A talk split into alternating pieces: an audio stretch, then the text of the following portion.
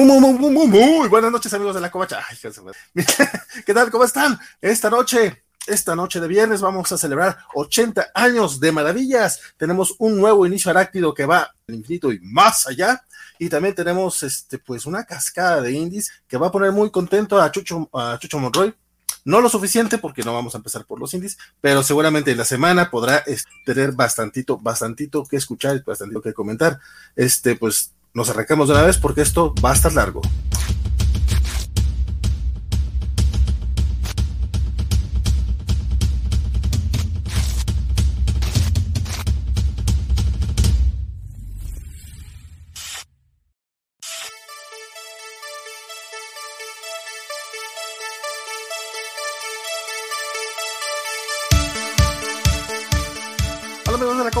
Valentín García y vamos saludando rapidote al buen Gonzalo Cogorza, que fue el primerito que se conectó por ahí de las antes de las 8.40 y andaba por acá. Saludos compadre, saludos también a todos, a todo el chat que también ya se estuvo haciendo presente como Mr. Mac, Félix, Mario Alberto, Humberto Meléndez que ya se conectó por acá, Antonio Suaín, también ya vimos al buen Javier Saurio, a Diego Brizón no lo he visto todavía, pero estuvo dejando comentarios en la semana en el video, así que lo saludamos.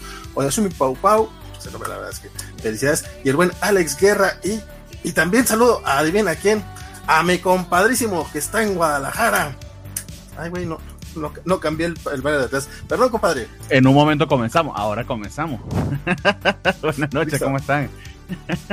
estaba leyendo, estaba leyendo un tweet. No sé si ustedes saben que hay un informante en Twitter que está muy, muy conectado con los últimos chismes de, del, del, Marvel Universe. Se llama, de hecho, eh, a ver, aquí lo tengo. Es que me dio muchísima risa la respuesta que uno, que uno le dio. Agente de Marvel underscore, porque además para diferenciarse, gente de Marvel Este, y que coloca que se rumorea que Sony está tanteando el terreno para producir Spider-Man 4 y The Amazing Spider-Man 3, dependiendo de la recepción que tenga el regreso ya sea de Tobey Maguire o de Andrew Garfield, o sea, van a hacer una competencia entre ellos descarnada. Y yo siempre por mamar, ¿sabes? Que sale, cada vez que sale con algo de eso le pregunto cuál es su fuente, ¿no? Y me empezó a contestar un poco gente que se haría el 12, que si de sus sueños, no sé qué, y nada, pues vi el tweet y me dio risa, amigo, perdón introducción tan lame, pero a mí me dio mucha risa. Hola Bernardo, ¿cómo estás? Pues la verdad es que a mí me parece bastante lógico. Seguramente, eh, yo estoy segurísimo que Disney sí va a poner dinero para que tengamos Amazing Spider-Man 3 con, con Andrew Garfield. Y definitivamente Spider-Man 4 tiene sentido, ya está Sam Raimi. Spider-Man geriátrico, sobre todo. va a estar Tobey Maguire. Es más, él va a ser, eh, va a ser un, un especial de, de, Life of Story dirigido por Sam Raimi. Tiene mucho sentido. Y después de eso, después de eso, Disney va a comprar a, a, DC, les le va a arrebatar DC a Warner y vamos a tener películas de Batman y Superman en el MCU. Por supuesto. A mí, a mí me queda clarísimo, eso está ahí, obvio, es obvio, es obvio. Y se rumorea, se rumorea. Ah, bueno, son rumores, pero rumores muy, muy seguros. también ya se conectó el buen Golden. Chucho Monroy dice que también ya, ya, se, ya, ya se conectó, ya se mudó a, a Twitter. Muchas gracias, compadre. Juan Pablo Portilla, compadre, no hemos hablado, ¿qué ando contigo? Saludos, mi buen Juan. Este, ¿quién más se conectó? ¿Quién más se conectó? Pues se conectó el buen desde la Ciudad de México se conectó. Así es como yo hago las presentaciones, nomás los aviento al ruedo. Axel Alonso, ¿eh? Este, y no, pues yo nada más venía a decir que, que mi, mi, primo del Estado de México me confirmó que no, que Marvel va a comprar DC y van a hacer la película de Dark Cloud, o sea, obviamente, ¿no? O sea, Marvel, este, uh. Wolverine con Batman, obviamente, este, Hugh Jackman y Michael Keaton ya están confirmadísimos, entonces ya me lo dijo mi primo. solamente para, solamente Miami me lo confirmó también, la vi entre las fuentes. Fuente de los deseos. Fuente de los deseos también. Por supuesto. Hoy, tenemos un cuarto mosquetero. ¡Ah! También desde Guadalajara y por primera vez en, en los cómics de la semana compartiendo pantalla Axel Alonso y y está en, mute. Estoy en mute, qué bonita manera de. Ya llegó, ya llegó la TV ya, ya llegó la TV a arrestarnos por eso. Sí, Más bien, sí, por, por, estos cruces ahí. Oigan, no, pero yo también tengo otro chisme. Lo que pasa es que Televisa va a comprar los derechos de parte de los personajes de Marvel para hacer un crossover con, con este, con los personajes del Chavo del Ocho. Entonces el que se va a integrar, se va a integrar el Chapulín Colorado definitivamente con Marvel, se va a poner buenísima la cosa y va a ser exclusivo de Blim, por cierto. Uf, exactamente. El Chavo, del, 8, el chavo del 8 con Deadpool, yo quiero ver eso. Eso va a estar padrísimo, sí. Aquí, aquí no le va a gustar eso. No sé, no el, doctor Chapatín en el laboratorio con, con Bruce Wayne y con. Tony Stark y Reed Richards. Oye, por acá Félix Farsar puso, puso 50 para, eh, para que íbamos a empezar después de las 9.15, lo cual la verdad es que eso es, es, tramposo porque nosotros habíamos puesto el horario de 9.20. Entonces, lo siento, compadre. Eso fue tramposón, fue tramposón. Pero bueno, a menos de que quieran platicar de cómo se cayó este Mark Zuckerberg en la semana para que calláramos y no habláramos acerca de, lo de lo de que de cómo lava sus impuestos mandándolos a, paraísos fiscales fuera de fuera de Estados Unidos. A menos de que quieran hablar de eso, pues les parece si arrancamos. Yo solo le puedo decir que yo no extrañé Facebook en lo absoluto y que me hubiese encantado que nunca hubiese vuelto en línea. Parece la cosa más tóxica y horripilante que puede existir en la internet. Gracias a ancianitos, déjenlo ir. Yo fui el día más productivo que he tenido en meses, o sea, hice cosas de la yo casa, ni trabajé, no me molestaban de mis trabajos, que wow, qué día tan productivo. La verdad es que también fue, algo productivo mi día, no voy a mentirlo, este, sobre todo porque, porque no hubo mucho, ay no, mejor no digo nada, porque saludos a la gente, colega. Yo, yo por este fin platiqué con la señora que vive aquí conmigo, que dice que es mi esposa, sabía, pero pues no había Facebook, ah, mira, ¿qué tal? Team seguir funcionando en mi trabajo y yo casi no uso, de hecho no uso Yo solo voy a decir una cosa, Bernardo está mintiendo, no puede decir que no se dio cuenta. Ah, por el WhatsApp sí me di cuenta. No, no, no, aparte, Twitter se inundó, la verdad es que Twitter para mí fue muy divertido porque de repente hubo mucha gente que antes no, había, yo, yo me la pasé muy chido ese día, la verdad, en Twitter. Llegaron todos este, los refugiados.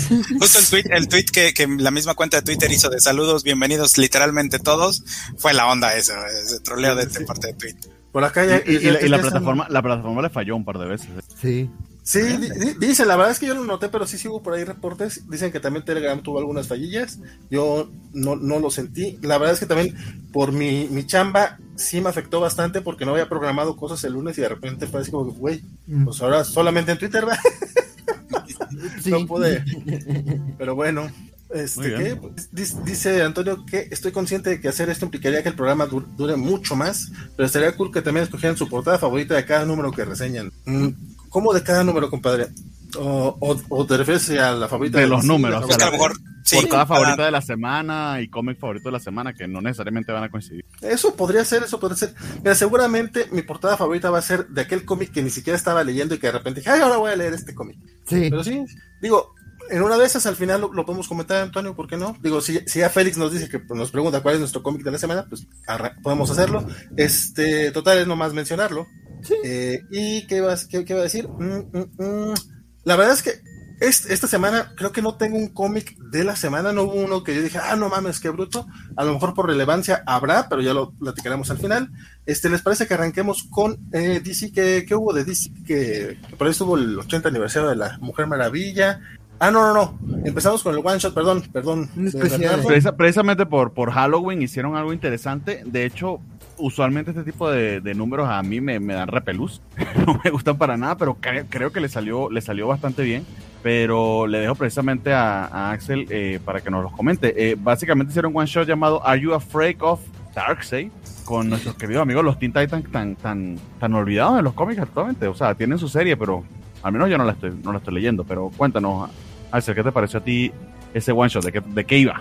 Antes de que empiece, solo quiero decir una ah, cosa. Perdón, perdón. Esta podría ser la portada de la semana realmente. Y me, encantó el chiste, o sea, el, de la referencia a le temes a la oscuridad, le temes al Darkseid, me, me agradó, digo, es intraducible. Pero yo no intenté leerlo, pero no pude.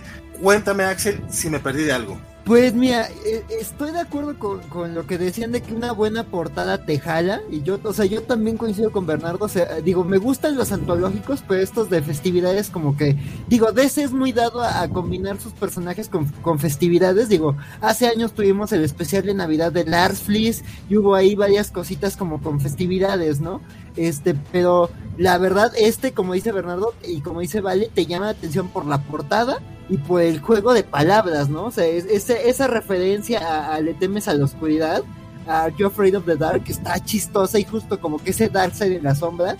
Digo, la verdad es un número, pues digo, no es la historia más relevante de DC, o sea, son los jóvenes titanes reunidos para contar historias de terror, como para hacer un team bonding en el bosque este, se dan cuenta que no se llevan tan bien y, como que digo, quizás ahí hubo cosas de que se me perdieron porque no he seguido como la, serie de, de esa interacción, de, bueno, de esa alineación del equipo, pues cada miembro de los Teen Titans contando historias de terror, ¿no? Son historias muy sencillas, fuera de continuidad.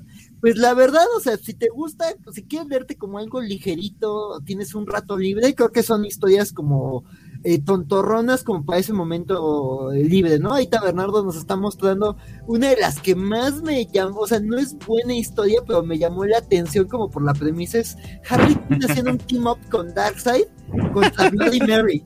O sea, esta leyenda urbana de Bloody Mary, Bloody Mary, Bloody Mary, bueno, pues resulta que tiene un origen en el universo DC que viene de, de, de Apocalypse y pues Harley y Darkseid tienen que evitar que siga matando adolescentes que hacen este retos virales, ¿no?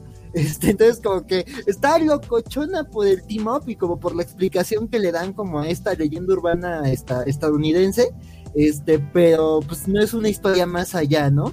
Digo, también tiene sus momentos, o sea, creo que es un cómic más como de divertimiento que de terror, o sea, justo me, me, me gusta que esta historia de Batman, este, se, se, burlan de que es Batman, es predecible, y Crash así como de, ay, Demian hablando de su papá, y pues sí, la verdad la historia pues no es nada del otro mundo y es bastante predecible, entonces como que Crash latino, este, pero a mí sí hubo una historia que me gustó, fue la de Aqualad.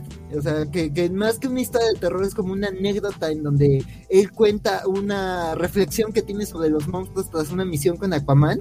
Entonces, este, la verdad, este, está, este, o sea, es un número interesante pero digo, no, o sea, a menos que seas muy completista, que quieras la portada o, algo así, sí, no, no, no es como el gasto más, más, este, más como sabio a mi consideración, pero digo, tiene historias interesantes, digo, también hay unas que, que sí me aburrieron, pero creo que tiene buenos momentos y creo que incluso la historia que quizás más me perdió tiene el mejor remate. O sea, Kill Flash como con una historia súper densa y de repente es como de, ah, conseguí que eh, eh, mi historia, tu historia va sobre esto, no, quería hacer las escaleras aterradoras. Entonces tiene buenos puntachos, pero, pero sí no es así un cómic imperdible de DC, pero creo que es una, una cosa interesante que hicieron en las festividades.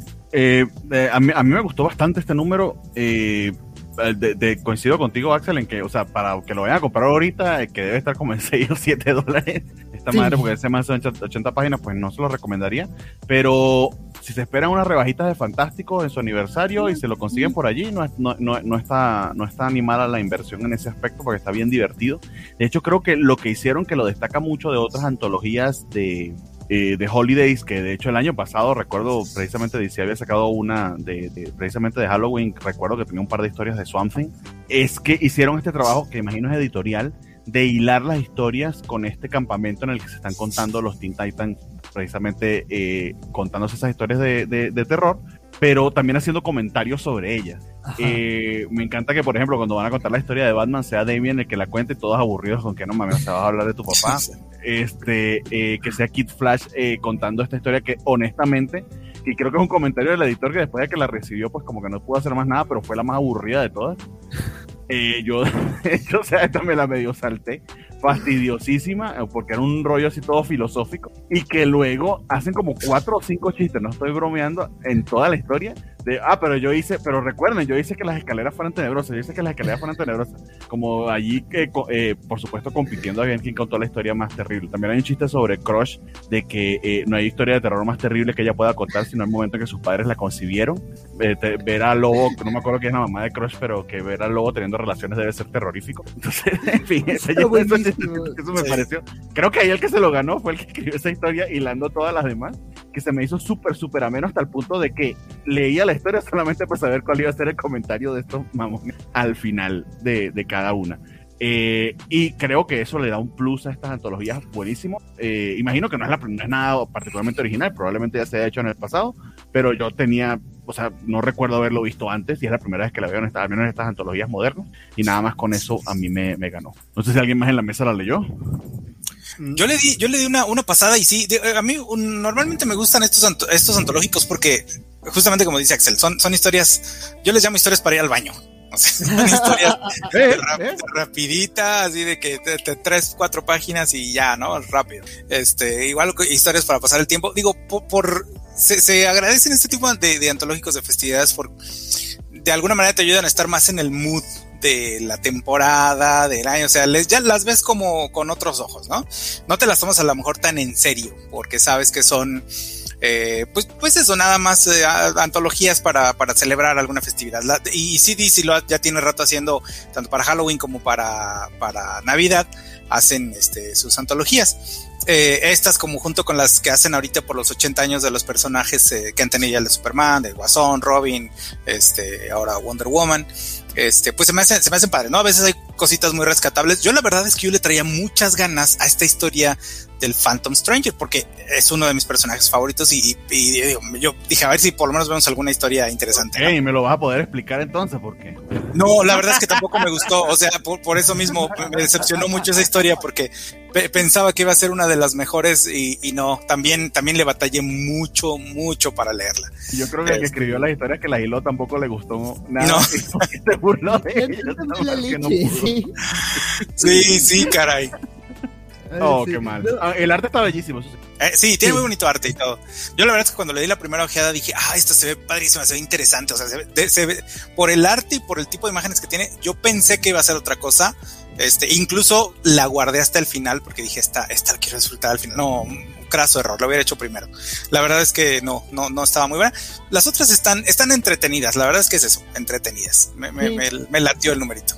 Sí, ahorita como di, ahorita nos pregunta Mr. Max que si le gana una casita del horror de Bongo Comics y digo, en mi opinión, sí, pero además yo hilaría con que otra historia que me recordó una casita del horror, o sea, si hay una historia de Jon Stewart, esa me, de eso también me gustó, se me había olvidado, la de Jon Stewart en una como casa embrujada y esa como que repasa que pues, John Stewart es arquitecto, como que habla de cosas interesantes de su relación con los linternas, pero además justo como que el final de esa historia me recordó muchísimo a una casita del horror, de la casa embrujada que se harta de los Simpsons. Entonces, este, sí, sí, este comentario sí fue de sí, esta fue la casita del horror de los jóvenes titanes. Y eso le da como mucha diversión a ti. Y de hecho les pregunto, porque alguna vez tuvimos ese debate aquí en la, en la covacha, su, su momento de mayor lectura es precisamente en el baño que algo así hemos conversado acá. Yo, en cambio, sí, sí me siento eh, con mi bata y mi, buen vino y pues eh, en mi sofá al lado, de la chimenea. Qué raro es. Ah, ah, perdón. Ya, se, ya se me hacía muy raro que te sentaras con una copa de vino al baño. En el baño, sí, yo dije. dije ay, guácala, se, se, lo, se, lo, toma muy en serio, ¿no? Ese, ese debate creo que no lo hemos tenido en público, pero en algún momento discutimos que el, el, lugar de, de, lectura, las lecturas más eh, fructíferas eran aquellas que eh, pues te dejaban un rato, después de que terminaste tu asunto, te dejaban un rato largo en la poseta un, meditando sobre la historia. Todo, todo, eso cambió cuando llegaron los smartphones, compadre, pero sí, antes así era. ¿Era eso o el Game Boy? Una de las dos. o leer el champú cuando de plano no te llevabas nada. leer el champú, sí. ¿De dónde lo fabricaron? Oh, mira, estos ingredientes. Rápido Star. Glucosomato. ¿Qué será eso? Suena rico. el buen Rápido Star dice que, que su antología favorita fue la de The Question. Compadre, esta semana todo, desde el pinche martes traía así como que tengo que hacer una imagencita para los cómics que vamos a leer, tengo que hacer, y se me olvidó hacerte la imagen, bueno, no solamente a ti, la verdad es que yo creo que eso también le puede dar a más, a más personas para saber qué vamos a leer, pero te aseguro que la próxima semana sí me la viento. Pero si quieres, Valentín, yo, yo, puedo, yo puedo hacerla con mucho gusto, sencillamente la covacha que me dé retweet, te va, te va, a salir, te va, te va a salir igual que, el, que la primera que saqué yo, que es nomás el pantallazo de Excel. Eh, pues eso es, o sea, yo, diseñadita no pedir pantalla de la cosa esta que tenemos aquí. Pero bueno, en fin. A ver si, a ver si eso le, si eso les basta y les, y les sirve. La siguiente que tenemos también es de horror. Mm, estamos en Halloween. Ah, perdón, adelante, Valentín, te interrumpí. No, no, nada más iba a comentar que, que ya están peleando por el hombre araña. Y de esa vamos a hablar como en hora y media, compadre. Si quieren, váyanse a cenar y ahorita, ahorita regreso. nada más dejen este, tacos, algo. por favor. Estamos con DC primero porque así primero lo solicito. Muy bien, DC Horror Presents el Soul Plumber, que imagino que así como el, el, plomero del alma o algo así. Esta, esta portada también está chida, ¿viste? Así es, básicamente. Sí, este, estoy un poco escuchando eh, medio cortado, ¿soy yo? Sí, creo que tiene un poquito de delay. Este, porque este me toca solo a mí. Tienes un delay de 5 segundos. Ok, ok, este, bueno, vámonos, vámonos a aventar, este, porque este, este nomás lo leí yo, entonces voy rapidote, me lo voy a aventar así de corridito, ¿va? Este, DC Soul, Plumber, para empezar a mí lo que me sorprendió de este, de este título es que no es un black label, aunque yo creo que podría entrar tal cual, O sea, es un cómic que si lo hubieran publicado en Vértigo, a mí no me hubiera extrañado absolutamente para nada. Este, no estoy, sí estoy, cuéntenme. Sí estás, sí estás, adelante, adelante. Sí estás, tú dale, tú dale, vale. Sí, sí, sí. ¿Sigo? Sí, sí, sí. Dale, dale. Estamos escuchando, creo que tú no nos escuchas a nosotros. A nosotros. Que ya está perdiendo. Chan, chan, chan, chan. Chan, chan, chan. No, sí, sí, sí, ahí Alguien está. dígame si sigo o Ahí no está. sigo. Sí, sí, sí, lo que todavía tienes es un sigues. delay. Ah, Creo que no estoy. Vamos, traiga alguien, traiga una ouija o algo. ¿Cómo, para- cómo hacemos para que nos crea, amigo? No, Créenos, Valentín. esto todo-. Todo, Es que también, también se me está, se me está congelando todo. ¿Sabes qué? Si quieres, sigue, sigue con, Vamos, vamos con el siguiente y luego con el de vuelve, Wonder sí. Woman. Ahorita regreso a este. Ok, vamos a hacer un, un pequeño break acá porque Valentín tuvo dificultades técnicas. Pondríamos ahí el muñequito que le sale la, la alcancía de los Simpsons.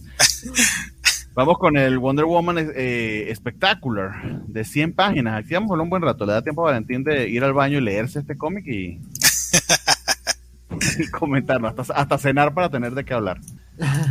Eh, cuéntanos, Axel, ¿qué te pareció esta antología? Que de hecho, no sé si yo estoy equivocándome, pero es como la segunda o tercera antología que hacen celebrando el 80 aniversario de Wonder Woman, o son cosas bien. No sé si, si, si, o sea, tam- también, o sea, series antológicas está ahí está la de White and Gold. Este, a lo mejor no sé si, si es eso, pero sí, yo también tengo la idea de que sí hay muchas ahí está series como de historias cortitas de la Mujer Maravilla. Entonces, pero no sé, o sea, igual y a mí me hizo clic con las que estoy leyendo de, de Black, White and Gold, pero, pero sí, igual y es eso, Bernardo. Sí, yo la verdad. Pero sí no recuerdo que hubo un programa, pero no sé si fuera de su aniversario, de su aparición hace un par de años, no un programa, perdón, un número especial. Pero bueno, el 80 aniversario de Wonder Woman es este año y se acordaron, porque ya le habían hecho una Aquaman, ya le habían hecho una Greenlander, ya le habían hecho una Flash. Y a ver, o sea, hay un montón de historias aquí, pero eh, cuéntanos, ¿qué te pareció en líneas generales el, el- el- número, Axel, y, cuál fue la que más te gustó? Pues se me hizo un número, o sea, se me hizo un bonito homenaje como a distintas facetas del personaje. O sea, se veía que pues aquí la intención era construir como, como una historia sobre el legado de- de Wonder Woman. Entonces, pues digo, creo que eh, eh, a, a rasgos generales creo que esa intención este se cumple. Digo, pues como en toda serie antológica, pues hay como eh, un nivel muy variable en las historias. Digo, venimos de hablar de otra antología. Este, digo, eh, esta no sé, o sea, te digo, o sea, mencionaba ahorita este la otra antología de Wonder Woman, este, porque creo que ahí ha habido historias que como que han resonado más conmigo, digo, es un poquito más experimental esa serie, pero esta también tuvo series interesantes, digo, historias cortitas bonitas, ¿no? O sea, creo que eh, las que más me gustaron son como las que hablan como de la relación de Diana con sus amigos, como con, con o sea, eh, sí como su, su, su papel como heroína y como su rol particular en DC, pero también como su relación con otras, ¿no? Me gustó mucho una en donde Eta Candy y, y- y las chicas de, de, de Holiday la rescatan. Este, esa se me hizo, o sea, se me hizo bonito el dibujo y además como que simpática la historia. Digo, este, e- Eta, digo, no sigo mucho los cómics de Wonder Woman, pero pues sí me, me, me, me parece divertido el personaje de Eta Candy. Me gustó en la película, me gusta en, la- en- en los libros de Grant Morrison. Entonces, digo, en esta serie, pues me, digo, en esta historia cortita, pues me gusta mucho, ¿no? También me gusta mucho eh, la historia que hizo, déjame ver si encuentro escribió, eh, una historia sobre una cita entre Diana y Clark eh, en los setentas. Eh, una, Eso, ah, fue- eso fueron Doc Shainer y Tom King. Ajá, sí, sí, sí, sí, mira, se le da bien hacer como superhéroes en citas a Tom King, este, entonces, este, Diría que en cuanto a historias canon de superhéroes, como lo único que se le da bien, pero Sí. perdón. sí, sí, historias fuera del canon, creo que es lo mejor de Tom King, pero digo, estos momentos como más humanos, tú, o sea, esto me, me, me divirtió, ¿no? O sea, como que esos momentos de Clark, digo, la siento más historia de pero también tiene momentos interesantes de Diana, y pues, no sé, esas son como algunas de pero no sé si alguien más quiera comentar otras de las historias para que yo me las No, no, eh, tranquilo. Eh, de hecho, eh, me gustó que el número empezó con, digamos, el canon, entre comillas, porque empieza con una historia de Michael W. Conrad y Becky Cloonan, que son los escritores actuales de Wonder Woman. Eh, yo sí he estado siguiendo la serie y, aunque no diría que ha sido excelente, eh, se ha tenido puntos altos. A mí me, me- ha parecido entretenida y coleccionada, creo que se lee muy bien. De hecho, empieza bien fuerte esa serie nueva con, con, con Diana eh, precisamente encontrándose con Thor y con, y, con Odín, eh, pero los personajes nórdicos que, que le da un, un twist interesante a, a la historia de Wonder Woman. Pero ya ha ido evolucionando un montón de otras cosas porque en teoría Diana como tal, después de lo que pasó en Dark Knight Metal, pues no, no está en el universo DC, está muerta. Eh, y precisamente aquí nos hablan del proceso de duelo de Steve Trevor. Eh, y me, funciona muy bien como reflexión sobre el personaje y también como para hacer un catch-up de qué ha pasado con Steve Trevor en este tiempo que Diana no ha estado. Entonces, eh, funciona tanto para la antología como para continuación, digamos, de, de la historia que, que nos han estado entregando Michael Conrad y Becky Cloonan. Y lo que me gustó también bastante es que justo después le, le sigue eh, en, el, en la parte de atrás o como historia secundaria dentro de todos esos números de Wonder Woman, hemos tenido esta sobre la infancia de, de, Diana en Temisira. Eh, esta es escrita, y deja para darle bien los nombres porque a veces no los recuerdo y la, y la mega cago. Esta es escrita por Jordi Belair con el arte de Paulina Ganeshaw que han sido de verdad preciosísimas. De hecho, van a salir coleccionadas y las recomiendo muchísimo. Eh, sobre todo porque exploran a diferentes amazonas y su relación con Diana como mentoras o, profesoras de ella. ¿no? Y aquí hace una reflexión precisamente con Nubia, que entiendo va a tomar un man, va a tomar el manto de Wonder Woman o va a ser una especie de Wonder Woman paralela eh, en alguna en una serie que está pronta a salir. Entonces me gustó ese me gustó esa, esa, relación entre ellas y, la conversación que tienen está harto interesante. Y luego de esto tenemos, digamos, lo que creo yo que es como que lo más valioso que tiene, que tiene el número, que es que tenemos una historia escrita por Mark Waid, pero dibujada por el maestro eh, José Luis García López, que solamente por tener la oportunidad de ver esos dos en conjunto, pues ya valdría mucho la pena el número, pero además creo que eh, hicieron una historia, no voy a decir que particularmente eh, muy original ni, ni, ni particularmente brillante, pero, pero sí muy, muy directo al grano de lo que, de lo que es Diana.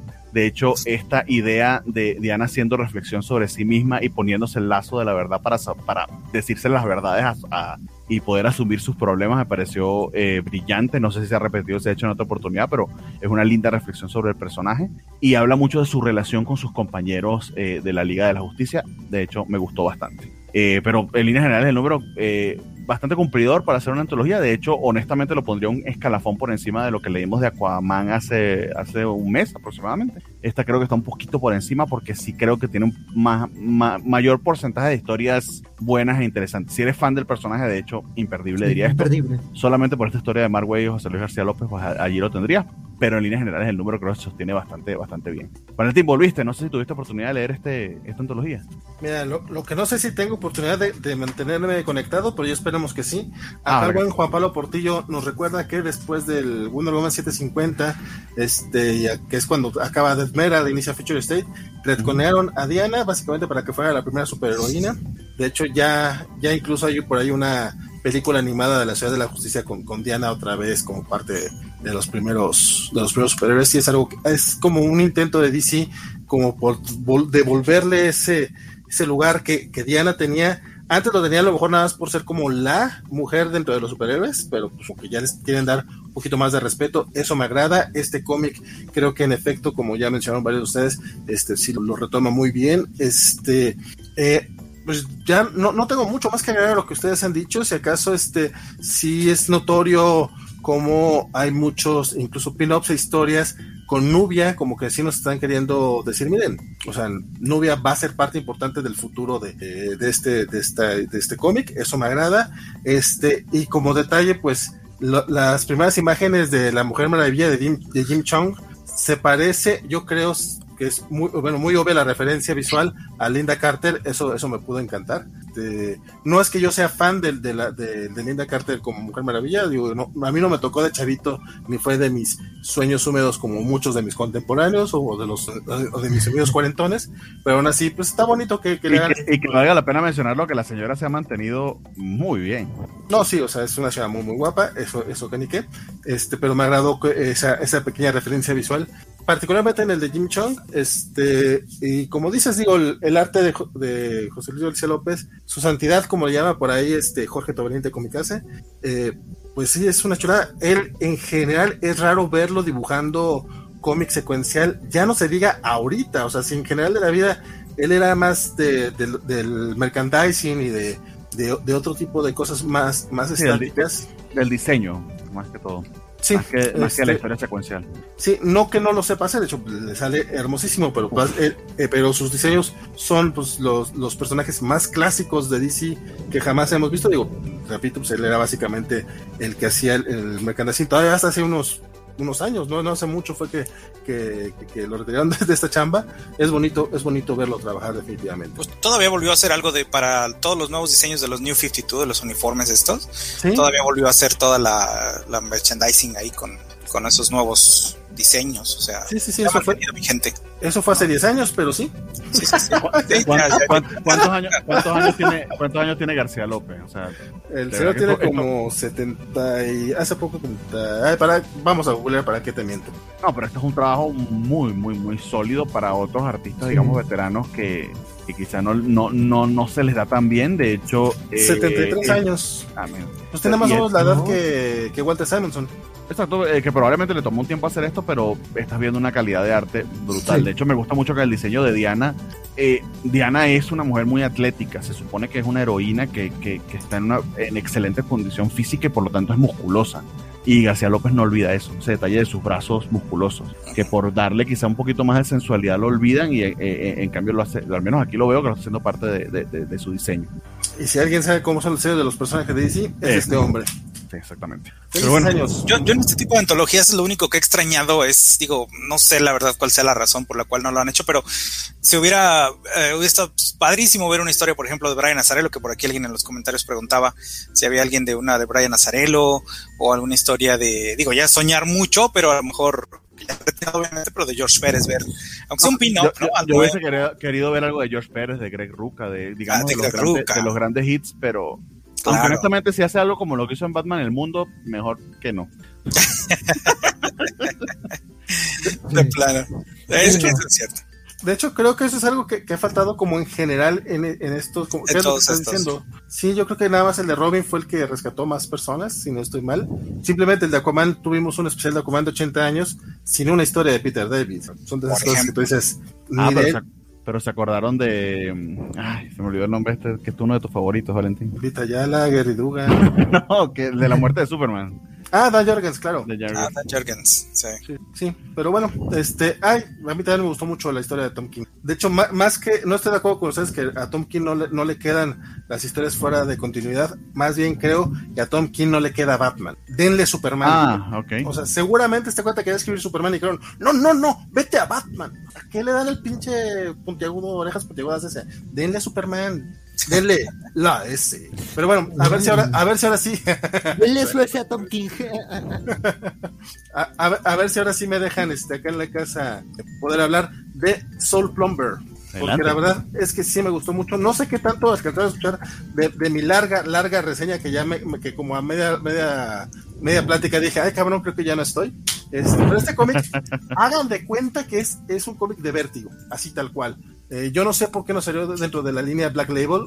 Es, similar a The Night House of the Lake, que es estas cosas que tú dices, ok, esto debería estar en vértigo, ya no existe el imprint, ok, no hay problema. Es una miniserie, va a ser como, es una miniserie de seis números. La, verdad es que no conozco a los creadores, son Marcus Park, Marcus Parks, Henry Zabrowski y Ben, ben Kissel.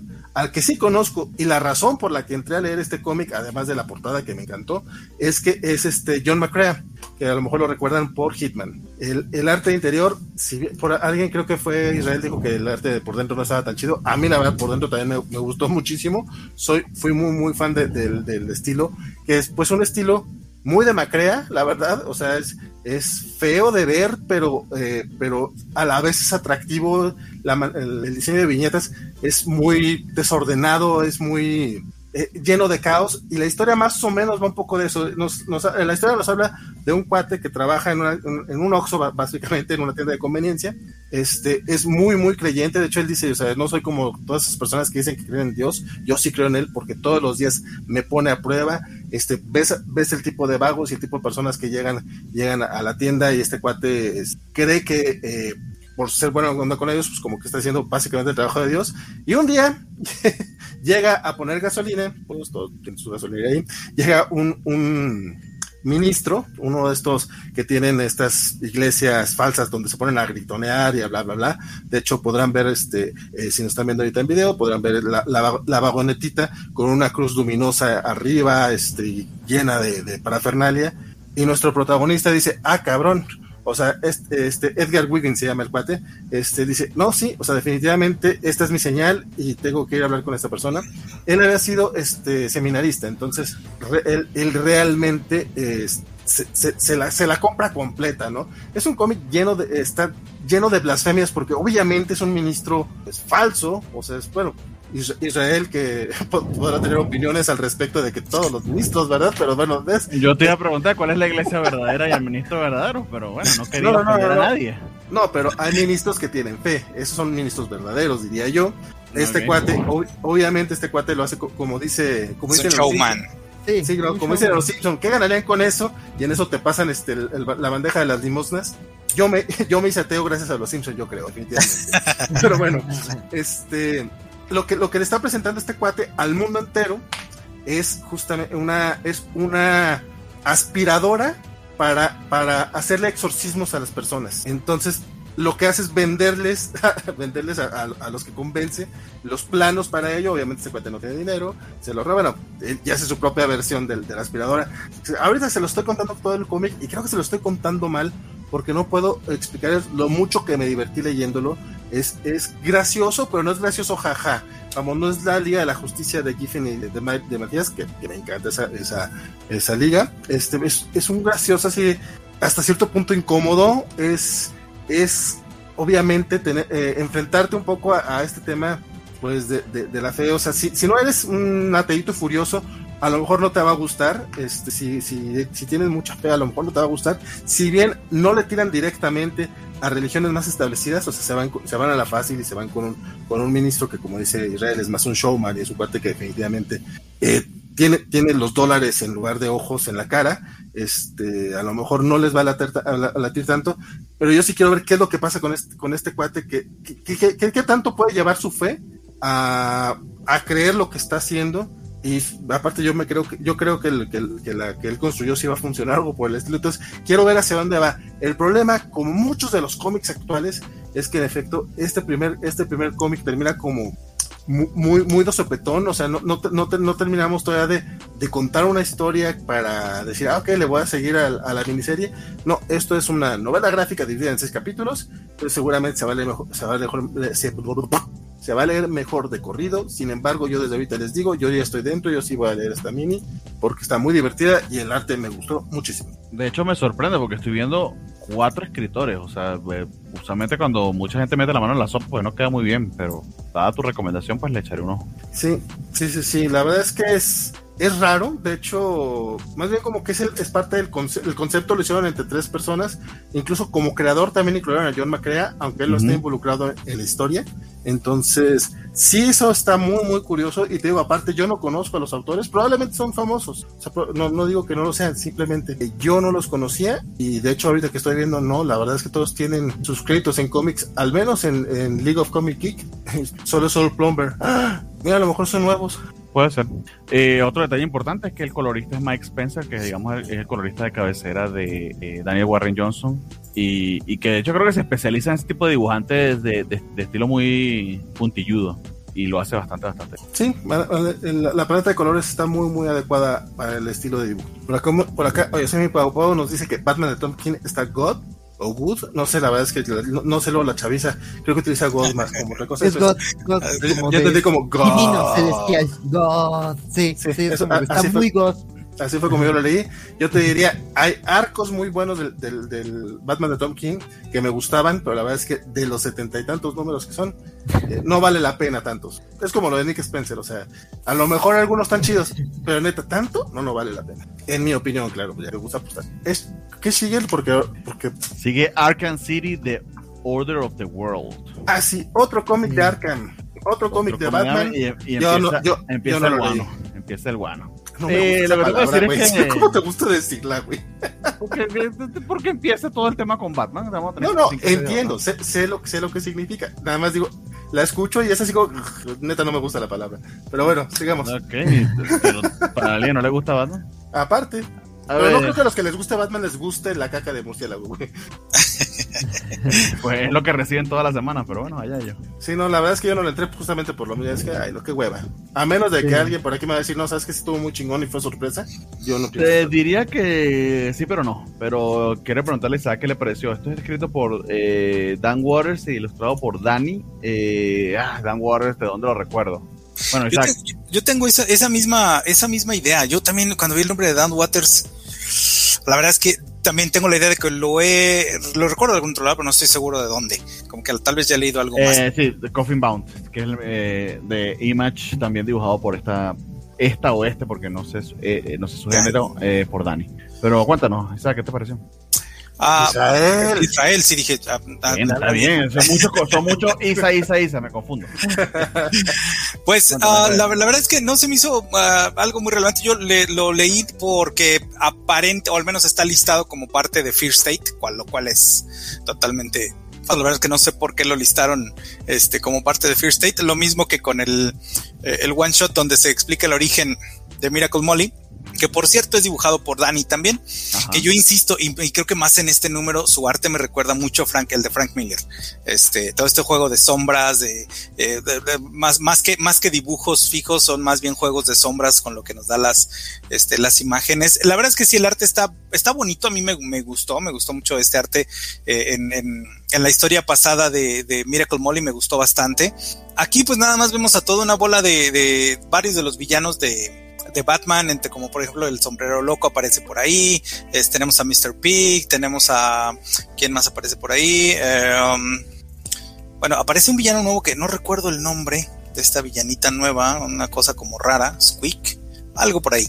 No, no, la verdad es que me pareció una historia bastante irrelevante. Yo, por el hecho de que era, insisto, que era como listada como parte de, de Fear State, le di una leída, pero pues, vaya, olvidable totalmente se me hizo.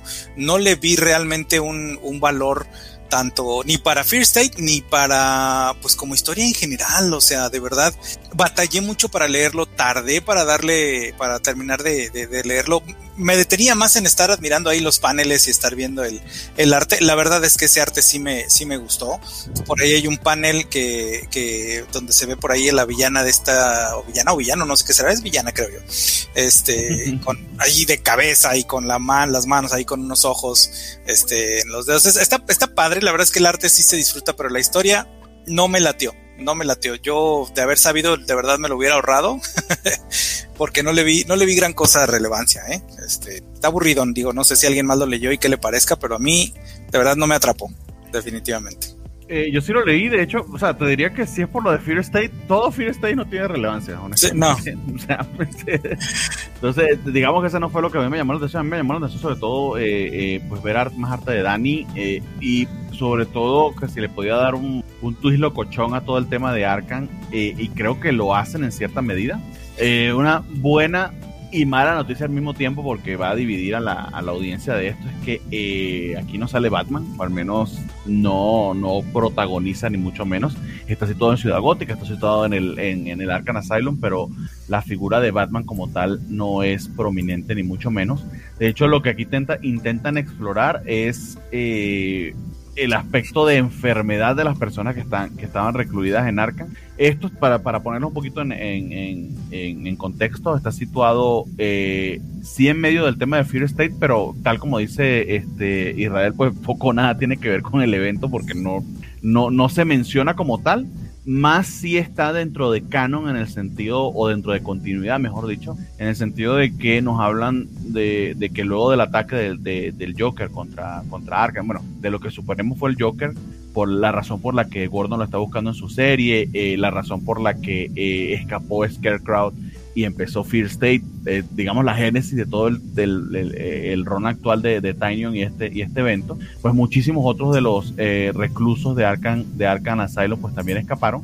Y tenemos a esta eh, psiquiatra que trabajaba en Arkham, que yo no la recuerdo de otras historias, pero está haciendo equipo con, con, la, con la policía de Ciudad Gótica para ubicar y controlar eh, a todos estos psicópatas que se escaparon porque están haciendo desmanes y ataques y demás. Pero me gusta que hay una dicotomía entre eh, el rol de victimarios y víctimas que tienen estos villanos reclusos en, en Ciudad Gótica. Sí es un estilo de verdad de tanto de historia como de dibujo que no es para todo el mundo. Si ya leyeron Coffin Bound, de hecho eso es lo que recordaba a, a Danny Waters, que es una historia bastante surrealista y locochona, sobre todo el primer número eh, es bastante divisorio, te gusta o no. Creo que esto funciona en cierta medida de igual manera. Entonces, eh, o le entras o no a, la locurita, yo creo que sí le daría un poquito más de oportunidad por, por el, el background indie que tienen los creadores y porque creo que no va a tocar en, en, mucho el tema Batman. De hecho, hay una historia interesante sobre la verdadera razón por la que esta psiquiatra está eh, reuniendo a estos, a estos villanos, a estos eh, loquitos, eh, y, cómo se hilan o se entremezclan las historias. Creo que hay un misterio allí interesante por develar. Entonces, ya la oportunidad de quizá de un número más, a ver qué tal. Pero si tienen ganas de entrar a una, a una historia diferente de Ciudad Gótica, pues esta puede que sea la oportunidad. Y a pesar de que esté marcado en todo el tema Arkham y demás, eh, pues Batman poco tiene que ver aquí. Entonces, le pudieran dar una oportunidad si eso quizás a ustedes les dé repelús. That's it. Ok, les, les, creeré, pero le creo un poquito más a Isra, pero eso es porque ya, yo tengo mi, mi aversión en general a temas de Batman, que de todas maneras leo cómics de Batman y leo Bat Batifamilia, pero ya otro de Arkham, es como, incluso porque aparte se están se están fusilando el logotipo de, de Arkham Asylum de cierta manera, es como se, se parece, creo que yo, creo yo que por ahí va la cosa, ¿no? La, la, la portada en general está como pero, pero creo que es, creo que es merchandising porque sí, sí, no, es una, sí hablan de Arkham, pero es como que para dar contexto. Realmente aquí más que la historia de las, del asilo es la historia de los de los reclusos. Sí, sí, pero sí, sí, sí se parece un poquito al logo original. La paleta de colores incluso. No, pues sí, o sea, de hecho con eso que le tratan de atrapar, obviamente. Claro. Sí. Y no caeré, no caeré. Tengo. Chamex se viene Ah, mira, el Chamex. Ponga la historia de Diana besando a Darkseid. Ahorita vamos a, ahorita vamos a hablar de ella. Ya va, ya va. Pues tengo un pequeño break de todo el tema de Ciudad Gótica. Eh, precisamente con Justice League Infinity, pero no sé si quieran. Salimos de Ciudad Gótica y luego con Justice League Infinity, o si quieren hacer ese break bueno, para que le complazcamos a quien, a quien nos pidió esa portada. Si quieres, hablamos del cómic. La verdad es que eh, tristemente no, no me encantó. Este ah. ha sido como que no es que sea malo, la verdad es que no sé por qué batallé tanto para, para entrar. El cómic fue el primero que abrí esta semana, sobre todo porque, al menos para mí, hubo poco, pocos cómics de DC. Este, y cuando por fin, y cuando por fin este, lo intenté leer, y no me salía, y leía otros cómics, lo regresaba, y no avanzaba, y no avanzaba. No sé por qué batallé tanto para, para entrarle, pero básicamente este, este es un cómic que nos presenta una historia de bueno, se acordarán que en Justice League Infinity, este Amazo está rompiendo como la realidad de la fregada y empiezan a cruzarse los universos. Y en el número anterior, de repente desapareció Diana y eh, apareció frente a un Darkseid. Resulta que este Darkseid este, tiene una historia de amor con otra mujer maravilla. Este, que en efecto, un Darkseid que pues, llegaba a la Tierra buscando el, la ecuación de la antivida. Y después, entre la pelea, Diana logra llegarle al razonamiento de, de Darkseid, la verdad, pues también si tienes una, a una tipa que se parece a Linda Carter, pues mira, es más fácil que te convenza a ella que te convenza a Superman. Bastante bueno, sí. claro. Aunque te diré, si llega Henry Cavill, igual sí me convence a mí también, ah, pero bueno, sí, ese es otro sí. tema. Oye, hizo Namua. no, fíjate, bueno, Luego respeto gustos, respeto gustos, respeto gustos, no, no tengo problema. No para un programa de sí, no, pero la, bueno, en sí es toda la historia de, de, de, esta mujer maravilla, de cómo le llegó al corazón a Darkseid, de cómo Diana no cree, no le cree del todo, no, nuestra Diana, pues, y se centra mucho en eso. Sí tenemos un, un par de, de, páginas que nos cuenta en lo que está la, la Liga de la Justicia, pero como todo este cómic en, en, general está contado desde el punto de vista de Diana en pasado, como que tampoco me inspira a, ok, o sea, sé que Diana va a salir bien de aquí, o sea, nos están platicando la historia que ya pasó, no me, no me terminó a mí de, de encantar, y es mucho, mucho de, de, flashback, o sea, es un cómic de flashback, y no sé, creo, creo que fue más que la historia en sí, que la historia me pareció eh, linda, no, no, no me gustó la manera en la que, en la que abordaron, abordaron el cómic, pero bueno, dejando de lado eso, pues la historia en general de Justice League, avanza. En el, en, al final, al final decimos que no decimos este spoilers, ¿va? Entonces ya platicaremos más adelante. El, dibujo sigue siendo sigue siendo lindo, digo, a, mí no me ha encantado este, este tipo de dibujo, no, no por el tipo de dibujo en sí, o sea, es, un, es, es un estilo que emula a la caricatura, digo, a fin de cuentas es secuela de, Justice Unlimited, pero el, el arte de, de Ethan Beavers a mí hay algo que no me, no me termina de encantar, pero por acá creo que Axel le había dicho que a él sí le, sí le había gustado. El, el guion está a cargo de John Mark de Matías y de James Tucker. Siento aquí que, más bien este de Matías ya nomás está poniendo el plot y es James Tucker quien está haciendo eh, el total del cómic. No sé si es porque el otro ya se va a escribir a Ben Reilly a Marvel o qué onda, pero me agüita un poco porque los primeros dos números que lo escribe él creo que están un poquito mejor hechos. No es que estos no estén bien pero vaya que batallé para leerlo y a mí me está gustando, o sea, en general me está gustando esta historia, pero batallé mucho y es mi comentario de este, de este cómic. La verdad es que está bien bonito, o sea, la, la parte de, de, cómo Diana conquistó a Darkseid está bien bonito. Sí, está padre. A mí me, yo me acuerdo mucho, digo, de, por ejemplo, en, en, Super Amigos, alguna de las series de, de estas de los 70s, 80s, que ese era como el uno de los de los este, objetivos de Darkseid, ¿no? Ligarse a Wonder Woman y llevársela. Este, entonces aquí por lo menos vemos que ahí dice, bueno, pues ya se le hizo, ¿no? Es un universo donde se le hizo. aquí fue voluntario. Eh, eh, aquí sí, exacto, no, no se la tuvo que raptar ni nada. Ay, no, no. Este, y, sí, la verdad es que sí, a mí también este cómic se me hace entretenido. O sea, cuando lo lees, digo, como lo que es, que es finalmente una, una secuela de, de, la serie animada, por ese lado, a lo mejor sí, el, dibujo también, la primera vez que, que en el primer cómic, cuando lo vi, mm, sí medio me chocó un poco, pero ya cuando le agarras el gusto y lo ves otra vez leyéndolo como lo que es, que es una secuela de la caricatura, pues ya le agarras ahí el, gustito, ¿no? Este, sí, este cómic también se me hizo, creo que de, uno de los más flojillos, de los, que este es el cuatro, de los cuatro que van, este, pero no es malo, la verdad es que se me hizo bastante entretenido también. Este, la historia pues avanza también todavía un poquito más, la historia en general. Esa página final ahí también la verdad es que me gustó mucho, nos deja cosas interesantes por ver para el siguiente número. Este, y pues va, ¿no? Digo, ahorita que estamos metidos en todo este tema de los multiversos, tanto en Marvel y como en DC, pues está, está interesante. Sí, sí, no, pues yo también estoy de acuerdo con, Vale y, con Israel.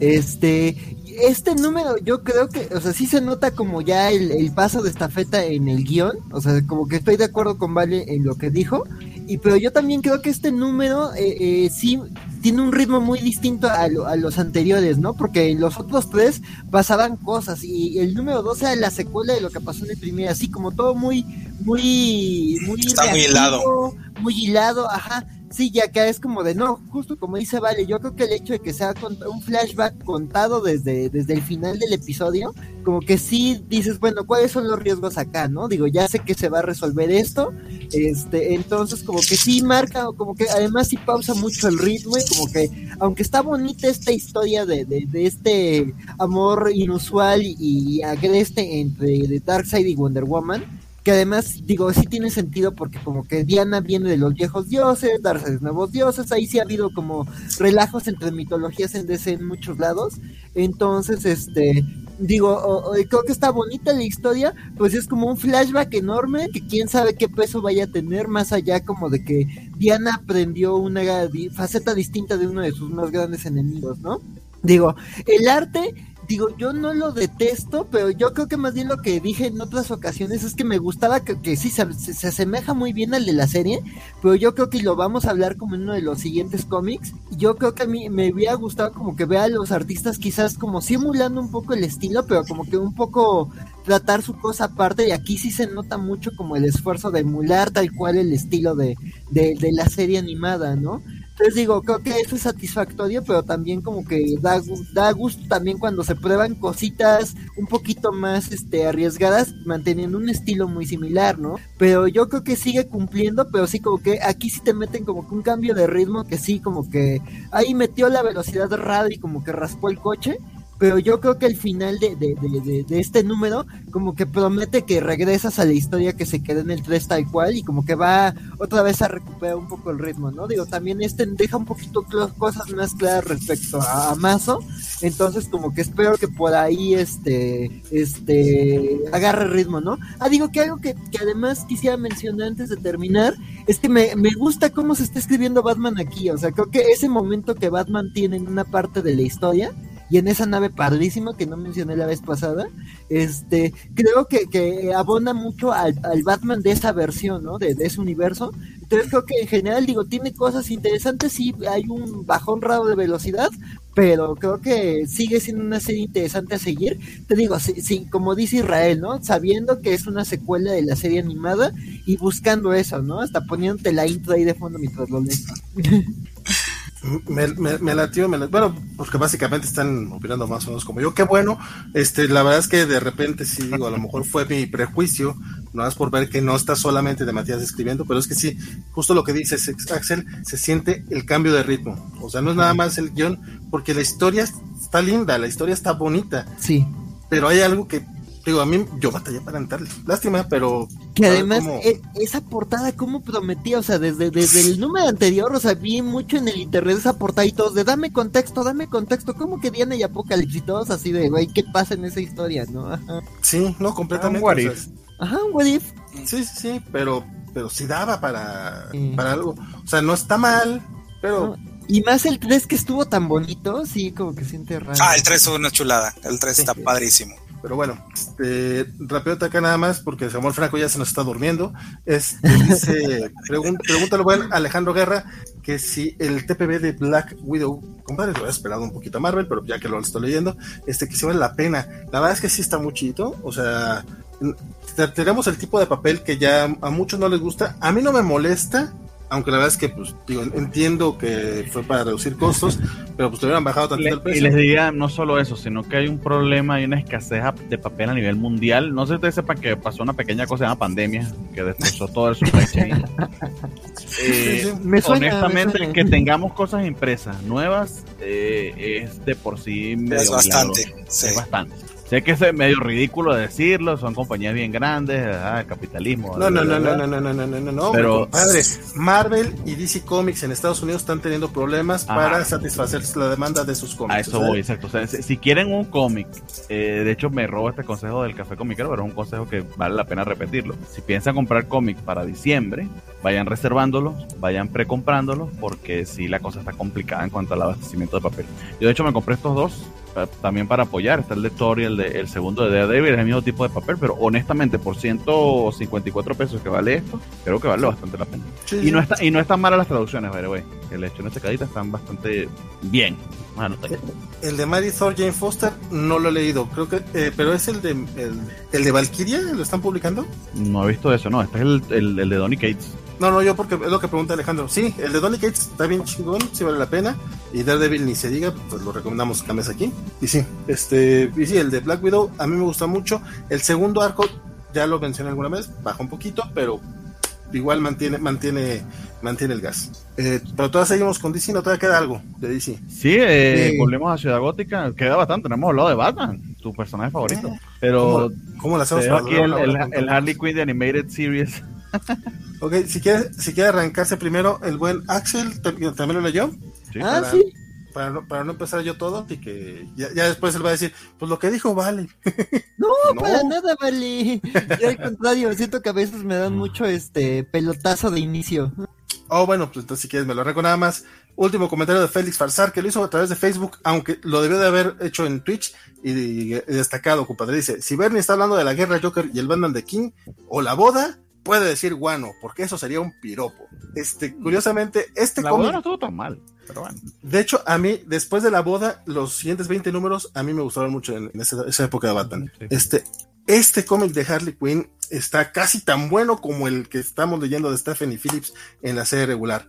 Neta, esta es una chulada. Este es un cómic en el que Harley y Poison Ivy van a unas, tienen una cita a una forma así muy formal porque la verdad es que eh, eh, Yedra Venenosa, esta Pamela, sufre mucho por su amor por Harley. La ama, la quiere, pero Harley es odiosamente desesperante y pues por, como es Harley, entonces sufre un chorro y la mete en un chorro de problemas.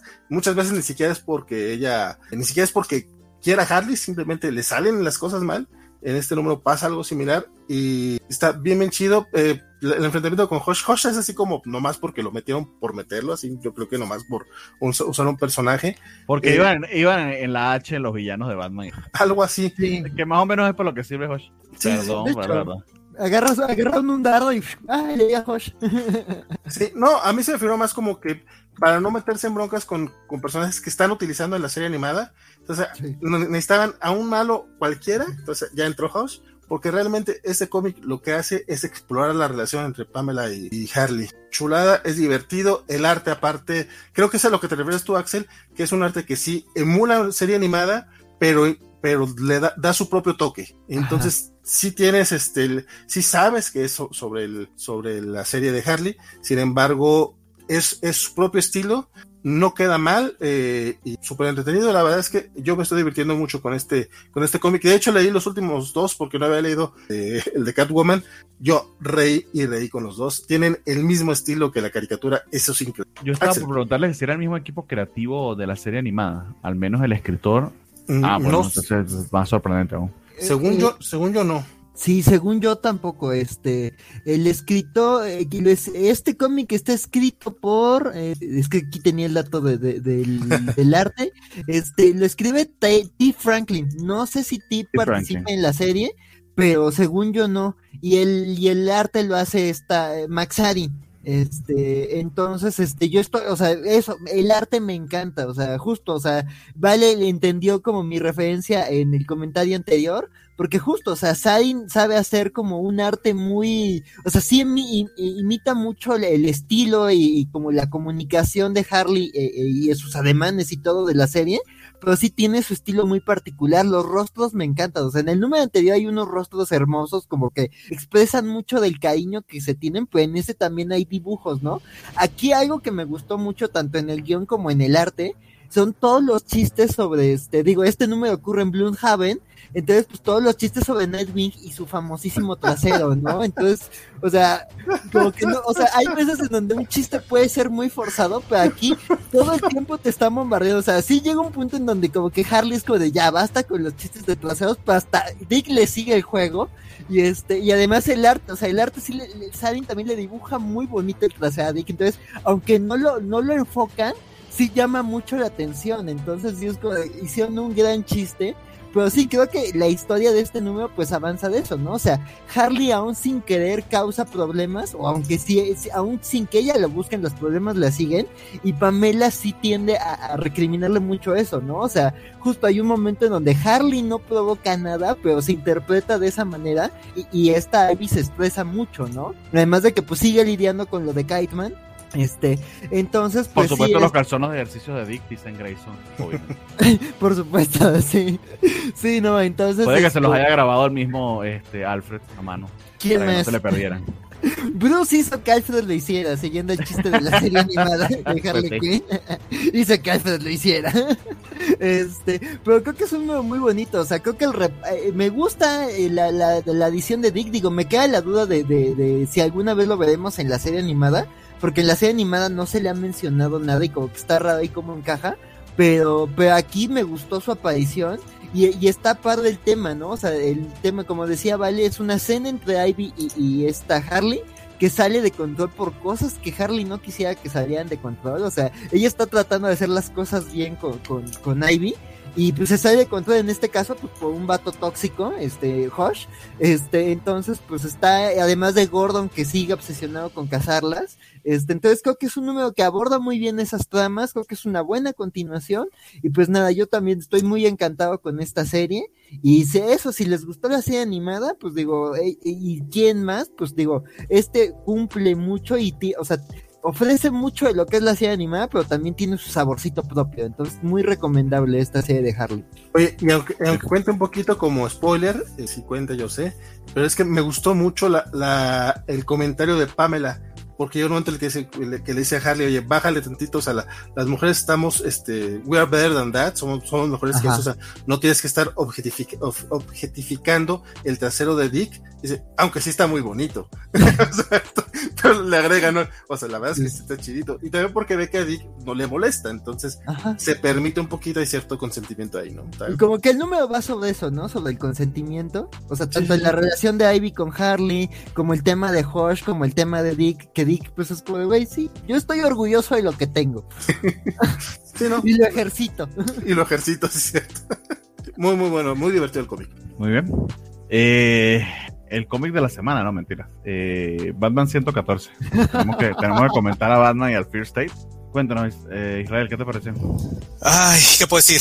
El arte de Jorge Jiménez espectacular, como siempre, una chulada. Eh, las escenas de acción que tiene este cómic, de verdad, las disfruté bastante. Sí, por ahí la pelea que ya nos habían prometido desde el número pasado y que está en la portada entre los dos este, Peacemakers. Padrísimo. Este diseño de Poison Ivy, precioso. El arte de, de verdad creo que es lo, mejor y lo más destacable de la historia, porque en sí general la historia no avanza nada.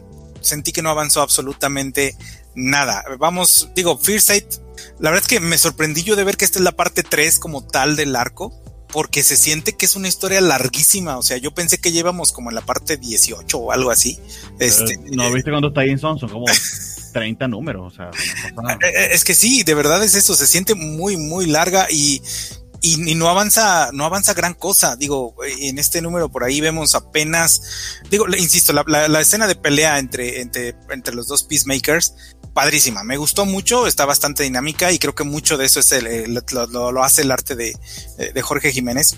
Eh, este, este hombre es un maestro para las expresiones de los personajes, este, los movimientos de acción, eh, bueno, la verdad es que yo lo disfruté mucho y me detuve mucho en, darle una, buena vista al arte. Porque la historia como tal, eh, pues no avanza. Eh, hay por ahí un momento donde Miracle Molly es la que aparentemente en sus reflexiones y en lo que está haciendo se da cuenta de cuál es el plan verdadero de Scarecrow y pues se rápido quiere ir a buscar a Batman para decirle como que ya se dio cuenta de qué es lo que, lo que va a pasar, ¿no? Y yo cuando vi ese pedacito dije, apenas nos estamos dando cuenta, pues ¿cuántos números llevamos? ¿Cuánto va de esta historia que apenas están dando cuenta del, del plan y no que ya sabían porque se habían metido? Eh, en la serie de Batman son apenas tres números. Pero, pero el evento este es como el número 18, creo yo. Sí, lleva muchísimo, muy, muy largo. O sea, este, y, además yo me dije, bueno, ¿qué nos suponía que en el número anterior ya habíamos visto que ya se habían metido a la mente ahí de, de, de, ah, de Bruce y ver el, como que qué fue lo que, lo que el Scarecrow, el Scarecrow estaba planeando, como que ya habían descubierto su plan, como que apenas ahorita lo, ya saben qué va a hacer. O sea, realmente sí, sí, esta historia le he batallado para leerla porque eh, se siente pesada y por lo mismo se siente pesada porque es aburrida, creo yo, porque no está aportando gran cosa. Para hacer la despedida de James Tynion, y mira que James Tynion, las, sus historias en Detective Comics me fascinaron y yo por eso le tenía muchísima fe a James Tynion en, Batman. Todavía, este, digo, creo que Joker War se me hizo entretenida por lo menos, no fue la mejor historia ni nada, pero creo que tenía un poquito más de, de, entretención. Eh, Fear State, de verdad, yo no le veo, no le veo pies ni cabeza. O sea, es, siento que hay demasiadas cosas pasando por muchos lugares y no, no, ter, no veo cómo termina de cuajar. Y ya le faltan pocos números, ¿no? Creo que, creo que termina por el 117, 118 el último número. O sea, y realmente estamos ya muy poquitos números para todo el desastre que están haciendo en Gotham y, y, este y todo lo que lo que aparentemente quieren contar. La verdad es que se me hace como que son muy poquitos números para el cierre que le que le, que le quieran, que le vayan a dar, ¿no? Este, fuera del arte de, Jorge Jiménez, yo creo que otra cosa no tiene. Que por cierto, no sé a dónde va a ir a parar Jorge Jiménez después de esto, porque pues ya va a haber otro equipo creativo con Sebatinion. Y no sé si a lo mejor en el fandom de la próxima semana nos digan para dónde se va el buen Jorge Jiménez, pero pues ya pasó por Superman, ya pasó por Justice League, este, ya pasó por Batman. Vamos a ver ahora a dónde lo mandan, ¿no? Porque su arte creo que sí, este, que lo, que lo gane la Marvel, eso estaría excelente. Este, ese sería lo, genial. Eh, de hecho, coincido, coincido en buena medida con lo, con lo que comentas, eh, aunque creo que este número en particular eh, destaca de todo lo que he estado leyendo de Batman, porque en el overall sí es verdad, no sucede casi nada para la historia general de lo que nos está contando del Fear State. De hecho, Fear State no bromeo, creo que le sobran como 10 o 15 números, e inclusive dentro de la misma serie de Batman, se ve que lo alargó Tiny, creo que hasta precisamente hasta donde le llegaba el contrato. O sea, algo que en cuatro números puedo haber contado la mar de bien. Eh, pero creo que aquí es donde más o menos se ve que está moviendo, o sea, está moviendo ciertos elementos de la trama que hace rato deberían haberse movido. Entonces, la razón por la que está Miracle Mall y la razón por la que eh, eh, tienes a Harley que se llevó a los sobrevivientes a, de, del Insanity Collective con, con Poison Ivy, eh, este enfrentamiento entre, entre los Peacekeepers, que básicamente uno está siendo controlado por Scarecrow y el otro es por, por el dueño de los Peacekeepers, por, por el señor Saint, creo que se llama. Y Batman en medio de eso, pues tratando de poner algo de orden, pero nadie lo pela. Todo eso funciona como, como punto álgido. Pero claro, cuando lo enmarcas en los otros, en los 10 números anteriores que leíste y ves que te faltan 10 más. se, está se está sintiendo tediosa, pesada la historia. No sé, no sé si a lo mejor creo que creo que podría ser una de esas historias que se leerían mejor en un trade de corrido porque número tras número. Sí, no, pero igual se te van a hacer muchas páginas, o sea, independientemente sí, muchas páginas para lo que pasa. Sí. La inmediatez puede que ayude, sobre todo, eh, de verdad, de verdad, o sea, eh, Jiménez está en su mejor momento como storyteller.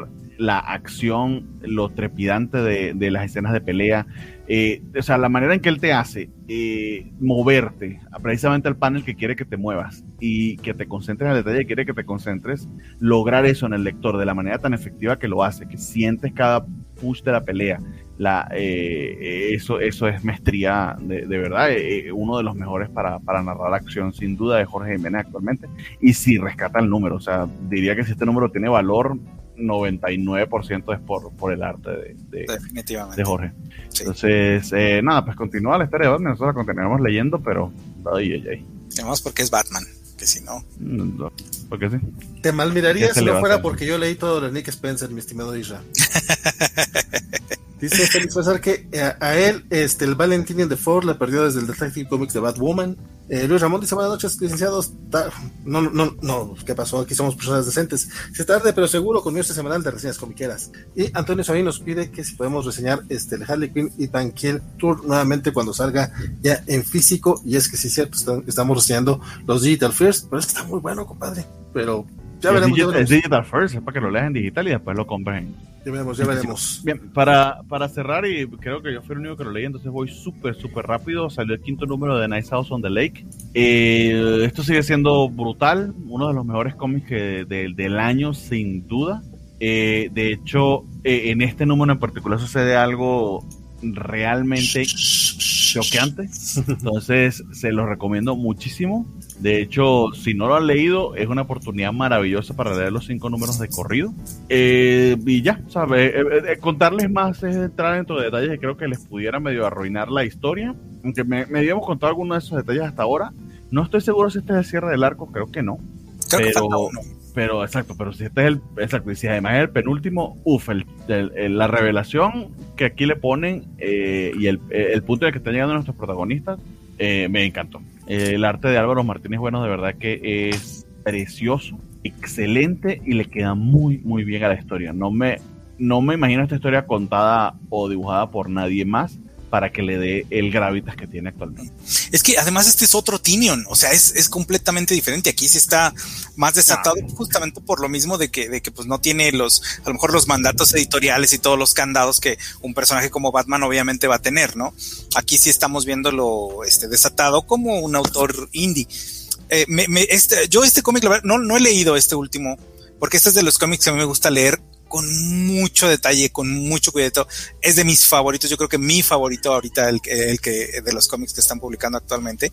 Este, no, honestamente lo, lo, tenía y dije, híjole, lo puedo, una, una, dos, o sea, le puedo dar una leída súper a la carrera, este, para poderlo reseñar en la noche o mejor me aguanto porque de verdad este insisto es de los cómics que disfruto tanto que me gusta verlo a detalle, leerlo con mucha atención, ponerle mucha atención al detalle. El arte de verdad sí, como dices, es una, es una verdadera belleza y es de lo mejor que he visto de, de Martínez. Bueno, yo, yo veía su arte en Justice League Dark, pero nada que ver. E incluso yo dudé cuando vi los primeros números de si era realmente el mismo artista, porque el arte aquí está muy, muy diferente, pero bastante adecuado para el tipo de historia que es. De verdad, coincido que es de los mejores. Y creo que la Southern Lake tiene un detalle. Ciertamente es, va a ser el tipo de cosas que se va a vender más en trade. Eh, está medio puede, se puede decir que está medio diseñado para leerse en trade, pero creo que Tanyon ha hecho un muy buen trabajo de que los episodios se sientan sólidos por sí. Es decir, lo que te entregan los números mensuales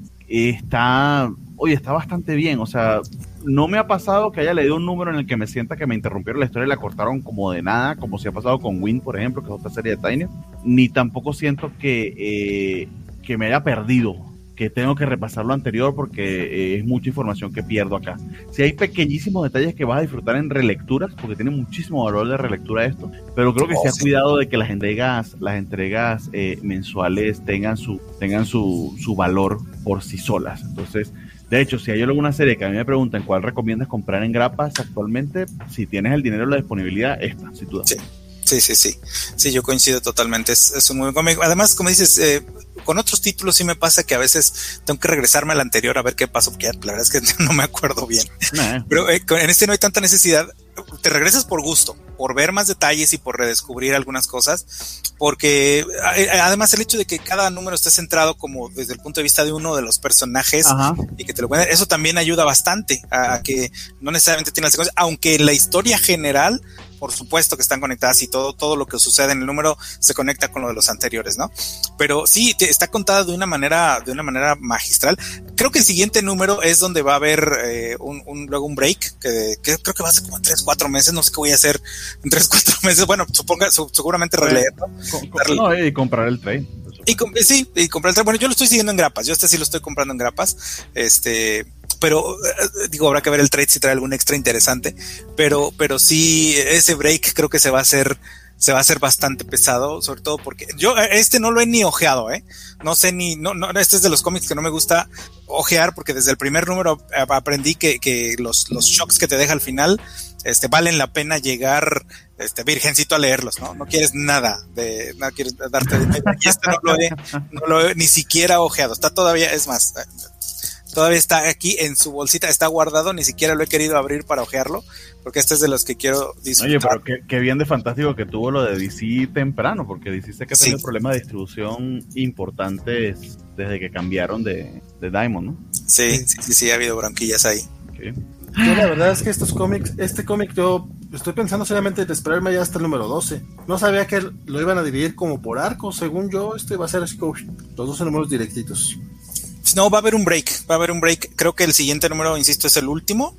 O bueno, por ahora. y, va a haber pero entonces van a ser dos trades probablemente. Y, ah. y, y, o sea, no me sorprendería. Puede ser que me esté adelantando un poco, pero con la categoría que esto tiene, que no me sorprendería que vayamos a tener un deluxe, porque creo que se va a venir. Sí, no, sin brocas. Sin brocas. A mí me sorprende que que vayan a sacar los trades. Porque de este yo me voy a esperar al, deluxe para que compre los trades. Pues para que saque, pues, compra los trades para que salga el deluxe.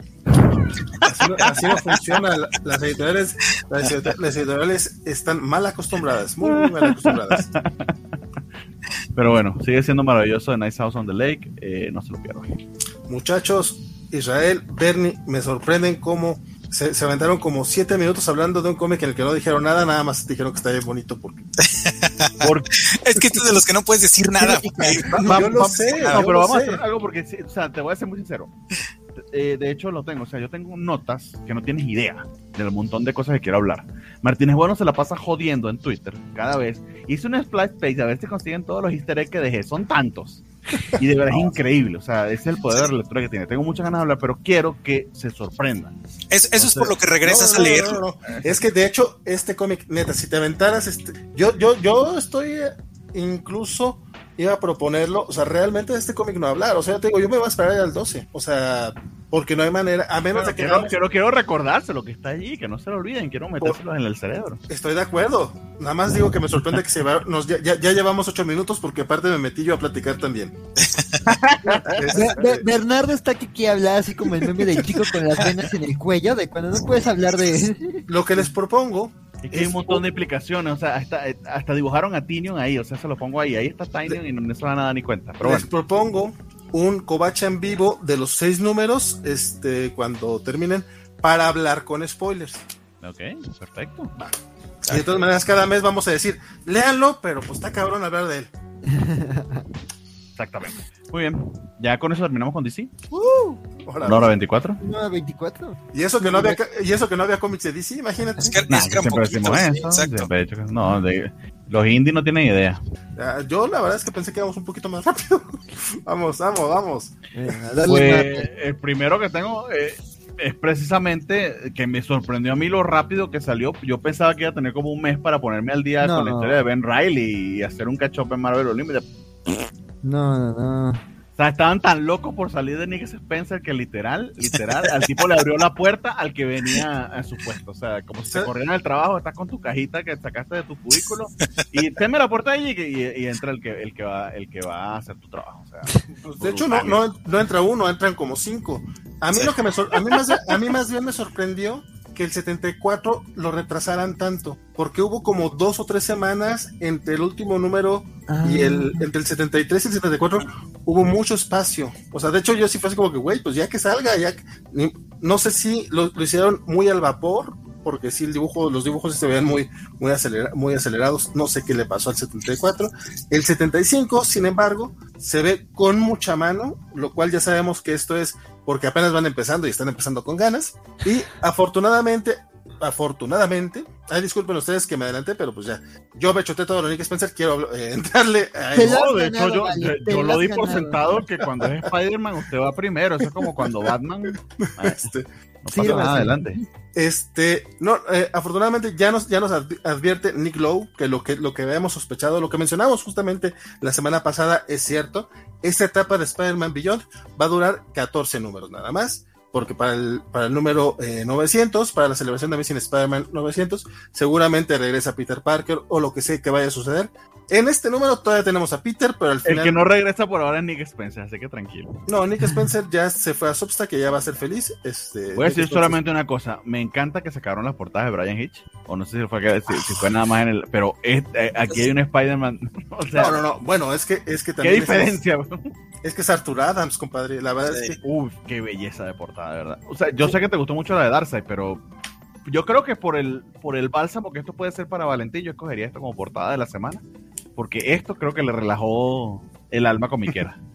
No, bueno, ya, ya la habíamos visto. eh, de hecho, el, el spread page está muy bonito. O sea, los dos, los dos Spider-Man. El wrap around. Eh, Spider-Man. Este, y aparte, el arte de Patrick Gleason se nota también que le dieron mucho tiempo para trabajarlo porque está súper detallado. Cosa que Patrick Gleason ya había dibujado algunos números de Amazing eh, durante la etapa de Nick Spencer. No estaban en este nivel. Entonces, por eso digo, ya veremos cómo avanza. También una cosa que me preocupa un poco es que eh, los siguientes que el, el dibujante va a estar cambiando número a número. La que sigue es Sara Pichelli. Viene un número de Jorge Fornés. Son puros chingones. eh, por ese lado está bien. Pero no sé, me gustaría que les hubieran dado como arquitos de 3, 4 números y que tener como más consistencia en eso. Porque son muy buenos, pero vas a tener diferencia. Y, y- oye, entre Sara Piquelli, Jorge Fornés y Patrick es una diferencia de, de estilo brutal. Sí. Todos Sí, sí. brutales, pero Es lo único que, que me causó conflicto. Este primer número de Seth Wells, que aparte, él es como la cabeza principal, o sea, él es el que propone esta historia y dice, ¿sabes qué? O sea, está chido, pero pues necesitamos más gente para, para terminarla rápido, porque van a ser, no, repito, son 19 números. Suenan, suenan muchísimos, pero también es que van a ser tres cómics al mes, ¿no? Sí. Eh, básicamente es Peter eh, con la resaca del Sinister War, o sea, güey, le, le partieron su mandarina en gajos, se le murió Harry Osborn, que parece que es lo único que va, de todo lo que hizo Nick Spencer, parece que es lo único que van a mantener así, de manera co- consis- consistente. es que, Eh, fue lo, es que fue lo único que entendieron los editores, lo demás ni, ni, ni lo entendieron. Entonces, ¿cómo que así? Bueno, y que está junto con Mary Jane, ¿no? Ah, bueno, sí, cierto, sí, sí, y que aparte no sé qué tanto se vaya a sentir realmente porque pues, Harry Osborn, o sea, hacía mucho que ni figuraba en, en The Amazing Spider-Man, o sea, de pronto sale que, ah, Harry fue el malo todo el tiempo. Tenía una cafetería, ¿eh? Ya. y, y ya, ¿no? O sea, pero realmente Harry no figuraba ya, entonces que lo mataron, bueno, Y, y aparte mataron a un clon, ¿no? Pero- además, sea, ¡Oh, Dios mío! ¡Mataron a Harry! Sí, es Pero todos vamos a recordar lo de lo que le empujaron los frijolitos a, a Misterio. Eso es, lo, eso es lo único. vuel- vuelvan a clonarlo, no hay problema. Vamos a necesitar otro Harry. Sí, sí. pero pues, Perdón, Valentín, que le estamos interrumpiendo, pero es que el mame está muy bueno. ¿eh? No, no, no, no, no, está divertido, esto también es parte del cotorreo y aparte este es de los cómics en los que nos vamos a... Es más o menos como el de Batman, donde al de Batman le vas a tirar mucho como le tiramos al de Nick Spencer, bueno, te vamos a platicar un poquito más, porque da, porque le estamos tirando a Nick Spencer, que también, pobre cuate, la va a sufrir un buen rato, este... Y básicamente, para empezar, este cómic es principalmente la presentación de Ben Brady con Peter Parker y decirle, ¿sabes qué? Pues yo soy el nuevo hombre araña, porque ¿recuerdas cuando el Doctor Octopus tenía su, tenía Parker Industries? Pues también registró el nombre del hombre araña, güey, y tú, y tú lo vendiste. Entonces, pues lo siento, legalmente yo soy el hombre araña. Me gusta porque dice, güey, se le van a dar a otro hombre, pues que mejor lo agarro yo, básicamente. Que lo agarre alguien más. Y cuando se lo consigue, es Spider-Verse, o sea, Alguien de la familia. Spider-Verse. Que lo llamó Spider-Verse, what the fuck. Sí, sí, sí. sí, básicamente, pues queda en familia, la fregada. Este, el cómic en general creo que, creo que tampoco es excelente, es que te soy qué bruto, qué bueno es, eh, pero es bastante entretenido, por lo menos este, recupera un poco la esencia. Es que la verdad, los últimos 20, 30 números de, que son un chingo, 20, 20. Sí, yo creo que después del 50, de repente eran muy oscuros, de repente eran como muchas tramas, era mucho, era, era mucha tensión, era mucho, y no, y no se resolvió absolutamente nada. Este es un cómic mucho más libre, mucho más, sabes que ya nos deshicimos de todo aquel bagaje. Es esta presentación, sí tenemos el tema con, con, con Ready, tenemos a Peter Parker que está todavía como que tratándole de, tratándole de sobrevivir. Este, y pues básicamente de eso se trata. Al final termina, eh, digo, esto no sé qué tan spoiler sea porque ya todos hemos visto esa, esa portada del número 76 en el que Peter está en, cama. Eh, hay eventos aquí que, que llevan a eso. Eh, todavía no sabemos ¿Qué tanto tiempo estará fuera de, bueno, no sé si sabemos, bueno, suponemos que hasta el 900 no estará fuera de circulación Peter para que llegue Ben Reilly a hacerse cargo del, equipo, eh, de, digo, del trabajo como hombre araña, que va a ser interesante porque básicamente va a ser un hombre araña de corporación, de la corporación Beyond, de hecho tal cual, entonces va a estar respondiendo a intereses de, una, de una compañía, eh, ahorita sí le están diciendo, oye, allá hay este, allá hay problemas, ve a ayudar como héroe, pero en algún momento va a haber, me imagino, conflictos de intereses y cosas por el estilo, que eso va a ser muy, muy interesante. Qué hermoso el dibujo de Patrick Gleason, la verdad es que se nota que, le dieron tiempo para trabajarlo, está lleno de detalles, tiene, tiene unos ángulos trabaja unos ángulos bien chingones, eh, se divierte totalmente con justamente con no, sé dónde se está agarrando esa telaraña en, ese momento, porque pues está muy arriba de los rascacielos, Steven Reilly saltando, pero no sí, sí, sí, Seguramente, sí. Es, como el hombre araña de los 60, ¿no? Que, que iba también columpiándose de las nubes. o, el de Endgame, que dicen, ¿cómo, de dónde lanzó la telaraña? Y los fans dicen, es que se colgó de la mano de Giant Man. claro, sí, ¿no? Este, en general, esa es la presentación de este cómic. Por ahí hay este adelantos de las siguientes páginas de los siguientes autores. y hay un par de historias, ¿no? ¿O lo estoy confundiendo con el número anterior? No, sí, este también tiene historias. Bueno, este, de hecho te, promocionan una serie que la va a escribir uh, de Mateis con arte de David Valdión, que va a tratar sobre Ben Riley, que imagino que es como para hacer catch up de que, me, me, me, expliquen si es así, no, no, no, no lo sé. No, Es, es, más en el sentido de Symbiote Spider-Man. Es como lo que está haciendo Peter David con Symbiote Spider-Man. Va a ser una ah. miniserie ah. ubicada en continuidad de, de, aquellos tiempos. A lo mejor, como Symbiote Spider-Man lo, lo, hizo con Killing Black, va a traer algunos elementitos que se van a van a dar espejo a lo, a lo nuevo, pero no necesariamente es como para el catch-up. Y este es el, digamos, el spoiler, pero que ya lo habíamos visto. Sí. De hecho, todo, yo suponía que esto era después de Sinister War, después de la madriza que le ponían 36 villanos, pero pues no fue así. Este, y pues a grandes rasgos, a grandes rasgos, también ya me llevé 7 minutos yo hablando de esto. Dijimos que esto iba rápido y todavía faltan ustedes. Díganme qué les pareció. Bernardo, es tu primera vez en la Año después de mucho, mucho tiempo. Sí, o sea, en el regular, pues. De décadas, diría yo. Ah, eh, no, me gustó bastante. De hecho, me, me, me agrada que sea Seth Wells el que te, está escribiéndolo como llevándolo, porque yo de verdad estoy gratamente sorprendido de su de sus Aliens. Entonces le tengo le tengo fe a, este, a su momento como escritor. Eh, sí hay un tema de canon que sí me perdí un tanto, pero creo que lo explica bastante bien. Pudiera decir en líneas generales, claro, es apenas un primer número, pero que es un buen jumping on point.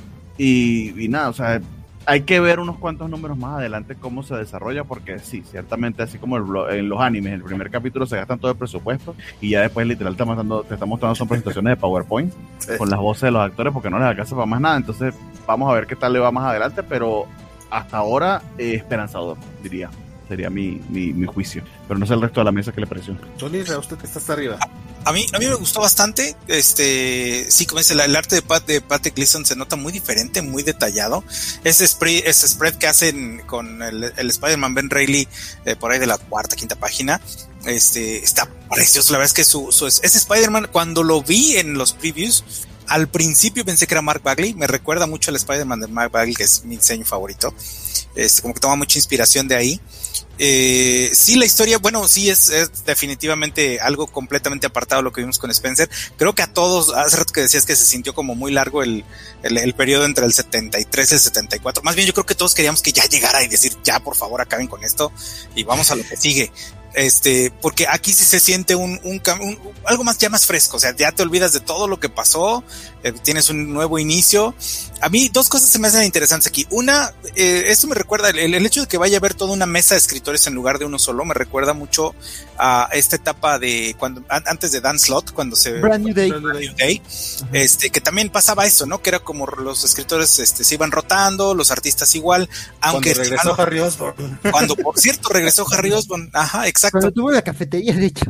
sí, y, y es, es, ahí, mm, vamos a ver qué tal, qué tal se, se, pone eso. La verdad es que esa etapa a mí me gustó porque, bueno, tenías historias, este, no todas eran buenas, pero por lo menos ibas, este, refrescando el asunto, ¿no? Y no tenías que atorarte tanto con temas de, de continuidad, ni mucho menos, porque pues eran más historias, este, más entretenidas. Aquí vamos a ver qué tal le va, sobre todo que es un periodo que va a ser limitado, este, pues vamos a ver también qué tal lo manejan. Eh, sí, por la parte del arte también, como dice Vale, a mí también me hubiera gustado ver, eh, este, unos cuantos, eh, números con el mismo artista, ¿no? Para darle ahí más continuidad, pero bueno, vamos a ver qué tal, qué tal funciona. Y también se me va a hacer interesante, digo, a mí me tocó ver la, eh, la, saga del clon y, la, digamos, la aparición de los primeros cómics de Ben Reilly como Spider-Man, ¿no? Cuando se, en los 90 que se hizo ese cambio. Entonces ahorita está volviendo a pasar, entonces es como darle la vuelta al, al, canon de, de Spider-Man. Y creo que en mi mente voy a estar comparando mucho estas historias con esas de los 90, que definitivamente, pues, aquellas eran malitas, eran entretenidas y a lo mejor les tengo cierto cariño porque fue como yo empecé a aficionarme más con Spider-Man. Este, y pues vamos a ver, yo creo que en mi mente voy a estar siempre poniéndolas a la par a ver, a ver qué tal se ve la etapa noventera con esta misma, que pues en esencia es lo mismo, ¿no? Ya saben, Rayleigh tomando el manto. Sí, sí, pues digo, yo, yo la verdad sí, digo, lo, lo mencionó Bernardo la, la, la, vez pasada, pero sí, digo, yo también estoy perdidísimo con el tema Ben Reilly y la verdad como que no sabía qué esperar de este número, ¿no? Digo, yo ya tenía un ratote que me había bajado de Spider-Man, digo, desde Dan Slot y su Goblin Nation, entonces ni siquiera supe bien cómo estuvo el tema del regreso de Ben Reilly, ¿no? Estoy perdidísimo como con él, pero la verdad el número, o sea, digo, más, digo, ya más allá de eso, pues sí, este, creo que es un número con una premisa interesante, digo, coincido con Vale, yo esperaba que Peter tuviera, digo, se nos habían dado pistas de que quizá, o, o, cierta imagen de que quizás Peter iba a estar muy fuera de combate para estas alturas, y no, me gusta que, digo, sí tiene un rol muy activo en este número, sí se hacen revelaciones interesantes, me gusta este planteamiento de que, pues, legalmente va a haber un Spider-Man más corporativo y que, pues, que sí es un Spider-Man de corporación, eso sí se me hizo muy The Voice, así de, no, aquí esta es tu nueva misión, porque marketing y así, este, entonces, digo, ese planteamiento se me hizo interesante.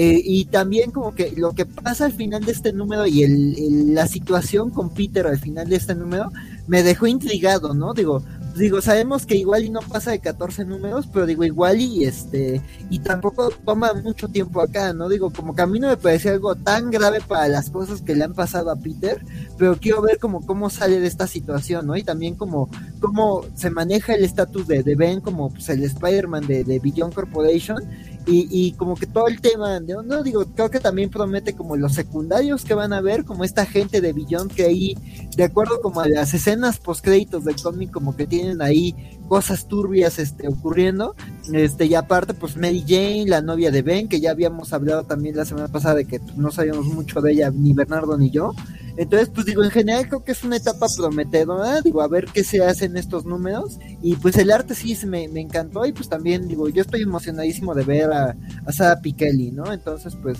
pues digo, prometedor, ¿no? Digo, eh, qué triste que a Nick Spencer se le recuerde como alguien que, ah, vino y llegó a Spider-Man huyendo de todo lo que lo dieron en Capitán América y pues ahora mismo, ¿no? Hay bullying a por Spider-Man y pues sí, digo, pues digo mal, ¿no? Ojalá le vaya bien en Substack, ojalá haya algo bueno en Substack, pero pues por lo pronto a ver qué tal nos depara esta nueva etapa, ¿no? Este mini brand new day con, con Ben Reilly. Así es, la verdad es que a mí sí, eh, bueno, Bernardo dice esperanzador, yo estoy un poquito más con cautela. Eh, hay, es, que, te han herido en el pasado, amigo, ¿te entiendes? Con el hombre araña, uy, no tienes una idea. Te han lastimado mucho.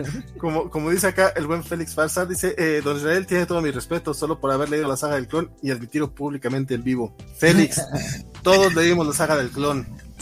Y lo, difícil, lo difícil es decir que te haya gustado. Pero no, bueno, también era, lo que leíamos, lo, lo menciono en los, en los de los hombres X de los 90, o sea, yo los leí, los disfruté en su momento, y ya cuando los relees es cuando dices, ah, cabrón, a lo mejor no, no, no supe por qué creía que Scott Lobdell escribía bien, o sea, llegó Grant Morrison y fue como, ay cabrón, es que estuve leyendo estos últimos 10 años. Este, Howard Mackie nos hizo más, más o menos lo mismo con el hombre araña. Después Straczynski, ay cabrón. La saga del clon, no, puedo decir que me gusta. Hemos sufrido mucho. Yo no puedo decir que me gusta la saga del clon, pero sí le tengo, sí le tengo cariño, porque fue de lo primero que leí. Igual que, igual que toda la saga de Onslaught y Cataclismo de Batman, o sea, fue de lo primero con lo que yo empecé y no es de lo mejor, pero siempre con lo que empiezas es de lo que todavía le guardas el cariñito ahí, ¿no? La nostalgia. No, no, no, la verdad es que yo lo digo. Eh, Todos recuerdan su primera vez, amigo. en todo, sí. Yo, yo lo digo un tanto en broma. Este, yo la verdad es que a mí Scarlet Spider me gusta mucho el, el, muñe el muñeco en o sea, aparte, a ver si lo tengo por, bueno, luego lo presumo. Este, o sea, el traje de Ben Reilly, incluso el Ben Reilly como hombre araña, el, uniforme me gusta mucho, nada más que no me gustaba que lo hicieran como el verdadero hombre araña. Pero no lo que pasó con las cazafantasmas del 2016, o sea, me gusta la película, me gustan los personajes, pero pues no me gustó que, no dijeran que existían nosotros, a que era otra, que era como, ay, esto es desde cero. Con, con Ben Reilly me pasó algo similar, o sea, como, güey, puede ser Ben Reilly, puede ser el hombre araña, pero no digas que tú eres el verdadero Peter Parker. Ese fue el mío. Porque ñoño, ñoño desde el principio. Uy, esa eh. portada es la del Spider-Man Unlimited 7.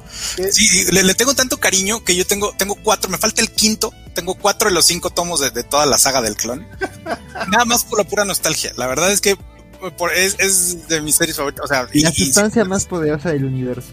Yo amaba esa portada. Yo amaba esa portada que mostraste. La, tenía o la tengo para ir en alguna caja con el Spider-Man Unlimited. Chula. Padrísima, sí que, es, que es remake de una portada, de una, no, un pin-up que hicieron McFarlane y Eric Larsen con el traje negro y el traje original del hombre araña. Pero bueno. Y bueno, en esta saga además, Mark Bagley en su mejor momento de toda la vida, chulísimo su arte. Yo te diría que estuvo mejor en los primeros números de Thunderbolts y en los primeros cuatro o cinco arcos de Ultimate Spider-Man, pero, pero sí era un, un Bagley muy sólido. Sí. Mark Bagley en los últimos números de Thunderbolts, qué horrible dibujaba. Se notaba que le daba mucha hueva. Perdón, ahora yo me extendí un chingo hablando de nada, ni siquiera estaba hablando de ningún cómic. Bernardo, ponme, ponme orden, compadre, ¿de qué vamos a hablar? Eternal Celestial. Eternal Celestial que lo leyó fue Axel, así que Axel, por favor. Mira, yo lo compenso, me voy rapidito. Eh, pues otra vez, este, one shots de los Eternals, un poco en continuidad con la serie de Keon Gillen, que no entiendo por qué más bien no, no hacen como meten estas historias dentro de la serie regular. O sea, otra razón para mejor esperarse un tomo o algo en donde todo vaya compilado, porque si, si tú eres nuevo en una tienda de cómics o no vas siguiendo como cómo se va a publicar Eternals, te puedes perder acá, ¿no? Pero la historia, eh, digo, ya había yo hablado de otro one shot de, Eternals. Esta historia me pareció más interesante que, menos complicada que el otro one shot. Esta es básicamente la historia de, dos Eternas que ocupan un rol como de, guardianes en una de, esas ciudades de, de esa mitología tan rara este, y básicamente una es una fiel creyente de los centinelas y otra es como una ah, mujer más dada a, una versión moderna, ¿no? Ayak y Makari son esto, las dos protagonistas del número, ¿no? Y yo creo que lo más relevante es que pues este viaje de la fe entre estas dos mujeres, pues justo se entrelaza con la etapa de Avengers de Jason Aaron que digo, a mí no me está gustando nada, pero yo creo que no sé, o sea, algo pasa con esa serie principal, porque digo, Ido Reborn se me hizo interesante, aquí lo que Keon Gillen hace con, con, la mitología rara que está haciendo Aaron en su serie, este, me gustó mucho más que, que, que, la serie en sí de, de Aaron.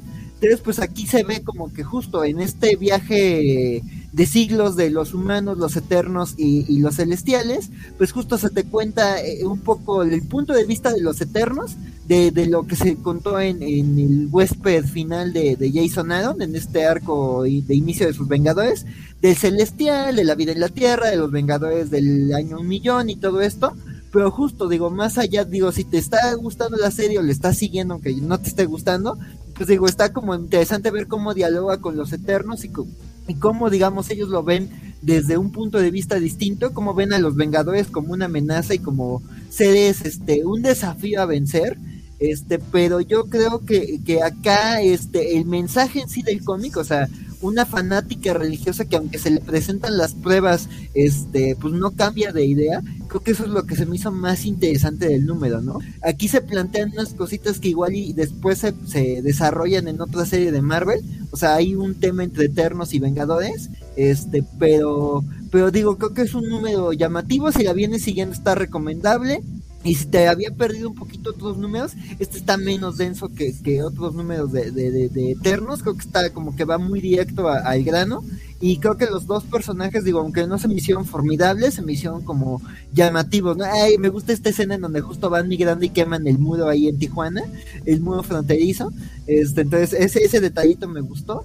Pero digo, sí, sí es eterno, sí es cosa muy densa, sí es este mucho viaje magicósmico. Entonces sí, o sea, es, no es para todos, pero si te gustan las infografías o cómo escribe Kieron Gillen, creo que es una lectura es muy llamativa. Ajá.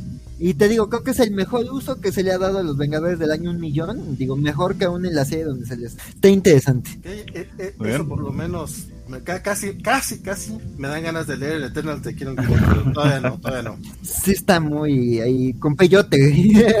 me imagino, así lo veo. No, y, que, que, siempre con Eternal, lo que me ha pasado en cuando le he tratado de entrar a Neil Gaiman o esta, es que siento que me estoy perdiendo algo, que me tengo que hacer un doctorado antes y ahí. Sí. Yo, por ejemplo, ah, perdón Israel, perdón. Adelante, adelante. Yo, no, no, no, no, Ajá, perdón. Yo, yo lo que, creo que Eternal siempre ha tenido esto, este, yo, yo intenté leer esta nueva serie de Kieron Porque pensé que podría ser un buen punto ahí para entrarle. No pude. Leí el primer número y no me atrapó, no, está muy, pesado. muy pesado. Pero creo que siempre ha sido algo con los Eternals, ¿no? Porque incluso si tú lees los números, vaya, los, primeros números, los de Kirby, desde ahí, o sea, era una historia bastante densa, bastante pesada, totalmente apartada de, digo, sí, me, lo, me lo quise meter al universo Marvel y todo, pero siempre se ha sentido como algo muy apartado y muy denso. Los primeros números de Kirby incluso tienen ese, ese feeling. Entonces, bueno, por lo menos en ese sentido los han mantenido. Con todo, con, todo respeto al rey, la verdad es que pues, el, señor tenía conceptos, no, no, no era guionista, sí necesitaba estar. Sí. No, y, y, sí son un concepto muy raro, o sea, aprovecho para... Ah, sí, tema controversial. Este, no, pero estoy de acuerdo con Vale, yo también. Este, no, y yo aprovecho para mandarle saludos al podcast con el calzón por fuera, porque justo ellos como que resumían, así se llama, saludos a Neto Rivera. Sí, no, no, es que él no es que él tiene el calzón por fuera, le ya, sí, de mandar saludos, esa como es. Sí lo tienen. Así graban. Estamos moviendo hasta aquí, no sabemos así. No, pero justo en este podcast reseñaron Los Eternos de Neil Gaiman y justo lo que decían es que siempre, o sea, no importa quién lo escriba, siempre ha sido un concepto muy denso, porque son como estos dioses que en el universo Marvel vean como los dioses de nuestras mitologías y justo como que Claudio lo explica como en el tema de de, de, Kirby no consiguió que nadie le entendiera. Gaiman, pues más bien como que estaba repitiendo cosas que ha hecho con American Gods y con los hijos de Anansi, que es como eso, ¿no? Dioses que reencarnan y no saben que son dioses. Y, y como que también Kion Gillen como que no sabe aún qué hacer y más porque ahorita los mutantes como que han copiado cosas de los Eternals. Entonces como que sí, es un tema muy raro y muy difícil de entrar, pero creo que, eh, digo, yo ahorita yo ya me he torturado bastante, entonces para estas alturas ya se me hacen familiares los conceptos, pero sí, este, sí, no, entiendo, sí está muy denso, o sea, igual y luego de ver la película, igual está fácil entrarles, pero no sé. No creo que los cómics, eso es lo que va a estar medio extraño, pero vamos a ver qué hacen en la película, tienen bastante cancha, y la directora es probada, ojalá que les, les salga bien. Y ahí sí sale Angelina Jolie y Salma Hayek. Exactamente, también, tiene ese, ese pequeño taco de ojo ahí. Evidentemente la voy a ver, pero yo sí siento. Pero ya veremos en noviembre, ¿no? Yo, yo siento que, yo siento que o les puede salir muy bien o le puede salir muy mal. Si fuera mediocre o en el medio, no sé cómo lo van a hacer. O sea, me, da mucha curiosidad. Mira, lo, lo cierto es que Marvel, eh, bueno, KFG y Marvel Studios en general, es, eso dijimos de la primera de los Vengadores, salió bien. Eso? dijimos de los Guardianes de la Galaxia, salió bien. Eso dijimos de, de Endgame y de Infinity War, le salió bien. no, y, de hecho, y le salió muy bien. Entonces. O sea, una película mediocre de, con esa envergadura, quiero decir, porque películas mediocres entre grandes comillas de Marvel las hay, pero ninguna particularmente. Incluso la Sandman tiene su corazón. E, eso, eso se decía, incluso yo me acuerdo desde cuando iba a salir Iron Man, que, si mal no recuerdo, Iron Man y la última de Indiana Jones salieron el mismo año. Sí. Y, digo, las portadas todo lo, lo, acaparaba Indiana Jones, porque pues era Indiana Jones, ¿no? iba a ser una quinta parte o la cuarta parte. Y Iron Man además era con una, un actor que era como la, última que podían probar con él porque ya el tipo estaba, era un has Ajá, exacto. Imagínate. Entonces nadie pelaba a Iron Man y, resultó totalmente lo opuesto, ¿no? Ah, porque también salió con Dark Knight. Ajá, también. Ah, también. Peló Iron Man. Sí, 2008. Sí, lo peló. Y resultó ser, bueno, todo lo que desencadenó, ¿no? Entonces, esperemos que siga ese toque pidas para Eternals, pero yo sí estoy así de, ay, cabrón, este sí me preocupa. Pero bueno, dice Félix Pérez que dónde está Don Francisco para que salve sus almas. Don Francisco está en Twitter. Ahorita, compadre, de hecho se está robando tweets. Puedes ir este, a decirle que venga a salvarnos nuestras almas. Ya, platicar, saludar a que. Y hablando de un Iron Man eh, Refurbish, Uy. tiene el Dark Ages de Tom Taylor que. No mames, se puso más loco de lo que yo pensaba. Tom Taylor, qué chingón está. Sí, oh, oye. Para la gente que no, sé si estoy con crítico y todo, pero estuvo entretenida. Pero por favor, Valentín, que no sea yo el que detenga tu entusiasmo. Este, no, lo que pasa es que a mí sí me sorprendió bastante este número, porque en el anterior vimos que en efecto estaba Iron Man junto al equipo de Apocalipsis con otras y con otros villanos. Y dije, ah, cabrón, ok, me llama la atención, ¿por qué no? Ya estamos viendo Apocalipsis en Cracoa, bueno, ya no, pero estuvo en Cracoa, entonces, ok, va, a lo mejor sí, sí, a lo mejor puede entrar, o sea, no sabemos qué pasó en estos siete años sin electricidad en la Tierra, ok, te doy el beneficio de duda, quiero ver qué onda, y pues, cabrón, o sea, digo, van, un poco de spoilers, pues a la gente que no está leyendo Dark Age, no me voy a ir hasta el fondo, pero sí un poco, entonces, por si no quieren escuchar esto... Les te vaya hasta la mitad nada más. Sí, no, más o menos, este, lo que pasa es que sí, es, que, es que es un spoiler este, el hecho de que llega Steve, acá muy buena onda, güey, tengo mucho tiempo que he estado perdido, ¿cómo estás, Tony? Bla, bla, bla. Estamos viendo ya esta sociedad que crearon este, los, héroes, están en distintas partes del mundo, todos se conectan a través de telépatas, tenemos por ahí a Jean Grey, tenemos al Profesor X, tenemos este, cada quien este, en respectivos eh, búnker, sociedades, este, pequeñas burbujas dentro de la Tierra que todavía están vivos. Este, por ahí nos dicen que la capital de este mundo es Wakanda, lo cual me, me, agrada, me agrada la idea. Entonces tú dices, ok, estamos en este, en este mood, estamos conociendo. Ah, me, agrada el hecho de que Doctor Doom sí está como parte del think tank de, de, grandes genios. Por ahí vemos que faltan algunos, que después veremos qué onda. Eh, llega Steve Rogers al, con, con, Tony Stark y dice, güey, pues que necesitamos ir a Europa porque ya hay un desmadre. Ah, y es que aparte todos estos momentos de acción, fíjate, yo ya me iba a ir a la parte medular de la historia y es que hay pequeños momentitos de acción.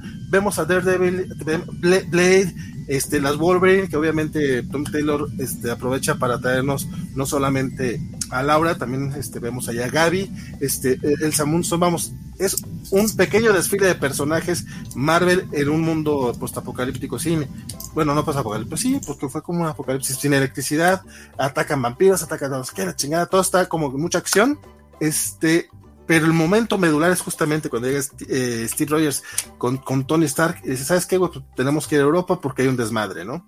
De hecho, debimos de haber dudado de Steve desde este momento, cómo llega de manera muy cruel, este, cortándole la cabeza al vampiro, pues es ok, es un vampiro, es un villano, es otro mundo, ok, pero sí es un momento, es un rasgo algo extraño de Steve Rogers. Pues resulta que, aquí viene el spoiler, pues Steve es Mystic raptan a Tony y se lo llevan con Apocalipsis. Chan, chan, chan. O sea, vemos por, o sea, nos, nos, explican la razón de por qué Tony va a estar con Apocalipsis.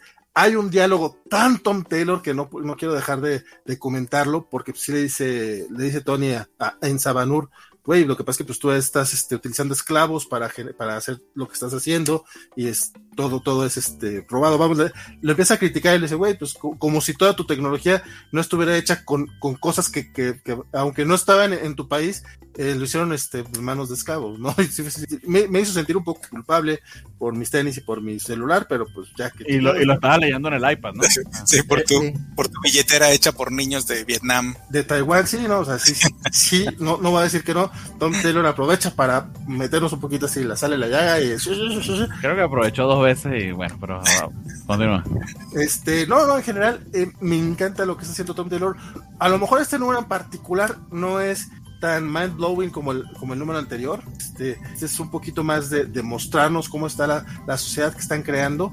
Eh, pero la verdad es que la manera en la que está, está repitiendo más o menos lo que hizo el Deceased, en el sentido de que demuestra cómo conoce a todos los personajes del universo Marvel, en aquel caso fue los, los del universo DC, todos tienen su voz propia, aunque hablen dos, tres veces, no es un diálogo cualquiera, o sea, escoge muy bien los diálogos de Foggy, de Daredevil, de, de Elsa Bloodstone, entonces, qué genial, Tom Taylor, en serio, ¿por qué no le dan un título con un personaje fuerte. A lo mejor porque después no lo dejarían trabajar, ¿verdad? eso, eso sería lo malo. Sí, no. Sí lo que le pasa a James Tannion, por ejemplo, o a Tom King, a lo mejor es a Nick Spencer, a lo mejor es por eso.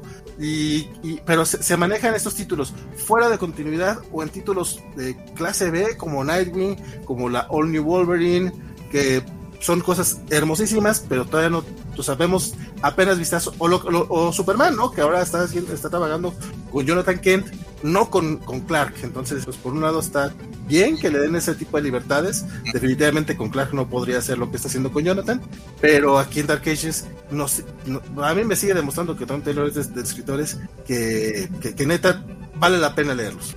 Es que esa es tu especialidad, trabajar con personajes conocidos pero en ambientes totalmente diferentes. Lo demostró desde Injustice, que es buenísimo también el cómic, es, bastante buena la historia.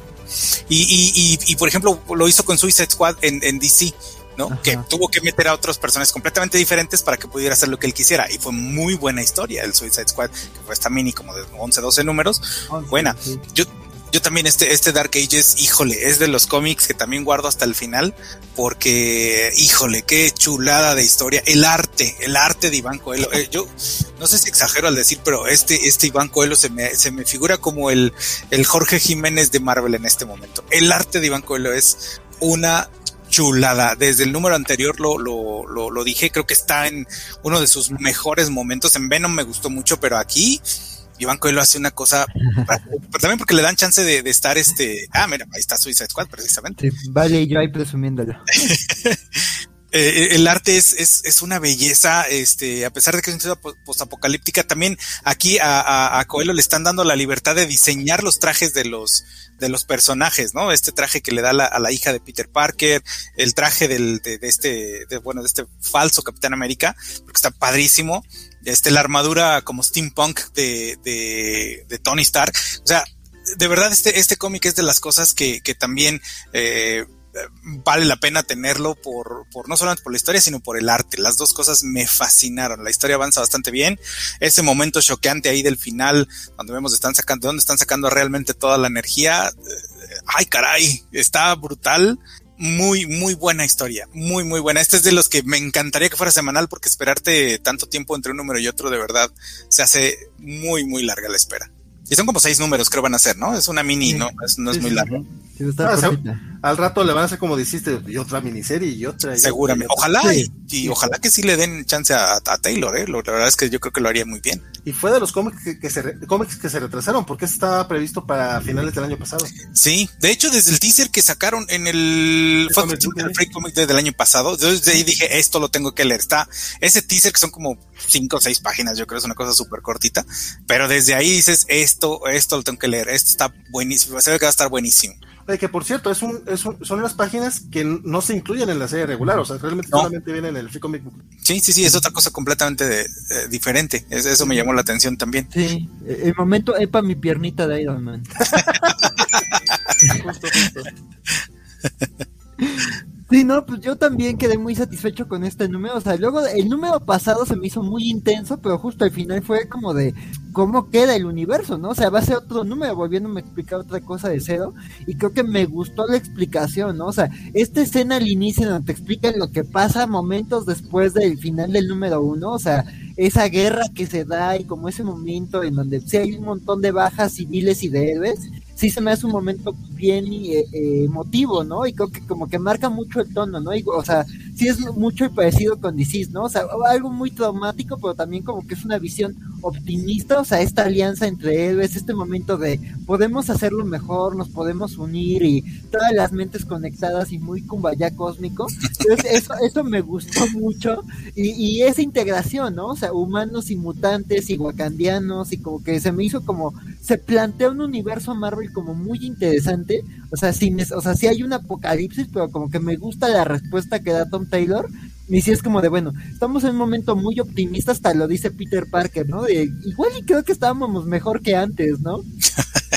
y este, y como que te marcan un panorama muy optimista y de repente ya viene el desarrollo del número, ¿no? Ese gran conflicto que dices, bueno, y después de que ya apagaron al coso este, pues qué sigue, ¿no? Y pues ya vimos que pues sí, Apocalipsis tiene planes y pues sí, algo, algo quiere con el coso cósmico, entonces pues sí, como que ya hay bandos muy claros, me, me gustó el tema de, de cómo se manejó esa tradición hacia Stark, pero también cuando te presentan quiénes componen el bando de Ensa entonces creo que sí es un número que, que, que, está planteando cosas interesantes, ¿no? Ya tan solo estas partes de, de cómo, cómo está organizado el mundo de, mundo de los héroes, el mundo organizado y como que se adaptó al, mundo sin electricidad y que está a favor de que así se quede, me gusta, ¿no? O sea, estas escenas de, de las Wolverines y de Blade y de Elsa este, luchando contra vampiros, también es muy bueno. Entonces creo que sí, me, yo estoy de acuerdo. Seis números son muy pocos y yo creo que sí este va a ser como el DC de Marvel, porque yo sí veo que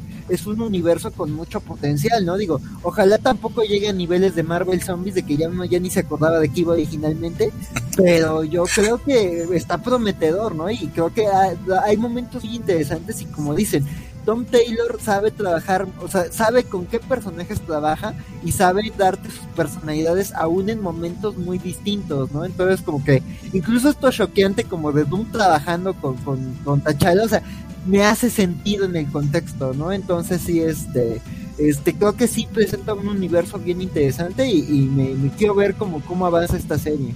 Los veo muy entusiasmados, entonces quizás no mejor no digo mucho. en, todo caso, se, le, se le salió fue su se le salió su chaviro interno porque básicamente él dice que no hubo no hubo apocalipsis porque cuando se fue la electricidad se acabó el capitalismo y es, el, es, es la raíz de todos nuestros males. Entonces se le salió demasiado el, el hiposo izquierdoso. Eh, ojalá fuera así de fácil. Fue como el día sin eh, Facebook, Bernardo. Fue como el lunes. Mm, sí. no, se, va a arreglar, no se va a arreglar el mundo. No se va a arreglar el mundo ni tampoco van a pasar a cantar Campumba. Ya precisamente doctor Moon y Tachala aprovechando para no sacarse los pitos y decir quién es mejor que el otro, lo dudo mucho. Ese apagón de redes dura tres días más y así andamos seguramente. No, pues sí, sí, sí. Y todo se va, definitivamente sí, ya. Y todo se va a arreglar en tres páginas. Es, como esa escena en, Los Simpsons, ¿no? Cuando dicen, ¿te imaginas construir un mundo sin abogados? Todo bonito, haz de cuenta, así, como un mundo sin Facebook. yo, pero, yo, vi, una nota, perdón, eh, hay una nota que decía, tu tío terraplanista volvió a creer que la tierra era redonda en estos horas y Facebook. Que ahí está el tema de la suspensión de la realidad, que es una subversión de nuestras expectativas porque esto es un mundo apocalíptico, pero no es distópico. Eso es básicamente lo que quiere hacer Tom Taylor para después, con el final, romperte esa expectativa. Pero honestamente, un poco sorry, me parece un poquito pendejo. Pero bueno, está bien. me lo vende en pocas páginas, ni tampoco ahonda demasiado en eso. Que también medio lo hace como para vamos a resumir la historia, porque quiero a que vayas a este meollo del asunto. Más bien lo del final de cómo estaban sacando la, energía, etcétera, eso sí me pareció eh, quizá un poquito, un poco, un poquito más de carnita. Eh, dicho eso, lo otro que quizás yo no coincido eh, mucho contigo, Israel, no creo que Coelho está al nivel de, de, Jorge Jiménez, honestamente. No sé si es que el colorista no lo está ayudando aquí mucho. También que no está muy lleno de acción el número en el sentido de que no puede explayarse en la acción como, como quizá Jorge Jiménez sí lo hace. lo hace sí, Exacto, ok. Sí, este, aquí la acción es como que en esta página resúmenos esto, lo hace bastante bien. Eh, pero creo que también es una cuestión de, estilo. O sea, eh, me gusta un poquito más a mí el estilo de, Jorge Jiménez y también me gusta mucho más el trabajo que el colorista hace con él. Lo otro también es estas redes infinitas que ponen este, en los árboles eh, la, hija de, Peter Parker y Peter Parker y ese es el sistema de detección de ellos. Así que buenísimo, te va a servir por años eso. en fin, bien el número no tan entusiasmados como ustedes, pero qué chido que tengan algo que puedan disfrutar tanto así. Parece muy bonito. And that's it. Sorry, me, quedé de último. Debería haber hablado de primero para que se fueran una nota alta. No, pero nada. E-, e-, eres, eres como Carol Danvers en, el, capítulo de Party Thor. Pues sí, alguien tiene que despertarte de la, de la peda, porque si no vas a acabar con el mundo, amigo. Hablando de Carol Danvers, Fíjate nada, fíjate nada más, te, te, te, te, lanzo la pelota y no la bateas, compa. Entonces sí viene, viene, viene el Capitán Marvel. te, dio, te dio el cue ahí. Sí, lo que pasa es que tengo delay. pues sí, tenemos el, el, el Capitana Marvel 33 de Kelly Thompson, eh, que se puso la cosa eh, interesante acá. Eh, aquí el artista es Sergio Dávila que es quien ha estado acompañando a Kelly Thompson en, esta, en este arco, eh, el, último de los Marvels, eh, que básicamente es la, vuelta de esta historia de este Vox Supreme que había eh, se había hecho pasar por Carol y básicamente había matado un montón de, héroes, así que había tenido esos paneles en el que destroza a Thor y a, Capitán América y demás. Y aquí la tenemos persiguiendo pues a todos los Marvels, entre ellos precisamente Miss Marvel, y este enfrentamiento eh, entre Vox Supreme, eh, Kamala y, y, Carol. Me gustó mucho. Me gustó y no me gustó. Que, que, la manera en que Vox Supreme se apodera de ellos se parece mucho, básicamente, al simbionte a Venom, pero no logran eh, controlarlo. Y el backstory o quizá la revelación al final del número también estuvo interesante. Sigue de verdad que súper, súper entretenida Capitana Marvel. De hecho, este equipo hecho por Hazmat, Spider-Woman y War Machine es quienes han estado acompañando a Carol eh, eh, a lo largo del run de Kelly Thompson. Entonces tiene como ese pequeño en equipito de superhéroes y aquí de hecho se lucen. Se lucen a pesar de que no le va muy bien en la pelea, pequeño spoiler. Eh, pero nada, o sea, disfruté bastante ese número. O sea, eh, en, líneas generales, el rol de Kelly Thompson en el Capitán Marvel me pareció muy, muy satisfactorio. Por algo lleva ya 33 números. Eh, y si aún no se ha montado en ese tren, este, este arco empezó hace un par de números, me parece, y creo que es un buen momento para hacerlo. No sé, Valentín, creo que tú sí lo leíste. no, no, no. me voy a esperar a que termine el arco. Es que estoy aprendiendo a disfrutar mejor los cómics en arco, porque de repente es como. Sí, pero, uno, pero el programa se llama Los cómics de la semana, no los arcos de los cómics. ¿Cómo vamos a hacer? Pues a lo mejor ahora sí vamos haciéndolo un poquito más corto y hablamos de, de, los cómics de la semana que terminen. No, este en particular sí. Eh, ah, pues, me voy a aguantar un ratito. Eh, al menos con los que no son tan, tan los top y que sí tenemos que estar leyendo. Eh, pero sí, de todas maneras, me sumo a tu comentario. La serie está súper entretenida. Ya por fin yo hice catch up de todos los números y está muy muy bien, se sostiene desde el primer número hasta el último, la verdad es que eh, creo que no hay un bajón completo. A lo mejor habrá un numerito medio, medio flojillo, pero en los arcos son muy muy divertidos. Se sostiene muy bien, muy bien. Y saludos a Elizabeth Ugalde que ya, se anda sumando por acá. Y no, no me acuerdo si a, alguien no, saludé, creo que sí hemos saludado a todos los que, a todos los que se han hecho presentes por, por el chat. Pero si, si no hemos saludado a alguien, pues igual le mandamos saludos a todos. El siguiente es Defenders número 3, eh, dibujado por eh, Javier Rodríguez, escrito por Ali Uben. Eh, o sea, lo más destacable de aquí es el arte, sin lugar a dudas. En este número en particular tenemos el foco de atención puesto en, en Arpi, precisamente en Betty Banner. Y me gustó muchísimo porque sirve de arco para ese cliffhanger al final. Que si ya vieron la portada del número que viene, como que ya medio se enteran eh, pero nada, o sea, este, el arte de Javier Rodríguez es maravilloso, su propia cosa y honestamente creo que esto es uno de los mejores trabajos que le he leído eh, a, Javier Rodríguez, que está, haciendo un trabajo aquí de verdad brutal. Eh, innovación en el panelizado, innovación en el, en, el, establecimiento de personajes, en cómo lees la acción. si me lo si es, si es comparable a algo, sería Riley Rosmo en el sentido de lo, sí, de lo falta una mejor palabra, lo innovador y de lo, y de lo original que es. A eso súmale pues una historia bien, bien loquita y bien cósmica de parte de Alibu en que si algo tiene el señor es que a pesar de que se mete con detalles bien complicados del, universo Marvel, que si no, si no estás bien, bien embebido en su mitología puede que te pierdas, él logra de alguna manera hacerlo divertido y entretener inclusive a los, a los lectores eh, novatos en esas lides como yo. Pero Axel, creo que tú también lo leíste, ¿qué te pareció? Por por eso, ¿no? Por cómo Alewin te mete en esas tramas tan complicadas y con personajes como tan tan tan cósmicos y como con, eh, con, capacidades tan variables, ¿no? O sea, creo que aquí pues el tema de que se están enfrentando a este hechicero supremo Moridun, que es un personaje que él había introducido en sus New Avengers, este, pues sí, este, creo que, o sea, ahí presenta como un poquito más de, de, de, a dónde va la necesidad de juntar a estos, a esta nueva alineación de Defenders. Aquí se explica un poco más como qué representa cada uno y el rol que tiene. Este, este, entonces la varita, la daga y cosas así como muy de, de, la magia. Entonces, digo, creo que eso está llamativo, pero digo, el arte es lo que se roba el, el título. Y, pues sí, digo, también este número pues va sobre, sobre esta Betty Ross, sobre la arpía roja. Entonces, pues digo, creo que está interesante también como el cómo le dan el seguimiento a este personaje que pues ha trabajado en Immortal Hulk, entonces pues aquí le dan como un giro interesante y un uso a sus habilidades, ¿no? Digo, ese matchup que hace al final, esa combinación de poderes que hay este con, con Strange me encantó, entonces sí, creo que sigue dando muy buenos momentos, o sea, no es una serie facilita, pero que estoy de acuerdo contigo, ¿no? Creo que Alewin sabe, aunque no le entiendas del todo, es, está entretenido ver como lo que pasa, ¿no? Ajá, entonces creo que también poco a poco se va construyendo la dinámica de equipo, también creo que la serie va como muy rápido y hasta la propia serie aborda que no se terminan de conocer los miembros, ¿no? O sea, esa parte en donde Cloud habla con el enmascarado y es como de, ah, por cierto, no soy ella, soy este ella. Entonces como que es como que ya se van conociendo al fin después de tanto viaje eh, por dimensiones. Entonces eso está como interesante, pero creo que habla de que es una serie que no para y que siempre está ocurriendo algo muy llamativo. Sí, yo, yo diría que en lo heavy de la mitología lo comparo con lo que hizo Aliwen con los Ultimates. O sea, recomiendo mucho si Marvel Unlimited de, de, de ese un clavo con eso que eh, tiene ese, virtuosismo, porque él lo conoce muy bien, pero eh, también tiene mucha, mucho oficio de escritor, entonces combina ambas cosas muy, muy bien. es muy bien Defenders. Sí, estoy de acuerdo con Isaías Secundino, qué chulada. El arte es una cosa hermosa. Sí, sin duda.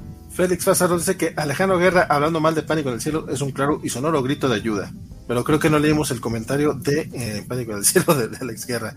Y está Elizabeth Ugalde, canjeó un modelo de playera mío, entonces pues básicamente es mi playera de eh, El que me la, la casa de, los, de los seres humanos. Y según yo dice algo acá atrás, pero no recuerdo qué. I'm a human being. Ah, I'm a human being. I'm a human being. Gran Loma, el lema deportivo. Para quien no recuerde, Glendale es la, la universidad este, comunitaria de Community College, este, y su mascota son los seres humanos porque ellos están buscando algo que no ofendiera a todo el mundo, entonces decidieron que era un ser humano. Y es el depredador más implacable, entonces qué mejor mascota para un equipo, qué animal más bravo. Eso también es muy, muy cierto. En esta serie de, perdón, en esta serie de Defender ya están usando al Mask Rider por fin, ¿no? Sí, al fin. le dieron como mucho hype cuando lo, lo presentaron. Y... En, el, Marvel 1000, que de hecho muchas de estas historias las escribía Lewin, pero es que eh, justo después del Marvel 1000, o sí, bueno, no justo, pero unas semanas después ocurrió una una pequeña cosa. Como, la pandemia, ¿no? Ajá. Me suena. Sí, digo, ah, hasta ahora lo, lo, están usando. Pensé que, digo, por el hype que le, con el que lo presentaron, pensaba que iba a ser algo mucho más grande. Ojalá y aquí lo exploten bien y veamos algo bueno. Yo tengo pendiente de leer Defenders. La verdad es que este se ha quedado ahí. Tengo los tres números, eh, no los he leído. Este, y, y, bueno, a mí Ultimates de, de me encantó. Entonces ya con esa referencia, con más ganas le voy a entrar. Eh, te, puede, te puede dar un buen, una buena referencia. Más magia, más magia y menos cósmico, pero igual de densote en cuanto a la mitología Marvel. Oye, antes de entrar al cuarto de peligro de lo que son los títulos mutantes, pregunta a Félix Farsar que si de verdad Aliwin aquí no está alcanzando su nivel acostumbrado. No, sí lo está alcanzando. Sí, ah, sí, lo que, muy ah, lo que pasa es que, eh, bueno, no sé si lo dice él, por eso, eh, si por eso le digo Félix, pero como que sí hicieron mucho hincapié en la parte del arte y casi no mencionaron lo de Ali. Como, como vi la, duda de Félix, dije, ay, a lo mejor sí es cierto. Bueno, queda abierto a interpretación. Uh. Y pregunta si ya notaron ustedes que para el color de sus criaturas gamma, el maestro Jigwin utiliza referencias a los tamales de nuestro país, porque son verde, rojo y de rajas. ¿Ya ves, Félix? Que si leemos tus comentarios aunque no sean destacados. Ahora sí, Helion 16. El guano de Marvel. Empieza. Eh, no sé si este es el último número de Helion, creo que no. No, no, todavía falta. pero honestamente se medio siente así porque básicamente es el final, se fue toda la perga a la Berger, como se fue, no fue de Zuckerberg, como pusieron en ese titular en, que lo puso la coacha. Este, es, aquí estamos con el, el, after, el aftermath de, de, básicamente todo el desmadre que ha hecho Sinister. Y, y la única forma que tuvieron para salvarse del ataque de Talon, el Sinister de, de Araco, eh, que fue Havok pues haciendo desastre. A, a, mí lo que me encanta esta serie es que ha pasado un montón de cosas, ha sido divertísima. De hecho, cuando lees el resumen, de verdad que se, te, presentan a Sinister como el peor villano posible por lo, por lo maquiavélicos y los horrorosos de sus planes, y que, pero no le ha salido nada mal. Y vemos nuestros protagonistas y nadie ha aprendido nada, nadie ha cambiado nada, todos siguen igual de dañados y, y, mal. Los pocos que habían crecido, lo, lo, lo arruinó. Entonces, entonces si, o sea, eh, si alguien de me pudiera describir a Helen, yo le diría, es Suicide Squad en mutantes, pero no se pueden morir porque lo van a resucitar. Entonces, ya, o sea, hasta ahí se los dejo este número, pero de verdad, o sea, pónganse al día con Helios, esto es una maravilla. Y este número en particular, eh, no sé cómo lo logra, es súper tenebroso, pero aquí estoy contándoselo con una sonrisa porque es divertido. Pero adelante, Axel. No, pues nada, estoy de acuerdo. O sea, creo que eh, pues es un número que continúa con lo que ha pasado en la serie. Creo que lo, lo interesante es ver eh, ese montón de traiciones y que pues ya se están resintiendo todo lo que se han hecho todos a lo largo de la serie. O sea, sí es un equipo en donde, o sea, es lo que dicen, ¿no? O sea, no, no somos una familia. O sea, todos nos odiamos y nos hemos lastimado muy en serio y todas las relaciones en ese equipo al inicio ya están destrozadas, ¿no? O sea, digo, o sea, como que cierta confianza que se había construido, todo avance se ha perdido, o sea, yo siento muy triste por Wild Child porque me gustaba como cómo había quedado después de X Words y acá pues lo perdió todo el avance que tenía, eh, está en una situación muy triste, Betsy ni se, digo, esta Quanon ni se diga, este, entonces pues creo que Está interesante. Creo que este número es más como, como dices, ¿no? Se están preparando ya para cerrar la serie. Todavía quedan unos cuantos números. De hecho, ya el último número, su portada ya se anunció. No me acuerdo en qué número se termina, pero la portada está muy spoilerosa. Este, eh, eh, digo, se complementa como con el final de este número. Este, entonces, pues aquí ya se están resolviendo como muchos de los cabos sueltos, ¿no? O sea, Betsy se siente fuera de lugar, pero pues como se vio en Inferno, pues va a tener un rol entre los generales. Quanon, ya no son Digo, Quanon, Quanon, sí, perdón, Betsy está en otra serie de hoy. Este, Quanon. Entonces, este, pues es como el estado de, de, todos los personajes. Este, y, pues ya a, a, este Havok se le han cumplido ciertas cosas. A todos como que cierta, ahí están teniendo cierta conclusión.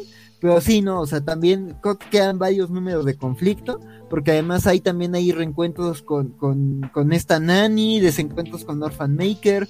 Entonces yo creo que los últimos números iba a haber, va a seguir habiendo mucha moronga y mucha tragedia entre este equipo. Pero, pero va a ser horrible. Sí. sí. sí, sí, porque el caos está servido por todos lados. Exactamente. Lean Helions, amigos. Si al menos van a leer una cosa de los putantes, lean esa.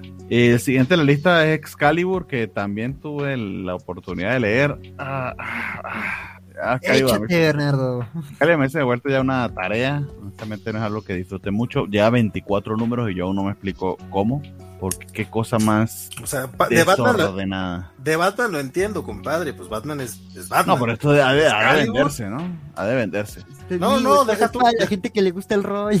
Deja tú que se venda, que lo sigas leyendo. Sobre todo porque esto requiere de ti, honestamente, un conocimiento, no diría que muy profundo, pero aunque sea eh, extenso de todo el tema de Marvel, del Capitán Britain, del Marvel británico, de todo ese pedo que en, mi vida lo había leído. Eh, y vuelve a, y hace referencia sobre referencia sobre referencia de esto que a mí me pierde muchísimo. Eh, pero básicamente son las aventuras de los mutantes en Otherworld eh, y cómo luchan contra el. O sea, es el Otherworld, pero es el Otherworld que es igualito a este a este world porque o sea, son igual de racistas contra los mutantes, a pesar de que están eh, poblados por un montón de, de, razas fantásticas que deberían ser un poquito más, eh, entendería yo, eh, ser más eh, abiertos con, con, lo distinto. Entonces, básicamente Betsy Brado, que es la nueva capitana Britain, está haciendo este trabajo de, de, de diplomacia para, para lograr esa, esos encuentros con los mutantes y sobre todo pues mantener el espacio que, que nuestro querido Apocalipso, el mutante este conocido como Apocalipso, que ahora se llama como un símbolo impronunciable por lenguas humanas, este, pues le dejó en Otherworld, ¿no? Entonces, básicamente ese es el setting en el que estamos. Se está moviendo la historia y continúa, está dando cabos inclusive de Ten of Swords. Sí. Eh, diría que aquí lo que más destaca, eh, bueno, por ejemplo, que hay personajes como este Dead, que lo habíamos visto en Ten of Swords, que iba a ser de los que iban en la pelea de espadas esas que nunca vimos, el torneo que terminó siendo un torneo de vencida. Eh, maldita sea. Este, pero bueno, aquí lo estamos eh, recuperando en el sentido de que estamos haciendo catch up con él. Está muy bonita la referencia que hacen Storm porque ellos tuvieron un momento romántico en Ten of Swords. Y ya, o sea, de todas maneras, si quieres enterarte en línea general de lo que está pasando con los hombres X, como que debes leer Excalibur porque diría que es uno de los pocos números que siguen bebido en la misma continuidad que yo dejé a los hombres X. Los demás están en otro pedo cada uno. Pero no quiero hablar más de, eh, para no extenderme demasiado, no sé, este Axel, ¿a ti qué te pareció que tú te has estado chutando esto? Pues yo, la verdad, o sea, junto con el Wolverine de Ben Percy, o sea, son como esas cosas que leo por inercia, pero no me estaban gustando yo también como que sí me he perdido mucho, o sea, como que regresé un poquito a Excalibur por Ten of Swords, me bajé, los números de Hellfire Gala no estuvieron mal, como que ahí presentaban ciertas cosas, y los, eh, los inmediatos a Hellfire Gala pues me aburrieron y les digo, ¿no? El, el, número pasado pues yo comparé a Doom como con un invitado de Harmon Quest, así como que, ah, el invitado estelar, pues este número sí me llamó muchísimo más la atención, o sea, creo que al fin veo como un payback a todos los cabos sueltos que quedaron en X of Swords, o sea, el tema de Jim Jasper, de que hay un mutante gobernando el, Crooked Market, de que pues sí hay, un racismo extendido hacia los mutantes. Por ejemplo, me gusta mucho esta frase que dice Jim Jaspers, ¿no? O sea, este, este conflicto que tiene con Gambit, este, y Jim Jaspers es como de, o sea, Gambit le dice, oye, pues están persiguiendo a los mutantes también en Otherworld, y Jim Jaspers de, yo soy rico, ¿sabes? Estas cosas nunca afectan como a la gente rica, entonces sí es como que el Otherworld no es muy distinto al World, entonces igual y aquí los mutantes tienen que hacer lo mismo que en Krakoa, y como de vamos a tomar los, los medios de producción para que todos hagan lo que queremos, este, pero creo que a mí me, me gusta que están planteando como que hubiera así una guerra entre reinos, ¿no? O sea, justo lo que no fue este X of Words, creo que aquí ya están planteándote como alianzas, intrigas, digo, el tema, digo, así como lo, lo, digo, creo que ya lo dije en otras ocasiones, pero digo, sí está muy clavado en los mitos artúricos y, y en Marvel UK, entonces eso también es algo como que te pierde, pero creo que se está, o sea, creo que este es un número como de, de alinear al fin los cabos sueltos y al fin como plantearte un conflicto en este mundo mágico, ¿no? O sea, un conflicto en verdad con un payoff interesante y creo que hay interacciones llamativas, digo, también me, me gustaría, digo, ya anunciaron que eh, este ¿Qué, equipo va a ser Marauders? ¿Va a tener nueva alineación después de Inferno y todo esto? Me gustaría que si llega a seguir Excalibur, que digo, igual y no sobrevive como a, todo esto que ocurre en Inferno, pero si llega a seguir, me gustaría ver un cambio de alineación. Y por ejemplo, me gustaría a Bey, la esposa de Cypher. O sea, porque aquí es como de no había hecho nada desde Exos Wars y de repente es de, ah, mira, ahí está Bey haciendo otra cosa que no sea darle celos a Warlock. Entonces, este, dices, bueno, eso, esas cosas me hicieron interesantes pero yo creo que sí es, es algo muy clavado, digo, creo que creo que este cómic le ha gustado más como a la gente que le gusta los, los settings de fantasía y como les digo, ¿no? Como cosas muy de rol y de y de orcos y de duendes y vampiros. Entonces digo, pues se ha mantenido, digo, creo que este número al fin empieza a agarrar sabor, pero sí se ha tardado demasiado. Y hablando de que una cosa es el racismo contra los pobres, otra cosa es el racismo contra los ricos, eh, el jueves se, se estrenó el último especial de Dave Chappelle en Netflix y se tira varios chistes respecto a eso, así que se lo recomiendo mucho. Me lo recordaste ahorita con ese, ese diálogo entre Gambit y Jasper. Muy bien. Y, y, y, y, y, y, y, y New Mutants. Mi favorito ¿Quién, está, ¿Quién está leyendo New Mutants? Yo. ¿Por qué? Pues, ¿Por qué no? Este. No, pues cuéntanos, porque yo sí le perdí a New Mutants. Sí, sí. sí me bajé de ese barco hace rato. Creo que sí, no, yo, yo antes de entrar a los cómics de la semana fue de, que hay cosas que quedan claras y una es de que New Mutants nada de sus favoritas. Digo, yo la verdad, la verdad, digo, yo tampoco soy muy fan de, de, de Vita Ayala. Digo, ya hablamos largo y tendido de, de, lo mucho que no nos gustó este Children of the Atom pero yo creo que en New Mutants está haciendo, está haciendo cosas que, que, que digo, suena raro porque digamos sean personajes nuevos como Tabula Raza, pero creo que el Selfie Cert era tan obvio en Children of the Mutants que no hacía nada interesante. Y creo que aquí toma personajes con una personalidad ya establecida y como con, con tramas e historias ya claros y creo que por eso a mí me ha gustado mucho todo lo que ha hecho desde que tomó el título, porque cuando llevaban Hickman y Brisson, creo que era Brisson, no me acuerdo, este, no me gustó nada. Ed, Ed Brisson, sí. Sí, o sea, no me gustó nada esos números, o sea, aunque me encanta Hickman y su amor a Cannonball y a, Sunspot, me aburrieron muchísimo y de hecho, eh, este es uno de los cómics por los que quería hablar hoy porque sé que no lo reseñan, pero yo la verdad creo que aquí sí, digo, empezó lento el tema de, de, de Wild Hunt, y, y, fue, y, y, toda la etapa de Vita ya en New Mutants ha sido un malabar de tramas pero creo que todas las tramas al fin están como convergiendo. Entonces digo, eh, eh, los New Mutants originales como que han habido tramas chiquitas para entender sus conflictos, el tema de que esta Rane pues extraña a su hijo, este, esta, esta Danny Moonstar como tratando de ser mentora pero al mismo tiempo resolviendo problemas. Ahí hubo una trama chiquitita con Otherworld que como que hablaba de eso, ¿no? De que un mutante explorando este mundo mágico en donde sabe que va a seguir siendo marginado pero puede ser libre, entonces como que tramas chiquitas que han llevado a cosas interesantes, pero todas tienen como que un tono de, de, los adultos no saben qué están haciendo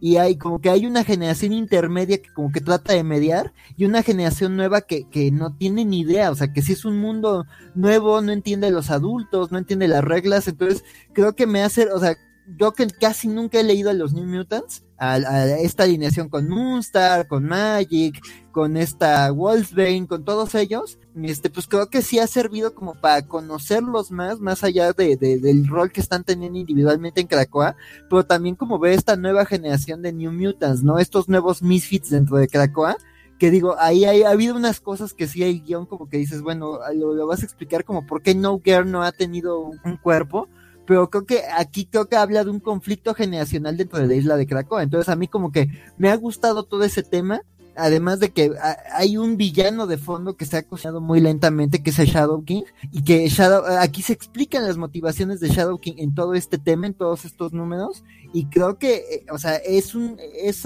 es alguien que pone, le da voz a muchas cosas que los fans hemos dicho sobre Krakoa, ¿no?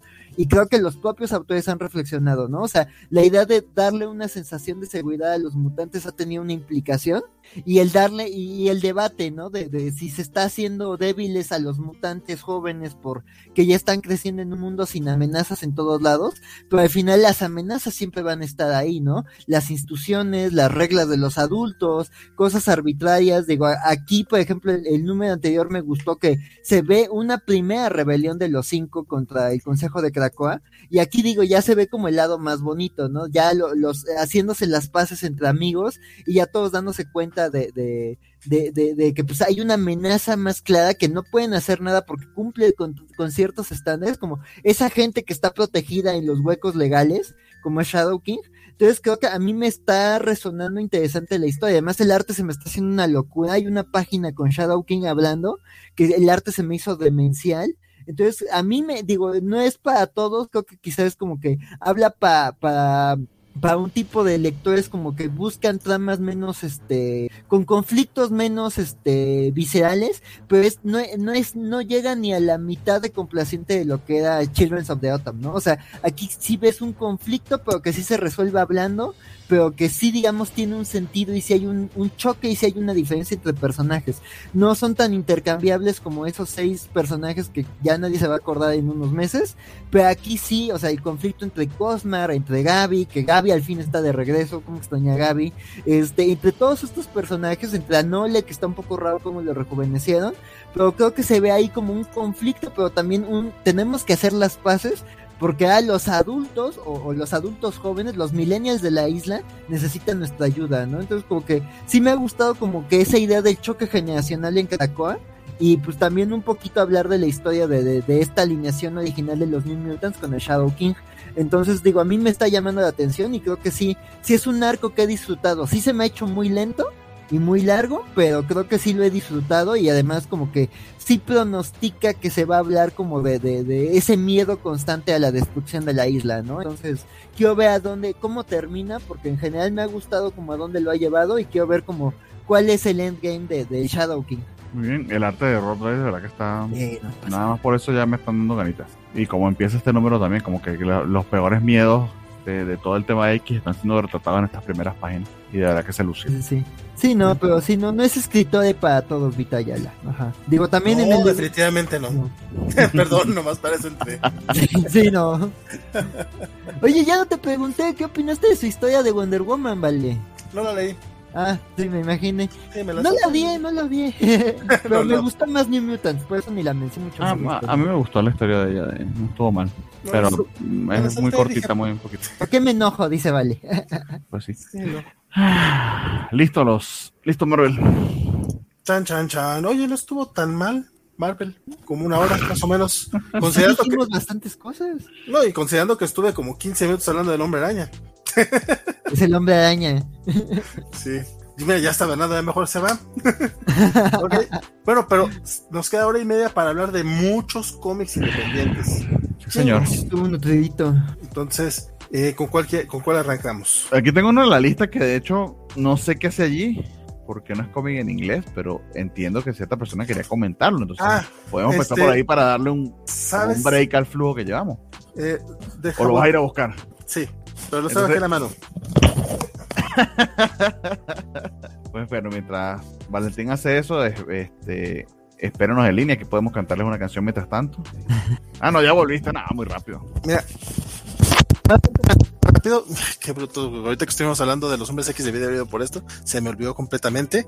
Este, después le voy a hacer una reseña un poquito más en forma. Okay. Eh, se trata de una nueva colección que está trayendo Editorial Planeta a México, uh -huh. Planeta Comics, se llama El último día sobre la Tierra, que es este parte del colectivo Proyecto Frankenstein, que es un cómic colombiano. Eh, me parece, eh, me parece más bien, pues, me parece un poco resaltable el hecho de que esté llegando esto, porque pues, de entrada es cómic que a diferencia de los otros cómics de Planeta, este sí lo están imprimiendo aquí en México. Eso no hace que sea más económico, de hecho, son tomos pasta blanda de 48 páginas y están en promedio en 200, 250 pesos según donde lo compro. Entonces es algo complicado. Este, la gente de Planeta me, me hizo favor de, de, mandármelo porque este, te, te, te, le hice una entrevista a los autores, este, Mario, Mario Mendoza y Keiko Olano la verdad es que no lo, lo, olvidé.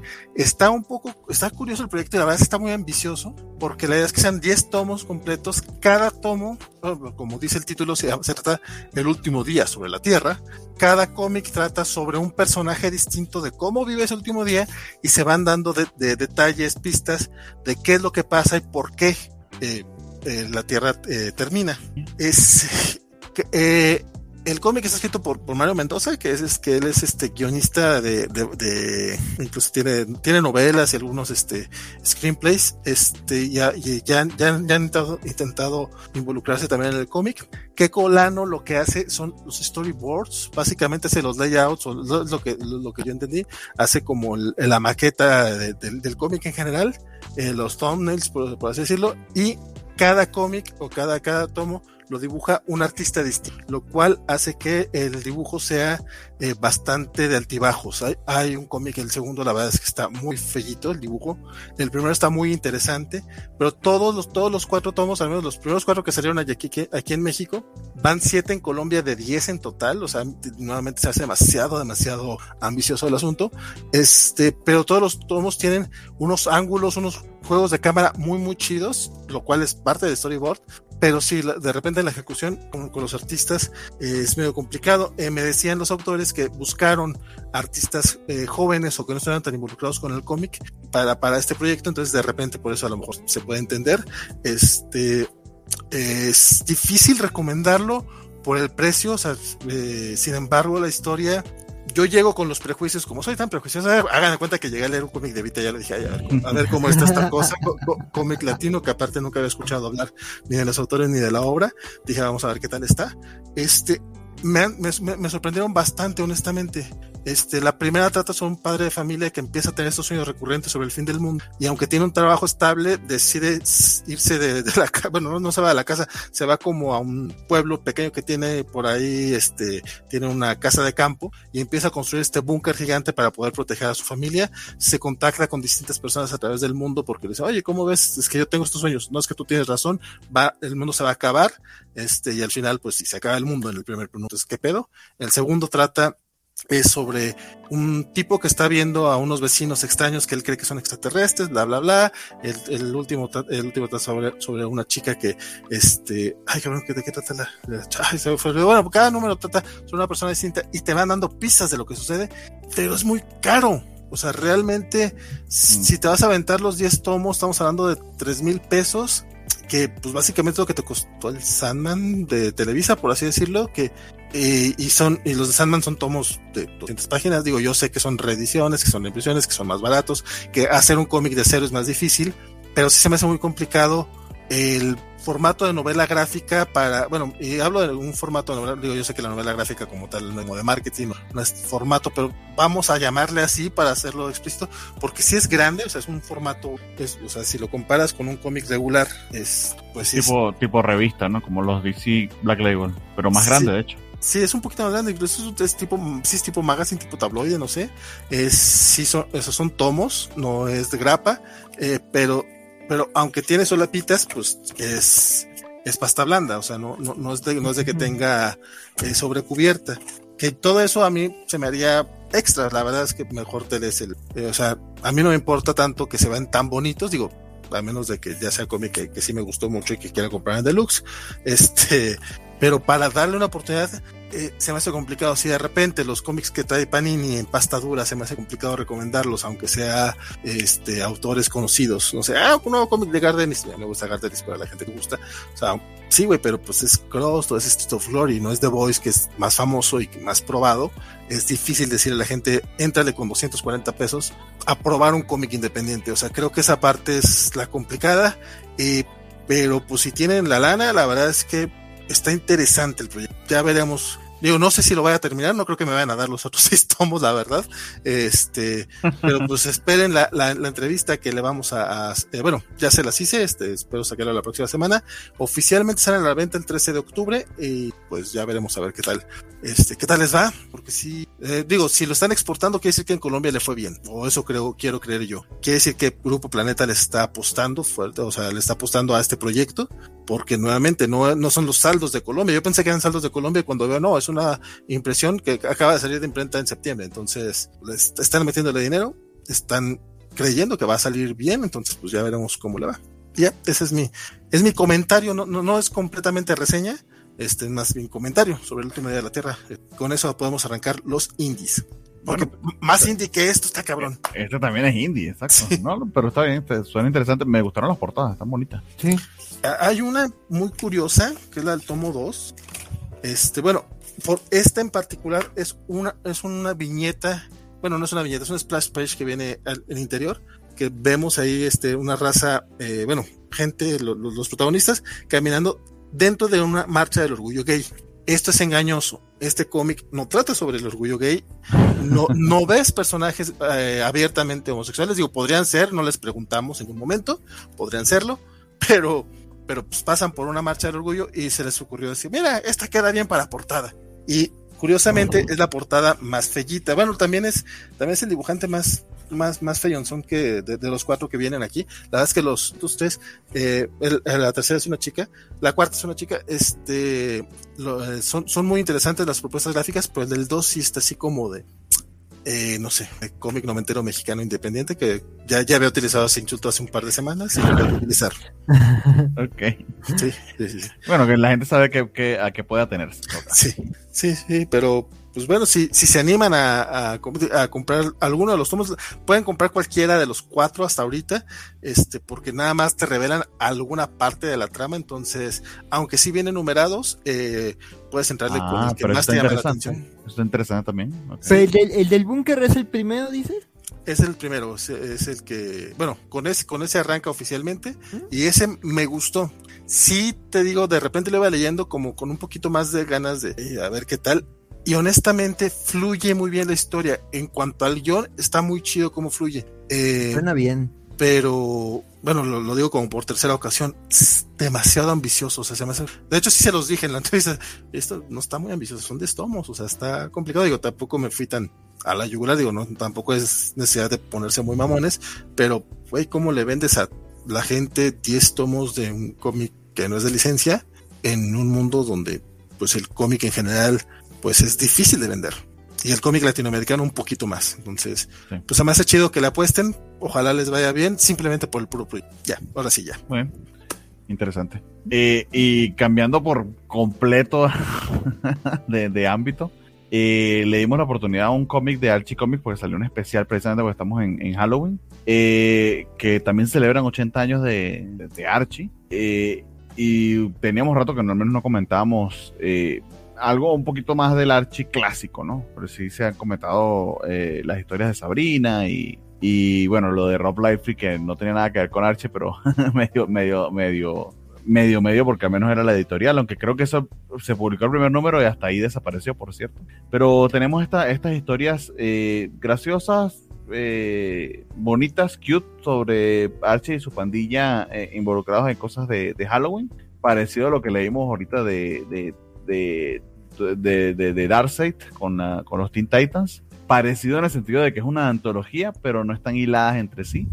Eh, y como para darse esa, ese, ese bañito de, clásico de Archie divertido, ligero y, y en cierta medida gracioso, a mí me funcionó. De hecho, me lo leí bastante, bastante rápido. Creo que estaba yo de bastante buen humor. La historia que de hecho a mí más me gustó fue esta del, del amuleto, del lock, del, del guardapelo, que, que, supuestamente tiene poderes místicos de una, de una bruja que lo termina comprando sin querer Verónica y, y las consecuencias que eso trae. Pero creo que Valentín, tú lo leíste también, Axel. ¿Qué, le, qué les pareció que se les hizo esta, esta, esta colección de historias? Mira, a mí en particular, pues, pues lo que pasa es que son cómics de Archie tal cual, o sea, los que leíamos de chiquito. De, de hecho, e incluso trae una historia de, de Stan Goldberg que tiene como 6, 7 años que ya murió el artista, este, que es uno de los clasiquísimos de, de Archie. Entonces, no sé cuántas de estas historias son eh, totalmente nuevas. Creo que una sola, si mal lo, si mal lo dice. Sí, porque, porque Archie sí suele hacer eso de, de reciclar muchas, muchas, muchas historias. Pero a mí me parecieron divertidas. La verdad es que yo soy, eh, yo leía mucho Archie de chavito. A mí sí me gusta el Archie clásico. Eh, honestamente también tenía un buen rato que leía un cómic de Archie completo, pero vi que lo leyeron y dije, ah, pues vamos a entrarle a ver qué tal. Este, pero sí es tal cual un digest este, regular de, de, Archie con estas historias este, sencillas, bobas, pero que también son, eh, ¿cómo le llaman? Es confis, vamos, de que, que, ya sabes a lo que vas. Entonces, eso también ayuda así como a leerte algo que no te va a tener tenso, que no vas a saber, ay, ¿qué será? ¿Cómo va a estar? ¿No? Los dibujos son muy parecidos. Eh, o sea, incluso entre distintos artistas, pues tienen dibujo, el, la historia son, son cortas y van a tener este, un, un chistecito al final. O sea, es, es Archie. Este, la verdad es que eh, me gustó el, bueno, me gustó el que Archie no le va bien, donde se burlan de, de, de su, de su cabellera, que, que, primero le hacen burla con las calabazas y después le hacen la burla con, con las zanahorias. Las zanahorias está, entretenido, está entretenido, este, pero sí no creo que haya mucho más que agregar. Este, es Archie en, lo, en, la, en, la, en la forma más clásica posible. Exactamente. Sí, Sí, pues yo tampoco, digo, me quedo como en el comentario de Balos, es una lectura ligerita, historias de, de temporada, digamos, para para quienes les entusiasma mucho el Halloween. Y pues nada, pues digo, también me gustó, eh, eh, de, de, esta de Archie también me dio mucha risa como ese momento en donde se entera Sabrina como de lo que le pasó a Archie y llega con la otra bruja y es como de, oye, ¿qué haces en mi territorio, no? Yo soy la bruja de acá, oye, no te metas con mi banda, ¿no? O sea, sí sentía ahí muy, este, eh, Sabrina defendiendo la plaza, este, entonces como que la historia está bien la historia está divertida, como dices, también me divertí mucho con los chistes de, las bromas del pelo de Archie, este, el bullying a los pelirrojos, este, y justo la zanahoria y las calabazas y todo esto. Este, entonces es una historia divertida, digo, también me gustó mucho una, digo, no mucho, pero me divirtió, una en donde resuelven como un tema ahí, distintos problemitas de Halloween de varios personajes que lo resuelven de un solo golpe. Entonces, como que sí, historias muy de Archie, muy en ese tono inocentón, buena ondi, este, con chistes al final. Entonces, sí digo, ahí es como el Archie, no te compliques demasiado ahorita que como que la hay 20 mil cosas de Archie extintas entre sí ahorita. Entonces digo, creo que es un feel good, ¿no? Y para los fans del Archie clásico, pues es, es un, una, es un gran momentito para para leer en los ratos libres de octubre. Exactamente. Entonces, muy bien por Archie, al menos en, este número eh, cumple. Muy bien. El siguiente que tengo, eh, los número uno, es uno que honestamente tiene creo que había bastante expectativa respecto a él. es la nueva serie de Rick Remender, A Ratios Thirst for Vengeance de Image Comic, eh, que creo que, la, que, tú lo leíste. Eh, Isra, ¿qué te pareció? Sí, sí lo leí. La verdad es que no yo no sabía que iba a salir este, este título ya. Este le di chance porque es de Rick Remender. A la primera lectura no la entendí.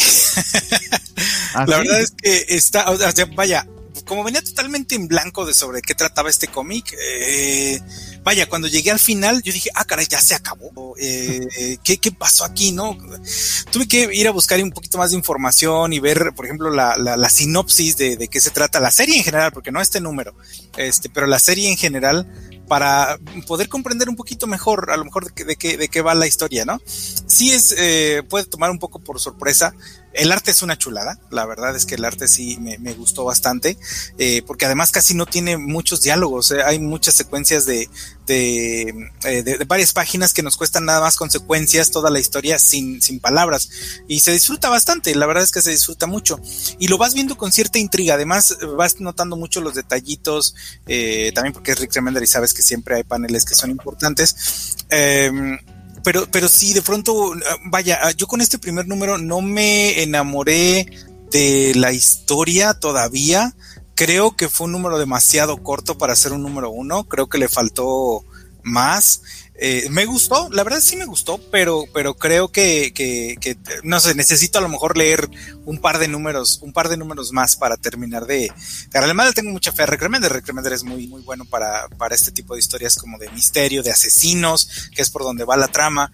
Eh, al final, ya por ahí eh, bueno, te das cuenta de, bueno, el mismo personaje se da cuenta eh, de algunos detalles que, que, notamos también a lo largo de la historia y que tienen que ver con, con para dónde va, pero también yo no logré como engancharme con este personaje principal, es decir, todavía no, no terminé de entender quién es él, qué es lo, a dónde va, qué, qué es lo que está buscando, este, vaya. ¿En qué lugar se enamoró de ti? En qué, exactamente.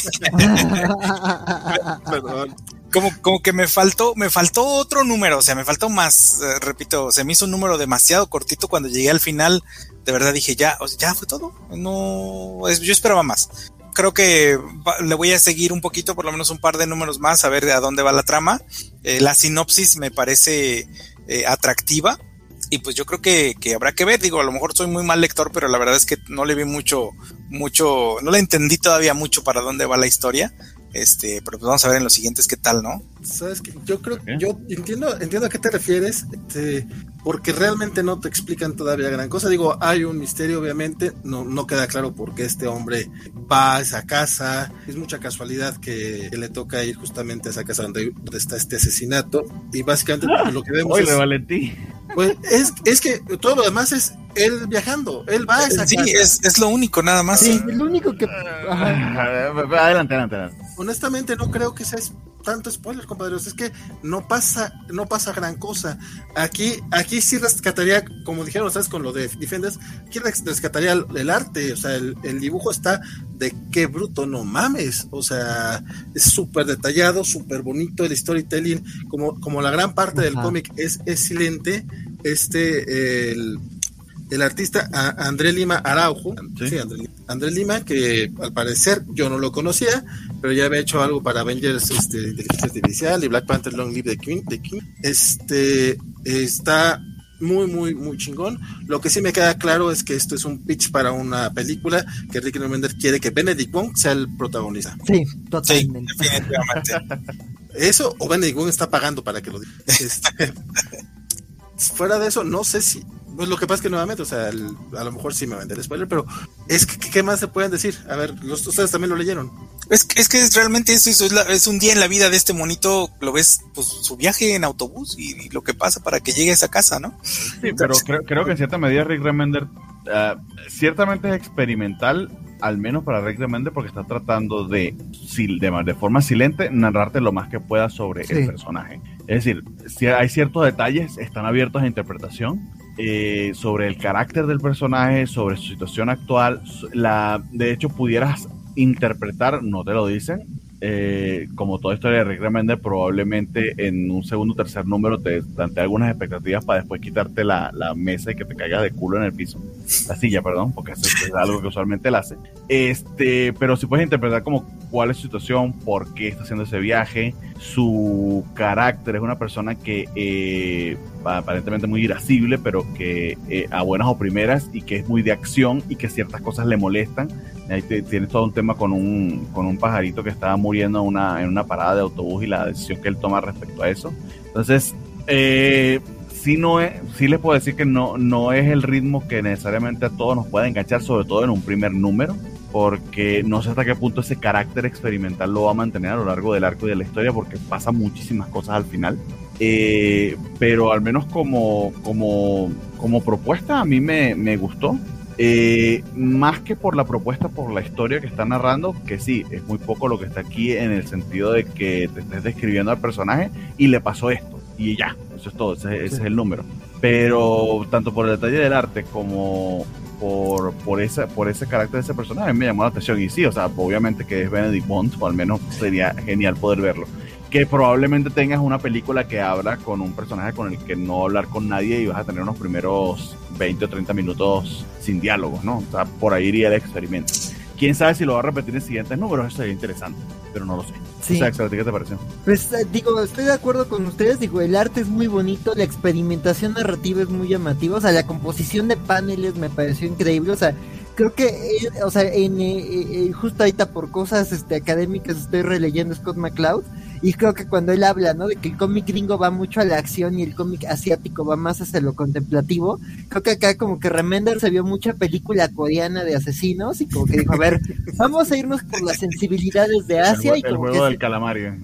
sí, ¿no? Como que, bueno, eso no, creo que para pa, entonces todavía ya no, todavía no sabía, pero sí como que se vio All Boy o algo así, y este, y, y creo que, o sea, por ejemplo, estas escenas del autobús como que son muy contemplativas, que además, yo ya, o sea, es como de, ¿lo escribí en pandemia o, así es en el mundo? O yo ya no sé qué, cómo interpretar los, los cubrebocas en la ficción ahorita, pero este, este, ¿cómo se llama? Creo que te mete mucho como en, la atmósfera, ¿no? Con, con, mucha acción y poco diálogo te explica la personalidad de este hombre, sus manías, que tiene una misión.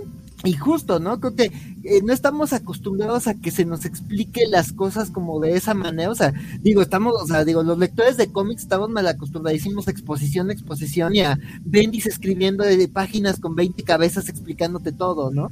Entonces, este, pues creo que aquí es como un personaje con manías, con obsesiones, con un orgullo regional, o sea, eso de que está buscando una marca de cigarros chinos, este, tiene como detallitos interesantes, pero justo, ¿no? no eh, o sea, yo lo leía y lo leía como de, bueno, pero ¿de qué va esto, no? O sea, ahí está esto que acaba de decir Israel, o sea, yo me quedé al final como de, ¿qué fue esto, no? O sea, quiero leer más, pero ¿qué fue esto, no? Y ahí está que acaba de decir Israel de, la sinopsis, o sea, no es spoiler, Bernardo, la sinopsis de Image Comics dice mucho más de lo que dijeron ahorita Vale y, Israel. Bueno, son unos, son unos spoilerosos en Image Comics.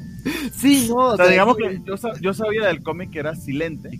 Eh, eso, eso era lo que sabía. Y a mí me sorprendió, me gustó mucho la sorpresa de lo que pasa y el pedo en el que lo meten. Por eso era que eso yo. Sí, no, pero, o sea, digo. pero si la sinopsis lo decía, pues Image Comic, que cabrones. Me, me, imagino que si no decías eso, la sinopsis iba a ser: este, eh, Benedict Wong va, en un camión y, descubre que sus cigarros están mojados y baja a comprar otros y tiene que quedarse con los Malboro Rojo. Y algo que pasa en ese Oxxo es muy relevante para la trama. Sí, habla, sobre su, habla, sobre su, paciencia y su carácter. O sea, sí, Eso es muy paciente, o sea. es un tema bien ridículo. La parte de la paloma también habla mucho de su paciencia, ¿no? Porque él le dice, no, pues está sufriendo, se baja y espera otro camión. Y, y, de, y no, y de la compasión del personaje, porque inclusive hace lo que otros no se atreven. Pero bueno. Sí, pero en general me dejó intrigado, sí quiero ver cómo, cómo avanza y justo, ¿no? O sea, digo, este número se me hizo muy experimental, me gusta el arrojo que tiene, digo, Remender ya tiene un nombre hecho, entonces, digo, tu primer número, que es el que tiene que enganchar a todos, lo haces silente y como que con un rumbo que no parece muy claro hasta el final. Entonces, me parece muy valiente y sí tengo ganas de ver el número 2, ¿no? Y quiero ver a dónde llevan estas violentas aventuras de, Benedict Wong. Entonces, pues sí, a ver, a, dónde va. y, lo está haciendo sabiendo de que va a perder lectores, porque fíjate, en el caso de Israel no, no, no, no logra engancharlo, pero Rick Reméndez Pero sí, yo, le voy a dar chance a los otros. O sea, ah, en este no me enganchó todavía, pero tengo curiosidad de ver qué ah, pues pasa en los otros, ¿no? Porque el hombre ya sabe que puede salirse con la suya con ese tema. No, se, se, está saliendo con la suya, con Scumbag. Que si me pones este, los dos, o sea, definitivamente prefiero esto que Scumbag. O sea, este, este cómic me gustó, nada más que sí pasa gran cosa. el siguiente que tenemos en la lista es uno que a mí sí me gustó muchísimo. Uh. voy a hablar primero de esto. Eh, Chicken Devil de Brian Buchelato, Hayden Sherman con la, y el letrerista de Hassan Otsmane Helau, que tiene una, eh, tiene una revista sobre cómics que le recomiendo mucho digital. No me acuerdo el nombre, Panel, Panel by Panel creo que se llama. Eh, esto, de verdad, o sea, si nos quejamos que en A Righteous Threat for Violence, for Violence pues es poca la acción, aquí creo que pasa de todo. si este fuera el piloto de una serie, pues eh, bien, bien loca la, la, la premisa. Aquí sí hay algo que es medio spoiler, no lo vayan a contar, no lo voy a contar yo. Eh, pero básicamente es un pato que ay, escoja muy bien a sus amigos y escoja muy bien a las personas con las que se meten en los negocios porque les pueden salir con cosas terribles. Dicho eso, eh, la razón por la que mencioné al letrerista es porque creo que hace un trabajo de verdad, de verdad, de verdad maravilloso acá. Eh, en el sentido de que va muy, muy, muy con el estilo del arte, se casó muy bien con el estilo de lápices y de colores que, que va en la historia pero también creo que causa un flow de lectura que hace muy peculiar a esta, a esta historia. Nos plantean a esta, a esta familia de clase media norteamericana con un montón de conflictos, eh, un niño, una, una, una, hija mayor adolescente y un, y un niñito, el hijo menor, que con sus conflictos y demás.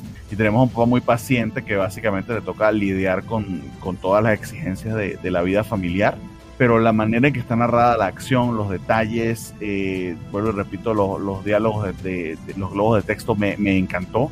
Te ubica muy bien, pero eh, es muy, muy original. Eh, y esto termina en un montón de desavenencias que no quiero contarles mucho para, para primero no espolearlo y segundo porque creo que parte, parte del encanto es la sorpresa, pero digamos que su vida su vida ideal se, se, desmorona por completo con un montón de cosas que ocurren. Eh, a pesar de, que es una historia trágica, de alguna manera es bastante divertida y inclusive hubo, eh, momentos, a mí se me hicieron jocosos. es una mezcla como de, sí, diría, de, Breaking Bad.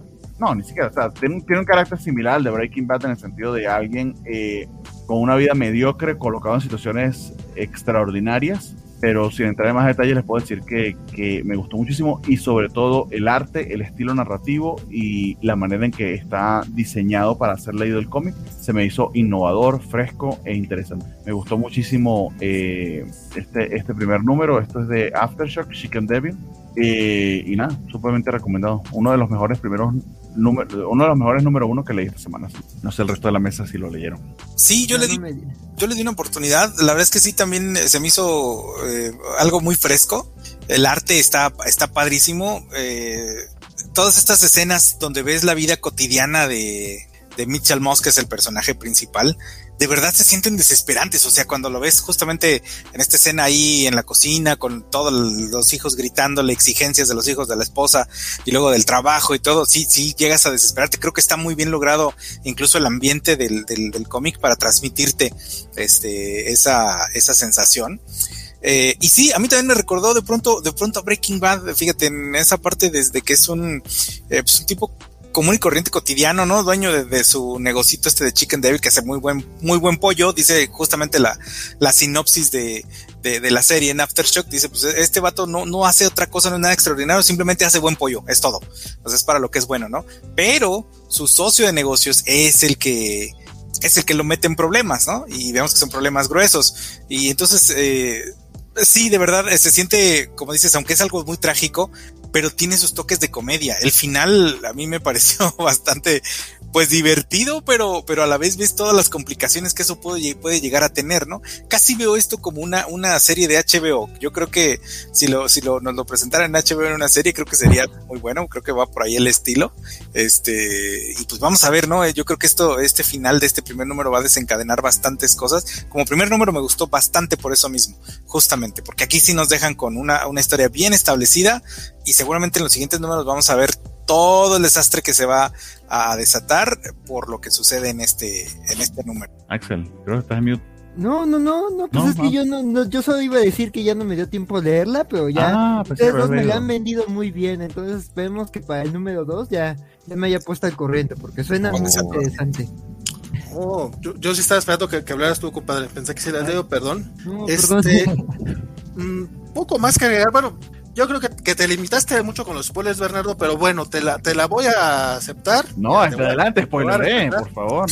Es que, es que en la sinopsis lo dice, ¿no? Sí, si estaba en la sinopsis, pues ahora se puede decir todo. no, no, no, no, no voy a decir ni, ni, la última página, ni la de las tres páginas anteriores. Es que pasan muchas cosas en este cómic. Eso sí, el, cómic es, es, frenético. A mí no me dio tanta risa como, como al parecer a ustedes sí. Creo que son un par de sádicos que no tienen corazón. Sin embargo, este, debo de confesar que cuando vi la portada sí pensé que iba a ser comedia negra. Ok, sí, sí hay algo de comedia negra, sobre todo rumbo al final. Pero creo que, que, eso es ya, ya es justamente en la, parte de las últimas dos páginas, yo creo. O sea, todo lo que pasa en el cómic es escala, escala, escala. Este cuate, eh, yo no creo que fuera tan patético como Walter White, aunque ellos mismos hacen la referencia eso de Breaking Bad, te lo mencionan en el mismo cómic, o sea, ellos están conscientes de, de las referencias y es que el la mafia se involucra con sus negocios. Este cuate tiene, él y su socio tienen una cadena de, pollos, de pollos fritos, pollos hermanos básicamente, que eh, sin que él lo sepa, pues la mafia está involucrada y de repente pues tienen que ¿no? Así como, obviamente este cuate tiene que correr, tiene que, tiene que ser fácil, tiene que salvar a su familia y las cosas se ponen muy, muy culeras. Este, eso sí, el cómic está muy, muy divertido. yo no sabía que Buchelato era escritor, ya ahorita ya, ya, ya eché el ojo y sí, ya tiene, ya tiene eh, algo de carrera al respecto. Yo lo recuerdo de, colorista de los 90, ya hace mucho tiempo. Este, y ahora sí, este, eh, justamente es esto que nos estamos hablando ahorita, Bernardo. Al final, incluso viene el menú de, del Chicken Devil, que es este, la, franquicia de este cuate. Eh, Qué bonito. Sí, no, la verdad es que está, está muy, padre. Te cuentan incluso de la, justamente la historia de cómo fue que crearon la franquicia, de cómo estos dos amigos la fueron este, comentando. Digo, como, como que el principal, este Mitchell, es el, es el que, el, el que me, el de la idea o el de la lana o algo así, porque el, nombre de él viene en, en el logotipo pero eh, su, su, compadre, su amigo Antonio también este, es fundador y es parte de, del business, ¿no? El, más, ahora sí ya, más, más de eso sí, sí consideraría, como dice Bernardo, una, una mentada de madre platicarlo, léanlo, muy muy recomendable. Si mantiene este nivel por lo que dure la serie, no sé, espero yo que sea no vaya a ser como, como Wits o como Breaking Bad, que se, se largaron demasiado, que tal si tenga su final bonito, este sí, súper recomendable Chicken Devil.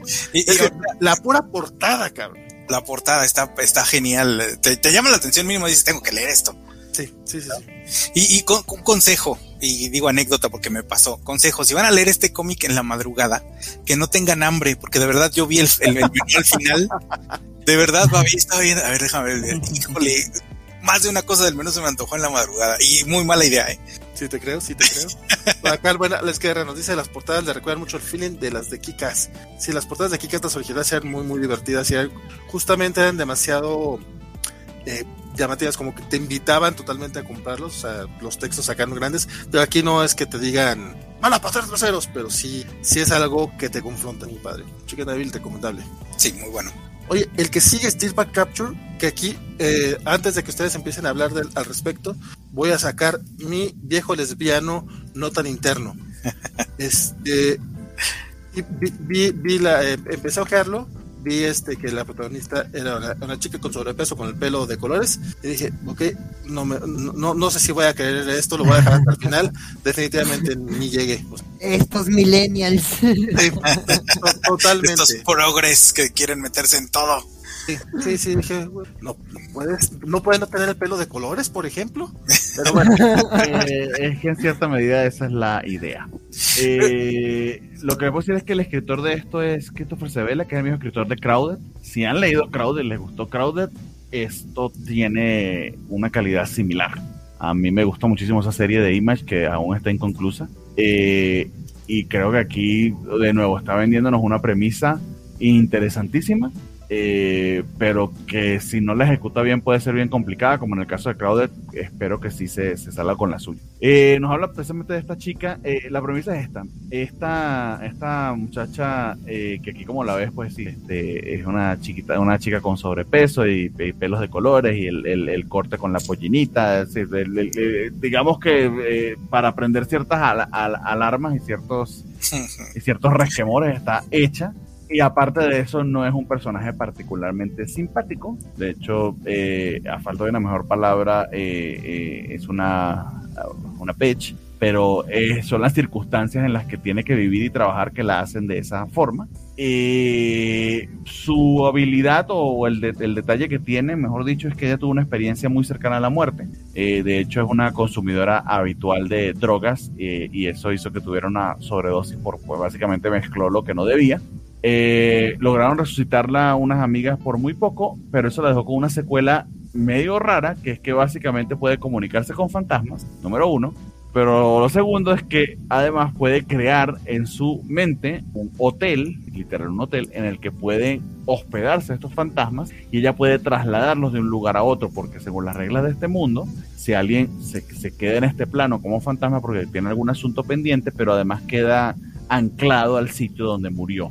Ahora, este trabajo que ella hace de rescatar estos forma, de, rescatar estos fantasmas, darles hospedaje y llevarlos al sitio donde quieran estar para su descanso eterno, ella no lo hace por el, por el deseo de su corazón, sino que eh, pues les cobra dinero de alguna manera y lo hace conociendo secretos de estos fantasmas, ya sea este cuentas claves para cuentas que los familiares no conocen o algo con lo que pueda chantajear a, a alguno de los que sobrevivieron al fantasma para que pueda, pueda cobrar por eso. Entonces la pone en una situación bien turbia, es un personaje turbio, no es particularmente simpático ni particularmente bondadoso, es un antihéroe sin, sin dar mucho más detalle, pero creo que eso es lo que le da chispa e, e interés al personaje porque los por si no lo saben, los fantasmas son bastante abusivos y fastidiosos y hay más de uno que no ella no ha logrado desalojar, que los tiene eh, eh, básicamente rentados pero sin pagar renta en su cerebro.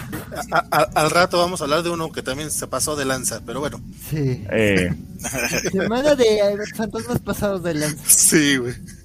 Pero ya, o sea, lo dejo con la premisa aparte de toda esta premisa que está bien explicada en el cómic, porque no es un infodom, sino que te vas enterando de eso a lo largo que vas leyendo, la historia está muy, muy interesante. a mí me gustó muchísimo.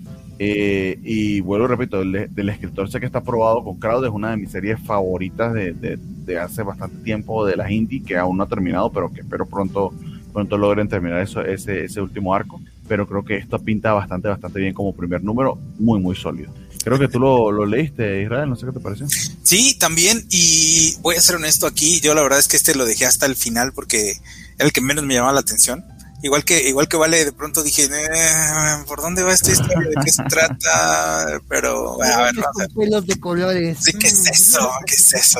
¿Para dónde, va esto? No.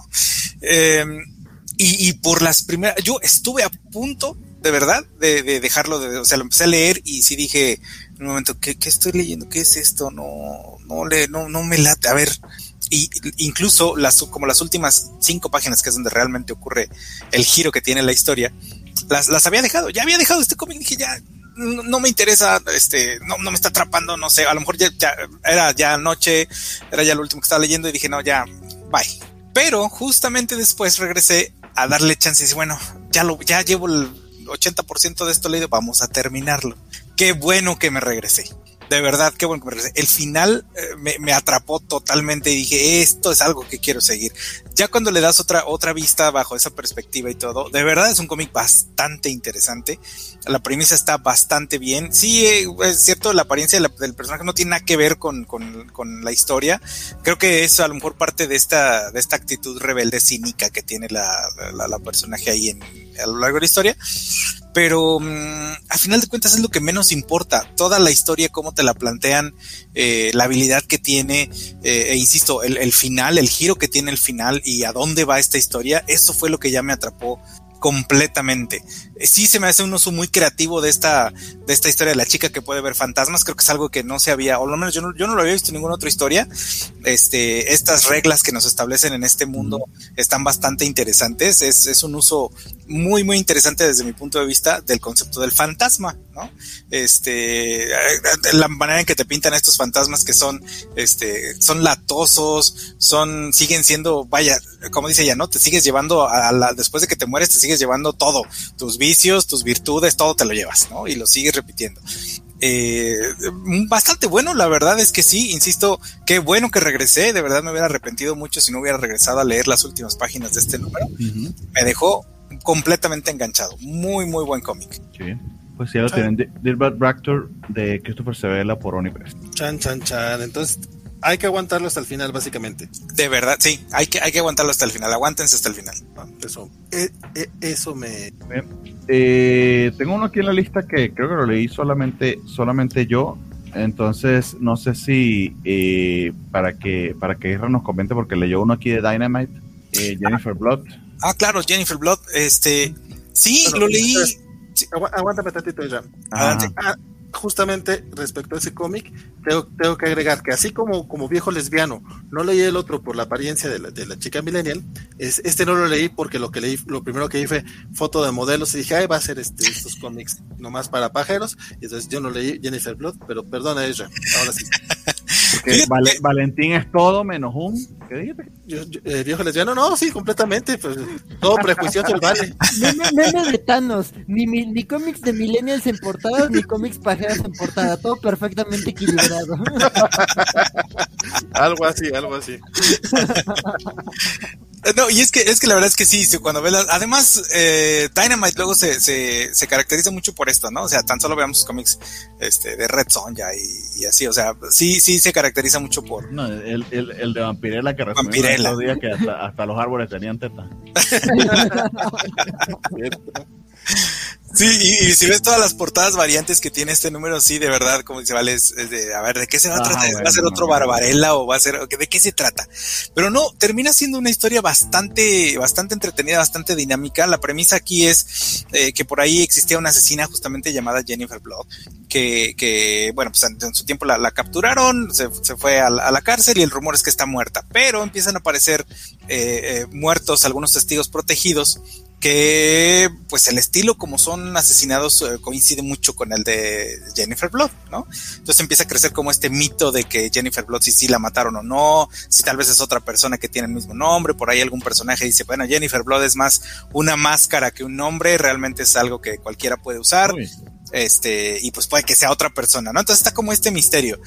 Eh, al final vemos, eh, realmente nos revelan que, cuál es el, rollo con esta Jennifer Block, quién es la que realmente está haciendo los asesinatos, este, y el estilo de historia, el estilo de personaje tanto de la protagonista que es Jennifer Blood como la antagonista, que también es otra mujer, eh, me recuerda mucho a Black Widow. La verdad es que, digo, Black Widow siendo una asesina este, despiadada, ¿no?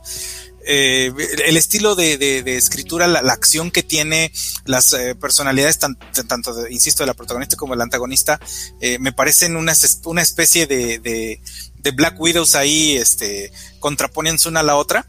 Y, me, llamó mucho la atención, ¿eh? La verdad es que sí, de, como dice, vale, de pajero no tiene nada este cómic, este, es más acción, más sangre, de verdad hay mucha sangre, hay muchos asesinatos bastante rudos. Eh, y, pues la verdad es que sí, está, está bastante bueno, ¿eh? Está, si les gusta un cómic aquí lleno de, de, sangre, de, además el dibujo está bastante, bastante bien, creo que este es un, un dibujante italiano, al menos por el nombre, es Vincenzo Federici, eh, el escritor esto es Fred Van Lente, que pues también es, tiene, tiene buenas historias, eh, entonces pues vaya, me dejó lo suficientemente enganchado como para decir, le voy a dar. Sí, yo también con las historias de Dynamite tengo mucho, mucha reserva, pero esta, creo que esta vale la pena darle, darle un chancecito. Muy bien. Eh, y el siguiente que tengo también número uno, que creo que no salió copia de reseña desafortunadamente, eh, es el, primero de eh, ocho títulos que va a sacar Scott Snyder con Comixology, en de Comixology Original, y que van a ser impresos luego por Dark Horse Comics como recopilados. y justamente lo que me interesó, me llamó la, atención de este primer número es que eh, lo hace con su compañero de, de fórmula eh, Greg Capulo, una historia, eh, falta de mejor término, original o independiente, no, no, no, son ellos dibujando nada de la mitología de DC ni mucho menos. Eh, y me gustó pues darme la, darme la, la, la, oportunidad de, de, darle una, una, leída a ver qué, qué tal. Y es una historia de terror, pero no solo de terror, sino también de aventura o de fantasía, porque básicamente es una historia de cazademonios. Pero el carácter de cazademonios que, que tiene la historia no lo, no lo aprendemos sino hasta el final. Es una especie de medio revelación del número, aunque eh, digamos que está en la, en la premisa y en la primera página, sí te lo cuentan. Nos narra la historia de esta chica eh, que de hecho le falta su brazo derecho eh, y que nos habla de, de, la historia de ella con su padre. Tiene varios comienzos en falso la historia, porque ya, bueno, ¿cómo, ¿cómo les puedo contar esto? Desde el principio de los tiempos, pero no, déjenme contarle de mi historia, de la historia con mi papá. Eh, y luego también hace otra, otra, otra interjección referida a eso. Eh, a mí me gusta muchísimo el arte de Greg Capul en líneas generales y creo que aquí es bastante, bastante efectivo. De hecho, me gustó este, este eh, que les estoy mostrando aquí en pantalla, este, este recurso que utilizaron de la narración por un lado en fondo, fondo en negro, pero que te obliga a ir viendo, eh, a, ir viendo los paneles a la derecha y cómo lograron la conjunción de que literal cuando eh, vas en el segundo o tercer párrafo, o sea, sabes como de manera instintiva a, cuál panel irte. No estoy siendo ser particularmente inteligente, este, eh, perdón, creativo o brillante, pero a mí se me hizo interesante ese, ese recurso. Em, y también mucho del carácter de la chica y las razones por las que su padre en cierta medida pues le, le ocultó eh, eh, cierta relación que tiene con estos cazademonios por no entrar en demasiado, en demasiado detalle. Me gustó, efectiva la historia. Interesante eh, la premisa. Creo que Scott Snyder en cuanto a, terror y en las historias indies creo que ha demostrado ser bastante solvente y me gustó mucho que esté acompañado aquí por Greg Capulo, que la otra serie que está haciendo con Image, la que eh, creo que es Tony Staniel la que está dibujando esa. Como me hubiese gustado ver esa serie dibujada por, por Greg Capulo, creo que hubiese hecho eh, un trabajo bastante interesante sin, sin desmejorar lo que está haciendo Tony Daniel, que con, que con todo y que, y que sé que no es precisamente de los favoritos de, del programa, eh, creo que es bastante, en esa serie en particular ha demostrado ser bastante competente, pero a mí el estilo de Capulo siempre me ha gustado eh, muchísimo y, y, va muy bien con las historias de, de, Snyder y creo que aquí los dos están haciendo un trabajo también eh, destacable. Entonces, si el estilo de ambos les, ha gustado, si las historias de, terror sobrenatural con un toquecito de aventura también les, gusta, eh, creo que esto es una, buena oportunidad para, para, saltar. Este primer número es eh, extra, es extra, costó como, cuesta como 5 dólares, es un cómic solo y original, pero también si les interesa luego leerlo eh, en físico, pues lo va, como les comenté, lo va a imprimir Dark Horse. Entonces es la primera de esas ocho series que vamos a tener todo un mes con estrenos de Scott Snyder ya con otros artistas, pero esta en particular que era con Greg Capula a mí me, a mí me llamó la atención inclusive para, para comprar este primer número y, y creo que, creo que eh, gasté bien mi dinero en ese. Sigue siendo muy caro de, todas maneras a pesar de ser un cómic eh, eh, digital, pero solamente por disfrutar de, de, una historia original de Snyder dibujada por Capullo creo que, que valió la pena. Poco más que decirle que eso. La historia esta de Jeff Lemire que después pasaron para Dark Horse, ¿te acuerdas? Esta que, está situada en un mundo congelado. Ah, sí. Es que era de. Se fueron Fallen Angels, creo que se llama. No, es que de hecho. No. Fallen Angels es la cosa de Marvel. Ajá, no, es, Snow Angels. Esa chica. Iba bien con Angels. Eh, sí, que el, ay, el dibujante, de hecho. Sí, pero ese es el trato que tiene, de hecho, con Mixology, con Dark Horse, que se dieron cuenta de que venden bien los singles eh, digitales, pero que si quieren llegar al mundo de, al, al resto, a la gente que lee eh, en impreso, pues los recopilados también se vendían por sí, solos. Es con, eh, con Jock. Es el, Nos dice Alex Guerra que Greg Capullo ve más a Scott Snyder que a su familia. Es probable, es probable. Y nos recuerda que eh, ya está disponible en Reto Webtoon, en el Webtoon latinoamericano. Su nuevo cómic se llama Desideratum. Es un romance mezclado con aventura tipo indie. Trata sobre Reagan, una arqueóloga que busca un tesoro y se enamora de su y se enamorará de su traductora. ¡Eh! ¡Spoiler! Ah, no, muy buena reseña, amigo. Reseña de Image, reseña de Image. Y del último de los números uno, Ahí lo vamos a tapar, Alejandro. después lo checamos. Tengo este cómic que está dibujado por eh, Will Conrad, que es quien está dibujando la serie actual de Flash que nos ha gustado tanto. Eh, por eso me llamó la, la atención. Y también voy con la premisa. Es una historia de prisioneros de guerra en la Segunda Guerra Mundial, prisioneros de los aliados en, un campamento de, guerra nazi, mezclada con vampiros. Así es luego como suena, pero creo que les quedó bastante, bastante bien. Pero, Axel, creo que tú lo leíste, ¿qué te pareció? No, me otra vez puse que. Ah, no, Axel. No, no, no, esta, esta, vez no fui yo, yo que la había ah, leído. No, fui yo. Este, este, lo, este, lo, leí yo también. Y, ah, y, y, sí, como, como en alguna vez ya, lo había comentado, las historias que luego sitúan en, en en la Segunda Guerra Mundial me llama la atención. Eh, eh, esta, eh, especialmente con la combinación con vampiros, pues me llamó todavía más. Este, sí, el arte de, Will Conrad está muy bien. Este cómic me gustó mucho. Creo que se me hizo muy cortito, vaya, yo quería más historia, caray. Veo que es, uno de cinco. Este, pero, pero sí, de verdad que, que está bastante bien. Es, es una historia bastante eh, cliché hasta cierto punto el primer número, pero no por eso este, es, una es una historia mala, eh, donde justamente vemos eso, ¿no? A los nazis, y como siempre, buscando algún, eh, alguna manera de darle la vuelta a, la guerra, y, parte de eso, pues, es este, a desenterrar ahí un, un, mal antiguo, ¿no? Que resulta ser, este, pues, un vampiro. Eh, no es spoiler, eso está totalmente en la, de hecho en la portada variante ahí lo vemos completamente. Este, pero lo, interesante eh, son los personajes, hay por ahí un personaje que es, este, eh, justamente en esta viñeta que estamos viendo que es el personaje como apestado que está ahí en medio, que todos unos creen que es un que es un este, traidor, nada más porque habla otros idiomas y resulta ser eh, de una tribu americana que pues conoce bastante este, sobre idiomas y es como que el que funciona como medio traductor ahí este, de estos prisioneros, ¿no?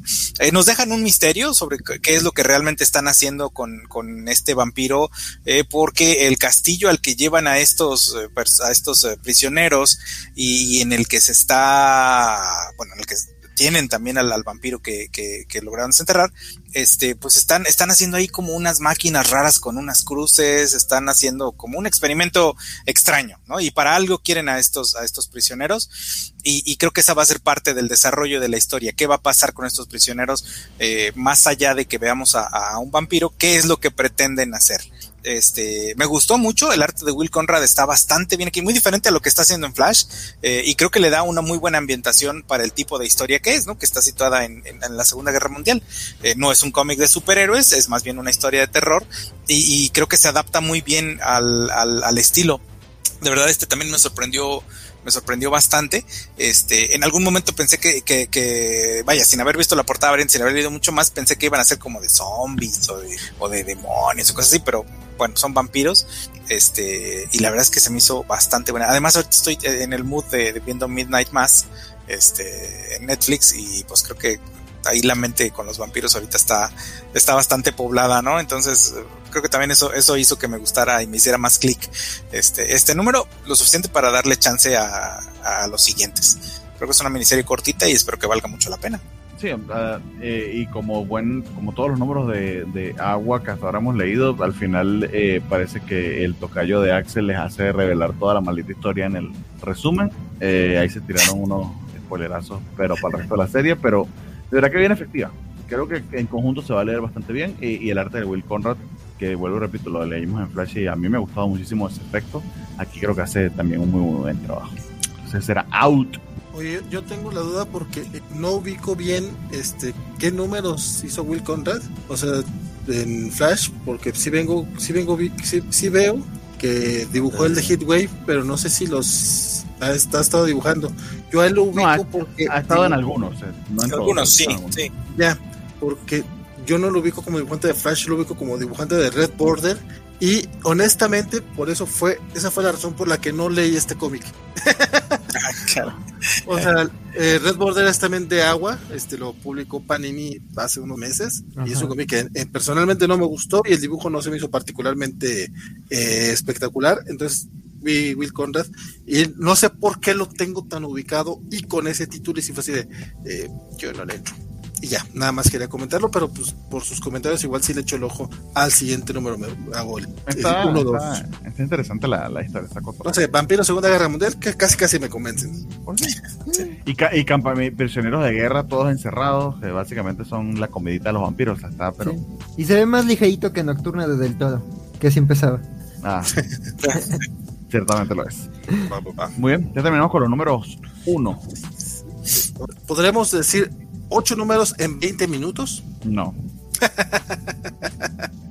bueno, entonces vamos. Pero yo, yo, me, yo lo que voy a hacer es sustraerme. El primero que tenemos, porque son todos continuaciones, honestamente no tengo muchísimo de comentar. De hecho, eh, tenía Money Shot que termina arco, pero no tengo muchas cosas buenas que decir. Pero bueno, eh, el Almost American de Aftershock, eh, ¿lo leíste, Valentín? La continuación de este espía, este espía ruso que él jura que es de verdad, verdadita, verdadera y que no lo está persiguiendo Putin. Sí, curiosamente, curiosamente este no me gustó, fíjate. A mí también. Eh, Almost American, me, me, me, gustado el primer número, pero este segundo este se me hizo. Eh, básicamente me repiten toda la misma historia que ya nos había platicado, pero pues, más larga y más aburrida, todo en flashback este, no, este, este número se me hizo eh, odiosamente repetitivo y aburrido. Y lo curioso está, y coincido completamente contigo, lo curioso está que el protagonista se queja de que él tiene que contar su historia mil veces precisamente para a los espías norteamericanos para que no haya contradicciones. Y él está harto de eso. Yo digo, pues sí, nosotros también. Sí, nosotros también, sí, lo mismo pensé. sí, sí. Sí, sí, sí, la verdad es que eh, le daré chance al siguiente número, pero si va, si pasa algo similar, eh, yo me bajo de este cómic. Que el primer número, si bien no me había parecido así lo, más chingón del mundo, me había gustado. Este sí fue así como que flojera de cómic. Sí, eh, a mí me pareció también igual. además, la sinopsis del número 2 prometía más, ¿no? O sea, si te dicen, ah, bueno, en este número por fin los empieza a perseguir un agente de, de Rusia, ¿no? O sea, donde escaparon. ah, bueno, pues yo creo que sí vamos a ver eso. Y literal lo vemos hasta la última página. O sea, que entonces esto va a pasar hasta el 3. Espero. Si no es que vuelven a repetir su historia otra vez como en este número. Yo pensé cuando dijo que ya estaban hartos de repetir y que les pedían que contaran su historia, pensé que se iba a quedar en comentario interno y iban a irse a otra cosa. No, no, no, literal te vuelve a contar la historia. Saber cómo por qué. No, sí, ya entendí que te la están pidiendo, ya entendí que que, que, pues no la que ya estás enfadado, pues yo también, si estás enfadado, imagínate yo, ¿no? Cuéntame otra cosa ya. El cómic podría pasar a otra cosa. Sugiero que nosotros pasemos a otra cosa, aprovechando que este cómic fue sin pena ni ah, gloria. Fue adorado por todos nosotros. Eh, el siguiente es Last Fly Out. Y aquí sí pasó algo, pasaron varias cosas. Y una revelación al final, ah, bien culera. échatela, échatela. sí. Ah, pues Pero básicamente esto es una la búsqueda frenética de este ah, padre. Lo leemos todo. Este padre horripilante que abandonó a su hija por hacer el arca para salvar al resto de la humanidad. Se da cuenta que la hija no está en esa arca y empieza a arriesgar la vida de un montón de soldados, obviamente menos afortunados y millonarios que él y por tanto menos importantes sus vidas. Ese contraste nos lo hacen saber bien claro. Eh, por básicamente eh, él quería salvar al mundo sin salvar a su hija, aparentemente porque no le peló en toda la vida, fue un padre horrible y está tratando de resarcirse en estos últimos momentos y, nada, o sea, la tensión de esa, esa tensión emocional más la tensión de ver al mundo destruido eh, y que se siente como un futuro distópico pero tenebrosamente cercano, de verdad que funciona muy muy bien. A mí este cómic, la premisa me ha gustado y el desempeño hasta ahora del cómic también. Se siente, se siente eh, la tensión de, de, estos últimos momentos. Y nada, o sea, este segundo número tan fuerte como el primero, que es algo difícil de lograr, precisamente lo acabamos de ver con el anterior. Aquí de hecho mantienen la atención y creo que la aumentan un poquito por, con una revelación al final eh, que medio se debe venir, pero que hay que. Sí. Pero no sé, el resto de la mesa, ¿qué, ¿qué, le pareció? No, pues yo rapidito estoy muy satisfecho, o sea, yo creo que este número digo, el número anterior como te explica mucho el ambiente y la situación y la premisa, yo creo que este indaga más como, como en las emociones, en lo que está en riesgo y como el por qué pasan ciertas cosas a nivel personal, o sea, esa primera escena como de del papá cagándola numerosas veces y luego el nivel de, de todavía sigue sin saber cómo es la hija, pero ya, ya sabe su personalidad por diálogos muy puntuales y ya esa, esa secuencia me hizo el cómic, o sea, y ya lo que pasa después es muy lógico de acuerdo a ese primer planteamiento. Yo creo que es como ciencia ficción, pero con un, con un trasfondo y una construcción de personajes bien padre y un peso emocional como muy bueno. Entonces yo también estoy muy satisfecho y creo que ojalá mantenga el nivel porque creo que han sido un número uno y dos muy, muy, muy buenos y muy llamativos por la historia que ofrecen. Y el final, pues sí, me dejó con ganas de ya leer el 3. Sí, señor. ¿Quién más? Yo, yo coincido, también a mí me, me gustó bastante. Yo la verdad es que no había leído eh, el número uno, eh, me puse al corriente con el número uno y el número dos, y, me, los, me los leí bastante rápido, me gustó mucho. Como dice, eh, es, es, es, el, es el fin del mundo, pero creo que nada más es el, el, vaya, el escenario, es el, es el pretexto para contarnos una historia de un padre que está buscando ahí como que redimirse con su hija. Eh, tiene bastante sentimiento que a fin de cuentas creo que es mucho del estilo de Mark Guggenheim, ¿no? Que es el escritor de esta historia. Este creo que le, le entra mucho a esta parte del, de la pues del sentimentalismo, de las relaciones entre personajes, este, y, creo que aquí lo, lo, refleja bastante bien. Yo también quedé bastante satisfecho con, con, el número. El arte de pronto me recordaba mucho a Salvador La Roca en algún momento, en, ya en los últimos, lo último, el último estilo que ha tenido Salvador La Roca, este, pero, pero en un buen sentido. La verdad es que me, me gustó bastante. Eh, ojalá que sí se mantenga el, el, ritmo. Todavía hay más misterios y es cierto, la revelación del final nos deja este, con ganas de, ver los que siguen.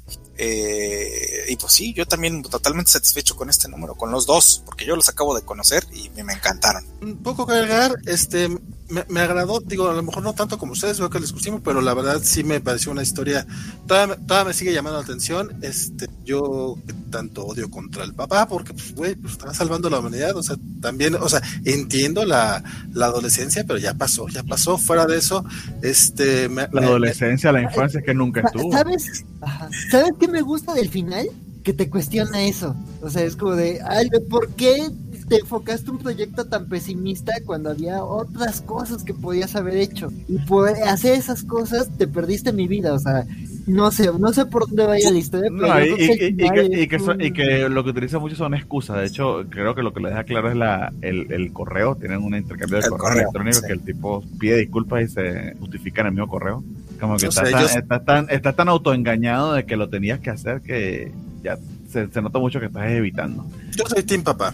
Eh, muy bien, bien, bien. nada más porque acá están diciendo que ando de Contreras, entonces con mayor razón todavía. Sí, pero, sí, la verdad es que está muy, muy eh, a mí me está gustando el cómic, sí lo seguiré leyendo, ya veremos si aguanta como para después buscar el trade. Sí. Y si hay algo que queda claro en este, en este cómic, que es un subtexto que está allí, es por favor vayan a vacunarse, no sean como la gente loca que no se vacuna y se quedan atrás cuando las arcas se fueron. Gracias. Sí. por si no entendieron la metáfora. El cambio climático real. O sea, eh, sí, por favor, no, se queden atrás, no se queden atrás viendo en el apocalipsis como, Mad Max. El que sigue es de Me You Love in the Dark y esto se puso bien raro, bien rápido. Yo he dicho que no había pasado nada en el primer número y no mames, ya en este número, bueno, ya, eh, a ver, esto es Ghost, pero creepy y, y con más sexo. Diría una tía, ya se perdieron el asco. Exactamente. y ya, esa fue, esa fue mi reseña. Se puso creepy, el arte sigue siendo maravilloso. Este Jorge Corona con un, con un guion de escotillón. Y honestamente también gratamente sorprendido. Eso sí, se va a leer mejor de corridito, pero este tercer número, wow. Todos, sea, agarraron su premisa y la llevaron un poquito más allá de lo que estamos acostumbrados y me gustó. Pero no sé, este, Axel, Valentín, que leyeron, ¿qué les parece? Lo bueno es que no íbamos a decir spoilers, ¿eh? es, la última, página. Yo he dicho nada más, la llevaron un poco más de su conclusión. Tú, allí en tu mente cochina, no, tú dijiste. lesbianos. Dijiste con más sexo. ¿Y, este, ¿Y más sexo qué significa? No sabes qué significa más sexo. muchas cosas pueden ser, o sea.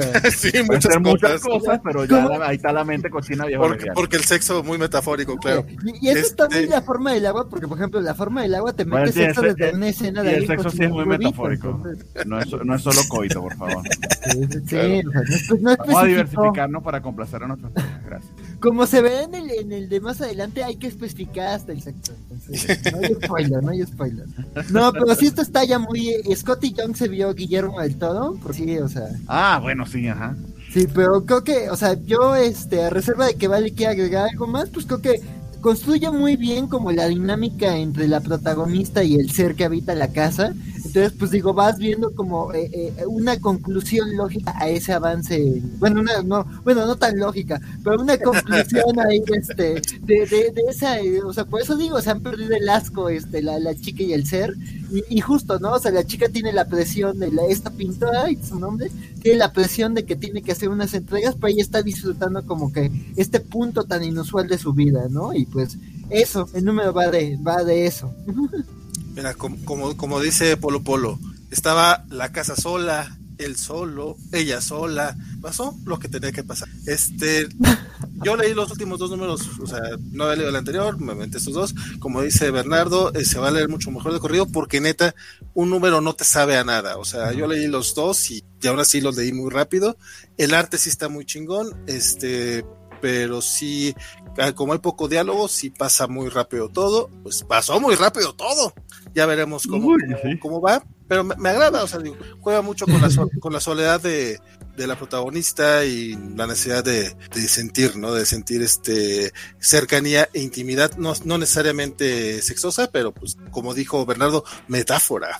Exacto, metáfora. Una cosa lleva a la otra. Vayan a ponerse, chavos. en serio. Pues Pero sí, entretenido, la verdad es que eh, número a número mejora la historia. Muy bien. El que sigue es Firepower. Firepower. Eh, Vámonos, adelante. No te creas, de hecho este número estuvo lleno de acción. Eh, yo me, me bajé este tren hace rato, pero cuéntame. No, no, eh, está lleno de acción pasan cosas, este, finalmente eh, ya van a la pelea de los Kubus, que llevamos mucho tiempo este, esperándola. Eh, digo, qué bueno que por fin tenemos la sección de Christian Nee, este, y el cliffhanger está así, es algo que, estábamos esperando casi, casi desde la, desde la primera novelita gráfica. ¡Ay, volvió el perrito! sí. Eh, Perdón. regreso. Pero, sí. pero definitivamente este, este arco, que es desde el 12, del 12 hasta ahorita, eh, no ha avanzado muy rápido, entonces sí te recomendaría esperar a que termine el arco, que si es como el anterior, pues va a terminar el 22 probablemente, y ya entonces sí leértelo todo de corridito, se leerá mucho mejor. El arte de Chris Amné, pues la verdad es que sigue estando bien perro. Aquí, que lo estoy viendo, o sea, nada más veo al viejito este saltando, ya eh, eh, lo escucho en mi mente. Yo hago los sonidos. Sí, sí, sí, no, no, la verdad es que está, está muy, muy chido. Y te digo, finalmente pasa lo que estábamos esperando desde hace muy muy buen rato, pero si es spoiler porque la página la página final, entonces ya platicaremos de eso el próximo mes. Firepower, pues no hay mes que no se diga está chidito, nada más que si si lo comparamos con el arco primero, sí es un bajón considerable. Entendido. Next, que diría Ariana Grande. Thank you next. Ah ah ah ah. Loki Devil lo leí solamente yo. Ah, ah, ya eso no lo vamos a saltar, amigos. Es todo muy transición. Eh, así que, sorry. Se enterarán cuando termine el arco. Ese es de Colin Bond en Dark Horse. Eh, pero tengo aquí que el Money Shot, si entendí bien y no me engañó, ¿lo leíste, Axel? ¿Sí es verdad? Sí, ahora sí, no, este, aquí no fue mentira mía en este, en este eh, número. Este, sí, este sí lo, lo leí. Y pues nada, o sea, digo, la verdad tenía mucho que me había perdido de, de Money Shot, me bajé un poco en el arco, bueno, como que intenté entrarle al One Shot después del primer arco, intenté entrarle al segundo arco, como que no terminé de entrar, me terminó gustando el segundo arco, este tercer arco que justo es el que cierra este número, no me encantó, pero creo que se lo sentí de transición, o sea, es un arco en el que como que se reacomoda el grupo, pero está como muy complicado el plot. Digo, aquí ya se había resuelto un poco el tema de del misterio de este personaje misterioso que está ahí relacionado con, una de las integrantes de, de la productora pero digamos, esta es la conclusión, ¿no? De esa aventura tan rara que empezó como por, por la necesidad de uno de los integrantes del equipo, entonces como que es el aterrizar relación. Por la cachondez de uno de los integrantes. La cachondez, sí. Sí, que no sabía que habían sacado un cómic para la revista Playboy, digo, me dejó intrigado, este, entonces, pero dices, bueno, digo, eh, cierran, se ve un reacomodo en el grupo, hay, o sea, el humor que tenía este desde que ya saben de qué va esta serie, de un grupo de científicos que hacen porno con alienígenas, digamos que se, eh, ahí se aterriza, pero digamos, aquí lo importante es como ver cómo avanza un poquito el tema de, de ese triángulo amoroso o película, relación poliamorosa entre, entre tres de los científicos y también como otros dos, los otros dos como reacomodando su, su relación, ¿no? Entonces, está, interesante el arco, pero no, no es mi favorito. Creo que el primero y el final del segundo me parecen más interesantes, pero digo, anuncian al final que va a haber más, más historia, entonces pues ojalá el cuarto arco remonte un poquito. Sí, yo, yo tengo una relación medio de amor y odio ahorita con, con Money Shot porque eh, la nueva dibujante Caroline Lee Lane, honestamente, a mí no me gustó muchísimo. De hecho, extraño muchísimo, muchísimo a. Ah, se me olvidó el nombre de la, del artista original, la que ha hecho los primeros tomos. Este, eh, Sara Beatty. Sara Beatty. No, Sara Beatty es la creadora. No, no, no, Sara. Ah, no, eh, no, espérame, déjame que lo busco. Money Shot. Bueno, búscamelo allí, pero eh, que había dibujado también otra serie de Image que también me ha gustado muchísimo. Rebecca eh, Isaacs. Rebecca Isaac, muchas gracias. Así que de hecho había hecho eh, una mini historia precisamente de, de, Harley Quinn que también habíamos reseñado acá. Tiene ratito la señorita sin, sin volver a dibujar, pero creo que lo hace bastante, bastante bien.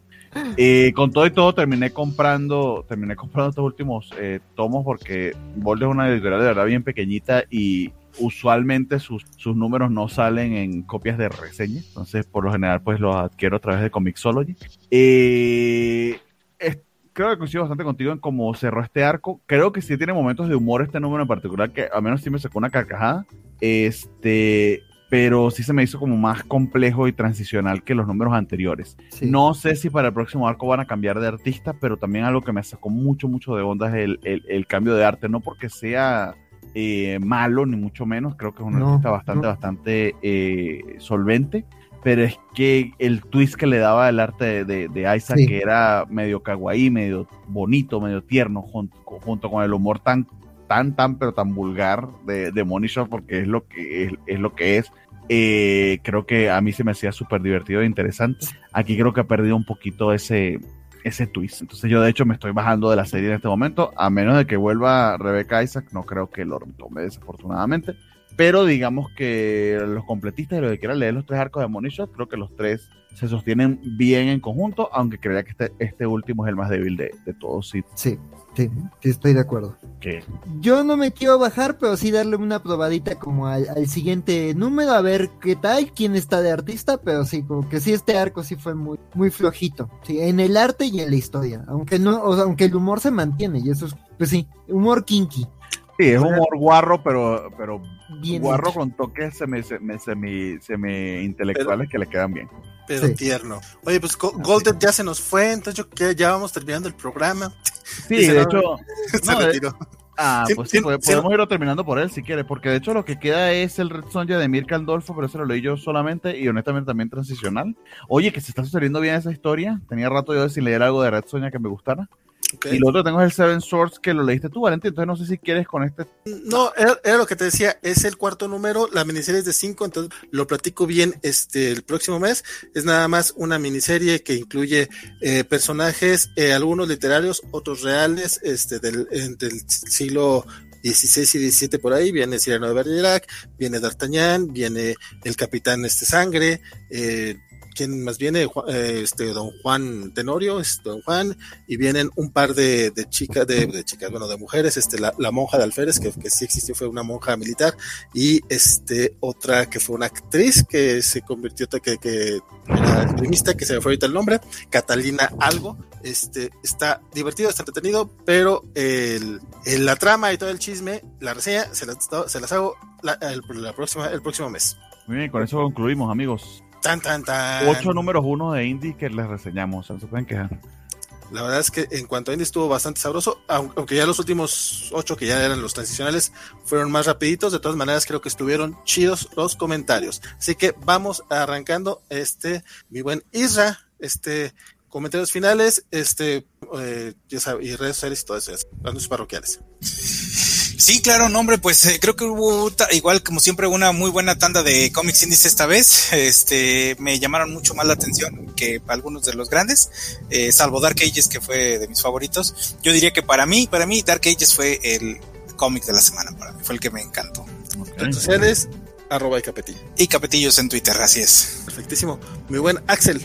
No, pues nada, ya saben, yo encantado acá de, de, de, estar platicando los cómics semanalmente. Este, ahí, ahí digo, me, vienen unos días ahí, este, laboriosos, entonces a lo mejor nos tarda un poquito en que nos veamos, pero ya saben que yo estoy ahí en las redes covachas y comentando en otros programas. Y también hablando de cosas que luego puedo dejar descuidadas, también se supone que formo parte de Friki Progress junto con Sofi. Eh, hay una recurrente de, de la covacha, pero la verdad he descuidado un poquito la labor de memes, pero ahí luego me encuentran comentando en páginas de shitpost, este, sobre páginas de viñetas o cosas así. Entonces, pues nada, ahí seguimos en contacto. Y cualquier cosa, y en, mi Twitter seguimos la plática de, de, de, hoy. Perfectísimo, mi buen Axel. Cómic de la semana, y si te metes portada, también portada. Yo, cómic de la semana, Last Flight Out me gustó mucho. Este, la verdad sí, este, eh, me, me, me, me, gusta que haya, que cumpla con el número, con, con un número 2 regular.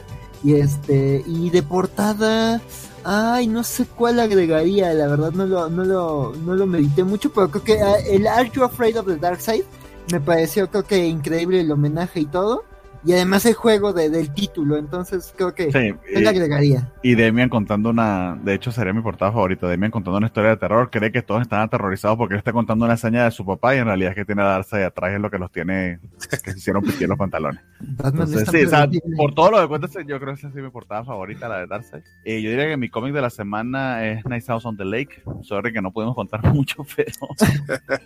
Pues cada semana, lo, bueno, cada mes lo consigue reseñar sin, sin decir avanzar de la historia. Sí, no, ni sé cómo lo hago, pero ah, básicamente repito lo mismo.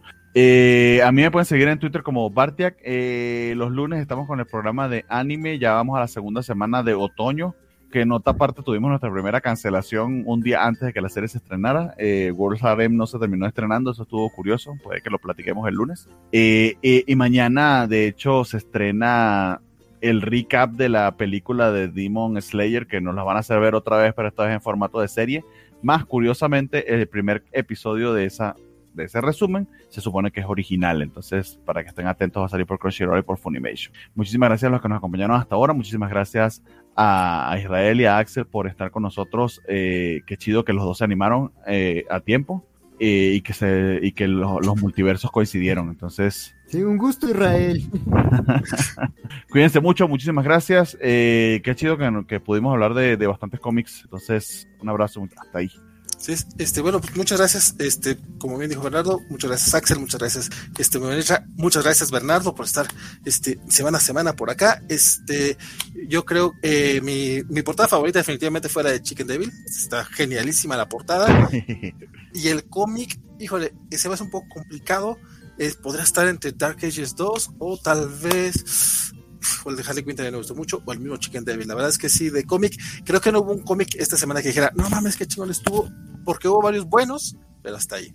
Este, pues nada, recuerden que eh, pueden visitar la Covacha MX a ver si ya por fin, este, tengo como 3, 4 artículos hay pendientes que no he subido. Tengo este eh, una recomendación de, Isaac de los Comics tengo este un manga versus cómic de, también de Isaac, este el buen este Richie Frío nos mandó reseña de Star Wars Visions y de otro videojuego que ahorita se olvidó y por ahí hasta Visco Chan nos mandó este algo sobre eh, Princesa por sorpresa o Diario de una princesa que el 17 de octubre, 19 de octubre cumple 20 años de haberse estrenado aquí en México. Entonces eh, tenemos varios artículos pendientes. Espero darle galleta esta semana y también estar subiendo por ahí también los podcasts. Recuerden que todos los programas por acá de la Covacha, o al menos la gran mayoría, no, sí, todos, este, están este, en formato podcast. y pueden este, escucharlos ahí. Hay playlist en el, en el canal de la Covacha y eh, trato de estarlo subiendo por lo menos los sábados o algo así, este, para hacer recap de todos ellos. Los compartimos en redes sociales, en Twitter e, e Instagram. Em, eh, mañana, sábado, tenemos dos programas eh, cobachos. Eh, alrededor de las tres y media, cuatro de la tarde, vamos a tener este, la covacha en vivo de Venom, Venom 2, Letter Be Carnage, que bueno, ya mañana les digo a ver qué, por qué no me gustó, este, básicamente. Y eh, más tarde, los rucasos de Covacheando van a estar hablando acerca de los monstruos de los 80, los monstruotes, porque al parecer Alien sí es monstruo, aunque dice que no. ¿verdad? sí, no, no, un, un, drama, la verdad es que hubieras visto cómo se puso antes en el, en el chat de los rucazos, pinche Gámez estaba, este, que, no se la creía. Este, muchas gracias a los que nos siguen acompañando a estas horas de la noche. Mi buen Félix Farsar también es siempre por acá, que está por ahí dando mi participación en el sector cómic. Échenle un ojo también a nuestros compas de sector cómic, que esta semana me invitaron a hacerles un videito y me pase de gracioso a ver cómo, a ver si les gusta o no, porque pues, eso del stand-up no se me da. Muchas gracias, mi buen Alex Guerra, este, Rambler Stark, Elizabeth Ugalde y Golded, este, que también estuvo casi casi hasta el final. Y pues ya nada más. Este, mi nombre fue Valentín García. Espero que lo siga haciendo la próxima semana. Que nos veamos aquí con más cómics de la semana. Váyanse quitando los audífonos, gente de, la, de la, O, de, o déjenselo, se quiere quedar sordo. Cualquiera funciona. Ah, la verdad es que probablemente yo estoy muy sordo. Yo, nunca he sentido el ruido que dicen que, hace, pero dicen que sí hace. Yo me bajo volumen aquí, veré. Gente, sigan ñoñando. Nos vemos. Nos vemos. En...